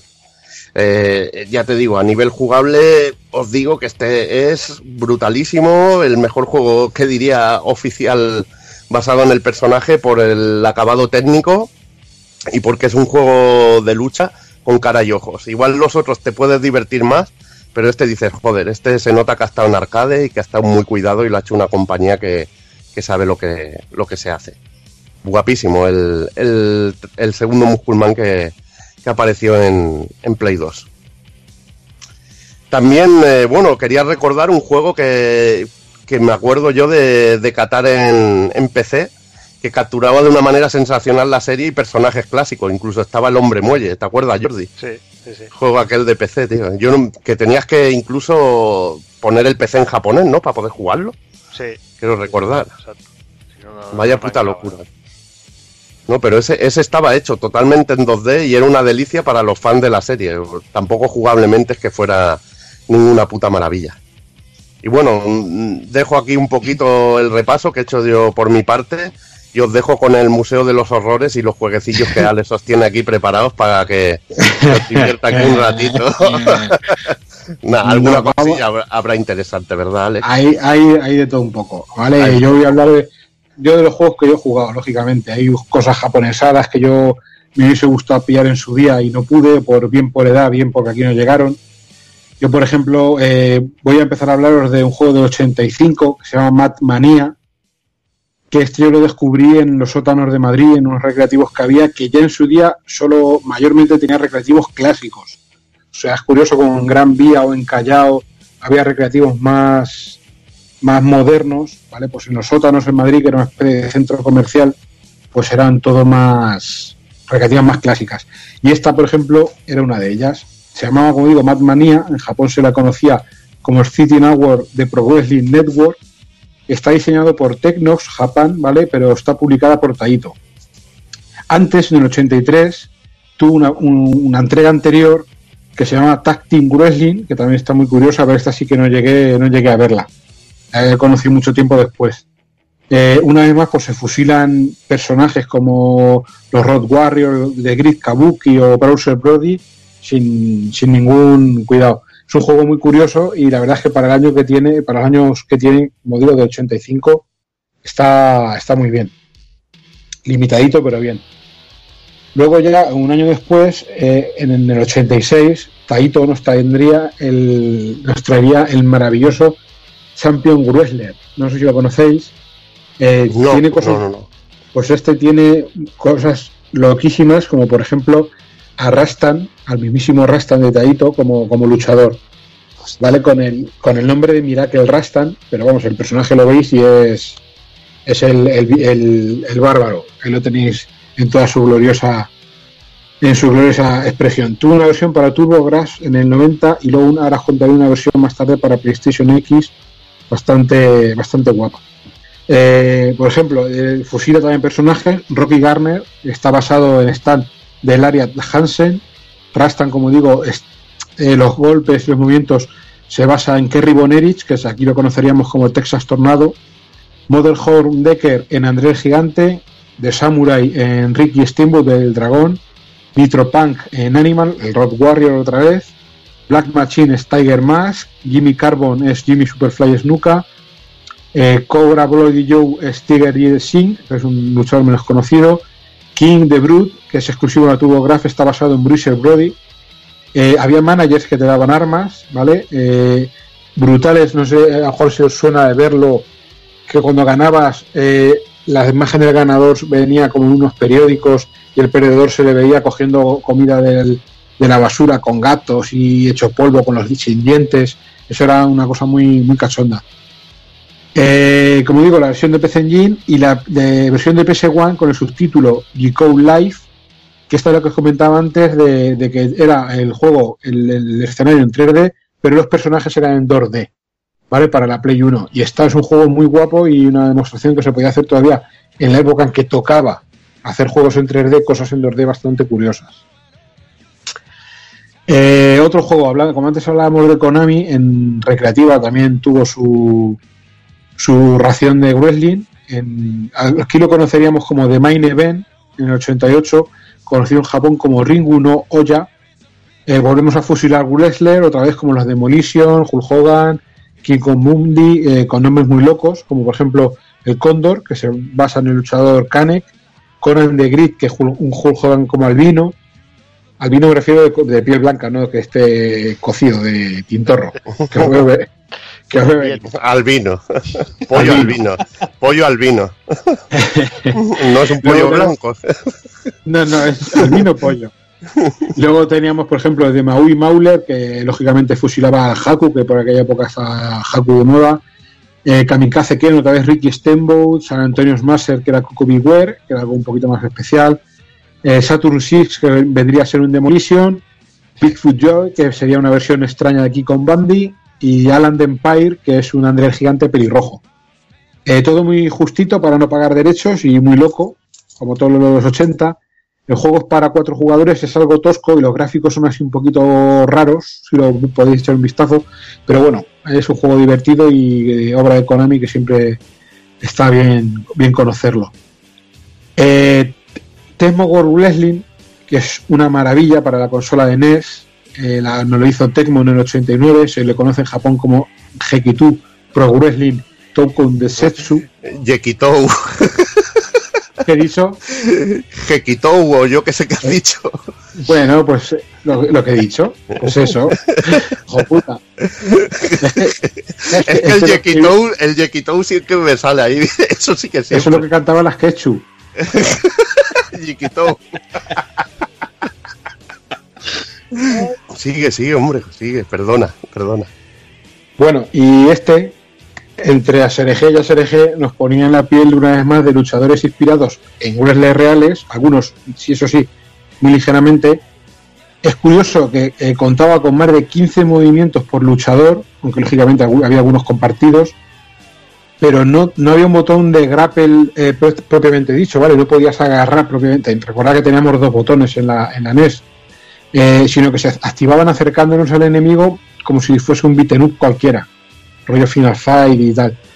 los personajes eh, eran Akira Dragon, basado en Antonio Inoki, el Tigre, lógicamente, en Tiger Mask, Pat Gordon, basado en Lutes, Rex Beat, en una vez más Animal de los Road Warrior, Jackie D, que aunque suena una mezcla de Jackie Chan y Bruce Lee, se basa en el luchador Ricky Chosu, Boris Chekhov, eh, que se, se basa en Stan Hansen, Mark Rose en Ric Flair, Julio Falcon es el puto Hulk Hogan, como no podía ser de otra manera, Randy Gómez en Harley Race, el Dr. Guido en Big Bang Bader y el Final Boss eh, Blue King en Yuji Hirata. Aquí hay que darle un, un puntazo a Tecmo, tanto por las repeticiones como el comentarista con el que contamos en el juego en pantalla, Tom Walker que se llama, que nos acompaña narrando y comentando eh, cada movimiento, cada lance del combate, que no tiene desperdicio. El comentarista se llama Yasushi Heki en Japón. Eh, lógicamente el comentarista lo hará eh, en forma de bocadillos tipo cómic, ¿vale? Con frases hechas y nombres para las llaves y los movimientos. Eso sí, es curioso, como es un, in- un inglés yogur, digamos, como un Engris, como ha dicho antes Evil, eh, co- con metidas de pata en la traducción japonés-inglés que, bueno, pero que le dan un carisma al juego. Y este es un juego que deberíais deberíais probar todo si no, si no lo conocéis, es una maravilla. Yo lo, yo lo que odio de estos juegos, tío, es que se olvidan del gran personaje Papasango, tío. Todos se basan en Hulk Hogan y eso, y ninguno se basa Claro. en Papasango, coñe. Me cago en aquí, aquí, a- aquí mezclas a Papasango y al Jequitou y tienes la canción de verano y no puede ser. Aquí eh, lo que he dicho de los replays, había repeticiones y primeros planos, así y cambios de cámara, entre comillas. El juego para la, época es brutal. El juego tenéis que darle una vuelta, porque el juego también para la época que es, yo creo que es un juego brutal. Te emociona unas cosas muy, muy raras, muy especiales, y este es, este juego es maravilloso. Y no me podía despedir sin acordarme del año 92, maravilloso año para España, maravilloso año para el mundo, ya que de la mano de Taito no podía irme sin un juego, ya que os he mostrado unos juegos bastante decentes, no podía irme sin un juego con el sello de, calidad de Kafka, del Museo de los Horrores. Este sí que es una mierda mítica, auténtica, una maravilla. Me estoy poniendo pepino. Vámonos. Es, el juego se llama Ring Rage, o Ring, Ra- Ring- Rage, ¿vale? Furia en el ring, ¿vale? Que en pleno boom del gráfico digitalizado al rollito como Galler de, de Pit Fighter, Mortal Kombat o Guardians of the Hood, que ya hemos hablado en alguna ocasión en juegos mierdosos, o como hemos dicho antes, los WrestleMania de Arcade Game, pues bien, pues eh, Taito pues nos regaló, nos, nos, nos dio al mundo sin, sin esperar nada a cambio, pues este indescriptible juego de wrestling, con zooms a los Samurai y estereotipos muy locos, como un luchador que es un ninja, un árabe militar gordo hijo de puta, un chulo putas con cadenas. Es algo, el, el juego es algo realmente grosero a la vista, ¿vale? Pero que me encanta, es para cuatro jugadores. Eh, los luchadores tienen unos nombres que ima- imaginar, uno se llama Dekar, otro se llama Kao, o sea, Kao Joe, Killer de Saddam, o sea, el- Saddam asesino, Spike, Nu- Nuke, o sea, Spike que es algo así como, como punzón, eh, otro que es Nake que es nudillos, Yasa de Ninja Warrior, eh, Gumbot Roddy, Bebe Scorpion y fusilan aquí a personajes de, de la tele, de series, de películas, de, de luchadores. Su puta madre sale mi suegra, sale por ahí también por en medio. Es una, es una, una maravilla. Hay una versión de Game Boy eh, de Natsume de este juego, pero a ese sí que, ese sí que no le he dado. Y no, he- no he mirado ninguna ROM, pero me lo tengo que buscar. Bu- porque Igual, lo esto- arre- igual Natsume lo Igual lo arregla, arregla, tío. igual lo arregla, tío. No, no, no, no tiene nada que arreglar. Dices que, es para cuatro jugadores, eso se encuentra a tres locos más, como tú, ¿no? yo, yo, yo, yo para disfrutarlo en todo lo suyo eh, llegué a echar cuatro monedas para jugar yo solo. Solo, ¿no? Es, es una maravilla Es el que... puto amo, tío. A- Nos Yo- yo- el cerebro antes con esto, a todos, tío. A todos Escucha, a la vez, tío. no, no, o, o de verdad tenéis que veros un vídeo. Tenéis que veros un vídeo del- del roster, de la pantalla de selección, de la música, los, los audios digitalizados. Es maravilloso. Yo estoy, yo eh, ya le he mandado tres avisos escritos con recortes de, de letras, amenazando a esta gente para que saque una revisión HD eh, con, con- sí, sí, con multiplayer por online y, y versión coleccionista, tío. Con, no sé, con sangre de virgen o alguna cosa de esa. Este juego es maravilloso, ¿eh? Echarse un vistazo y ya podéis ir a dormir si queréis después de esto, tío. Maravilloso, Bueno, maravilloso. Os doy un pequeño apunte porque me no me quedaba a gusto. El, el juego que salió de, de la saga Zen Nippon Pro Wrestling fue el Natsume Championship Wrestling, que fue la primera parte de, de esta saga que llegó a Estados Unidos. Simplemente eso. Pensaba que era el de Game Boy, pero era el primero de, de Super Famicom. El de Game Boy es buenísimo, ese es recomendadísimo. Eh, Eh, pasaba por aquí. Aquí pasamos de, pa- pasamos de la pasamos de la crema, pasamos de la crema a, a- vamos al infierno. No es que me, me traéis una, una montaña rusa de sensaciones, macho. Me cago en la leche. es que cualquiera le echa el cable, macho, después del Ring Race, ma- madre mía. La Eh, es con Esto no lo levanta caja de bombones. Y qué maravilla, qué maravilla. Pues bueno, yo quiero hacer un apunte súper rápido. Eh, Evil antes estuvo, bueno, contando unos cuantos juegos eh, lanzados en Super Famicom, algunos de la mano de, de Yuman y tal. Em, que bueno, en Japón es, bueno, ya comentamos en el programa anterior también que hay mucho rollo de wrestling y tal, tenían su propia federación y demás. Y hay unos juegos, hay unos juegos eh, desarrollados por eh, KSS, que se llaman eh, Bisoyo Wrestle Resuden. El primero de ellos, Wrestling Angel, si no me equivoco. Y, y el segundo, que es el que quiero así nombrar un poco más, eh, es este Bisoyo Wrestle Resuden Blizzard Yuki Ranju, que, que tiene un nombre así súper complicado, pero que bueno. ACDG. Otro éxito de, la, de las ketchup, sí, sí. Sí, sí, vaya. Y Otro hit. Conocidísimo como Bisoyo Wrestler Retsuden, que es un, es un, como una especie de vuelta de tuerca eh, para ofrecer otra cosa también a todos los que escucháis, que, que no solo es un juego de wrestling eh, basado en el aporrearse de uno contra otro, sino que aquí lo plantean de otra manera. Está basado como una especie de, de manga que a su vez este, este manga, eh, que se llama Blizzard Yuki, está basado en, en, en un hecho real, en una, en una luchadora real que se llama Takaku Inoue, de la, de la All Japan Women's Pro Wrestling, y, y nos ponemos como en su piel y el juego está planteado como una especie de novela gráfica o como una historia de, de su carrera eh, como luchadora. Y bueno, tenemos nuestro calendario al estilo de los juegos de persona, van pasando los días, tenemos pues días de entrenamiento, días de práctica, días de, de clasificación, combates y demás. Y tiene un montón de características de, de- para ir subiendo la experiencia y, y las habilidades de nuestro personaje. Y a su vez está planteado eh, para jugar como una especie de combate por turnos, usando cartas, bueno, un- una vuelta de tuerca para quien le guste disfrutar del rollo, además es súper vistoso, tiene unos gráficos chulísimos.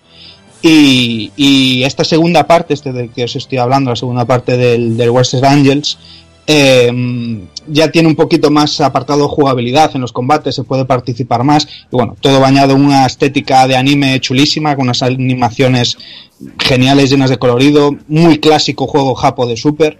Y que a su vez eh, comentar también que el que quiera hacerse con una copia física lo tiene jodido porque está caro, caro, caro hacerse con, con este título eh, físico a día de hoy, pero de los 200 eh, en la postal norte y, y que es muy curioso, un juego muy, muy, muy raro dentro del catálogo de Super Famicom, pero, pero muy chulo. Tiene ese ADN de juego japo de Super que, que es genial, la verdad. Bueno, pues yo creo que, que hasta aquí lo vamos a ir dejando, ¿no? Llevamos, creo que en, Joder, sí. en global cerca de 7 horas Joder, sí. hablando. Joder, cerca, joder, sí, por favor. cerca de 7 horas hablando, hablando de tíos de- sudorosos en bañador haciendo ver que se pegan. Mm, Yo creo que, ya es suficiente y bueno, como podéis comprender, seguramente nos habremos equivocado en varias cosas, nos habremos dejado muchos personajes, muchos juegos en el tintero. Pero bueno, esos son los que hemos repasado y si alguno se ha quedado con las ganas de que mencionaremos alguno, pues ya sabéis, tenéis las redes sociales eh, para, recordárnoslo, que gustosamente os contestaremos y os leeremos, que ya sabéis que para eso estamos. Así que si os parece bien, vamos a dejar a, a Papa Sango que se vaya a dormir, va.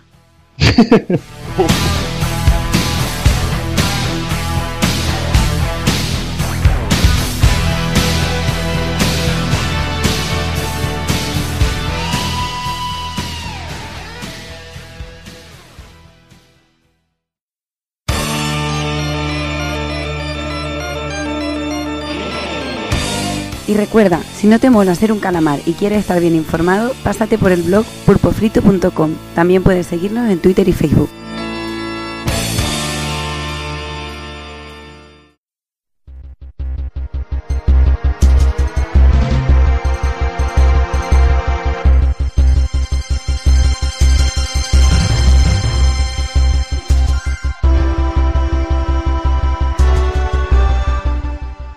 Pues nada, ahora sí que podemos dar ya por finalizado este especial de WWF y como siempre terminamos despidiéndonos del personal. Voy a despedirme primero del señor Daniel San.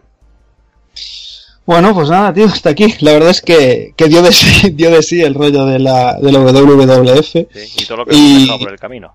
Que. Madre mía, madre mía, lo que nos habremos dejado. Pero bueno, que coste que la voluntad la pusimos en intentar cubrir, cubrir el máximo de flancos posibles. ¿eh?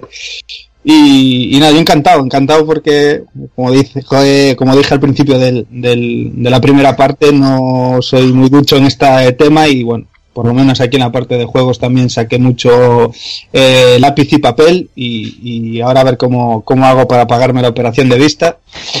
Y, y del resto, fantástico todo, tío. Que siempre es un gusto hablar de lo que sea con vosotros, vamos. Pues nada, Dani, a descansar un ratito y a ver qué, qué traemos la próxima. Muy bien, venga, abrazo a todos. Pues venga, también me despido el señor Takokun. Pues venga, chiquines. Ah, parecía que no acababa esto, pero por fin ha terminado, ¿no? Qué. Yo creo que después de este programa, el que aguante los dos programas del tirón, se lo llevan a Guantánamo y, y dado de pecho ahí, pero... No, mejor se lo llevan ahí a Samboy, al lado tuyo.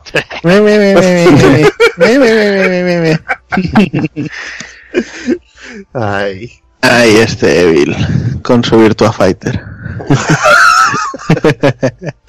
No, pues... para mí ya no existe nada más que papasango. O sea que... Bueno, chicos, no me entretengo mucho, que nada, que ha sido un placer, aunque ya sabéis que haya participado poco, eh, estar por aquí como siempre y espero estar más a fuego en el próximo, que ya diremos lo que es. Muy bien, venga, a descansar tú también. Venga, un abrazo. Y venga, también me despido el señor Kafka. Pues nada, nenazas, que yo para mí sí ha sido un placer bailar el Jequitú con vosotros. Y yo, pues, me gustaría mandar un, un saludo y darle gracias al videojueguista por ese ripeo que nos ha hecho, que bajó su sótano a rescatar el VHS para el, la entradilla que hemos puesto del sonidillo de Telecinco con todas sus movidas. Que el muchacho se la ha currado y la verdad es que queda curiosete y queda gracioso porque no lo encontramos por ningún sitio, macho, yo no lo he encontrado por ningún lado. Y hablando del programa, pues ya te digo, yo sí he disfrutado, he aprendido mucho porque japonesadas, ya te digo, por época conocía las justas. Es un, un, género que me encanta, que lo disfruto muchísimo. Creo que se nota, broza o no broza aparte. Y como siempre con vosotros, por unas risas, aprender un montón y a ver de qué seguimos hablando. Y nada más, tío, lo he pasado muy bien y que voy a darme aceite corporal y a pegarme con mi suegra. bien hecho. Pues nada, Kafka, que disfrutes de tu velada. Igualmente, maricones, un beso. Y venga, me despido también del señor Evil. Nada, eh, un disfrute de programa. Yo al menos lo he disfrutado, me lo he pasado bien, tío. Y ha estado, yo creo que, que un buen repaso. Hemos tocado muchos juegos de wrestling oficiales y no oficiales. Nombrar todo sería prácticamente imposible. Yo mismo podría nombrar alguna rareza que tengo, pero es que la verdad tampoco es, es digno de reseñar, aunque viendo después de, la- de algunas cosas que me ha traído, me ha traído casca, tío, podrían haberse nombrado tranquilamente. me ha matado el cabrón con el último juego de Taito, me ha matado, la verdad es que me ha matado. Eh, qué mejor broche que ese para acabar el programa, no me toque los huevos. No, menos mal que estaba Dani y ha soltado, ha hablado de un juego que seguramente tenga cara y ojos.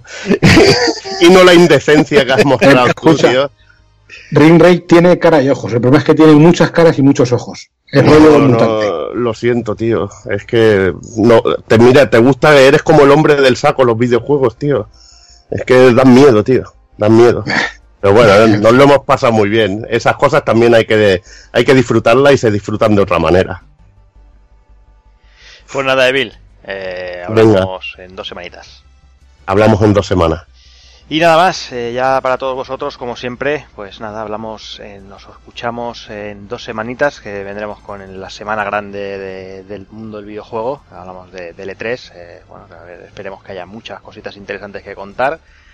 Y, y aquí os lo explicaremos como siempre, eh, de aquí dos semanillas, y de aquí un mesecito aproximadamente volveremos con otro reto, que todavía no sabemos mm, qué vamos a hacer, pero ahora, ahora nos ponemos aquí a discutirlo y, y os iremos informando a todos. Así que nada, como siempre os digo, señoras, señores, niños y niñas, portaros bien, ser buenos y un saludo a todos.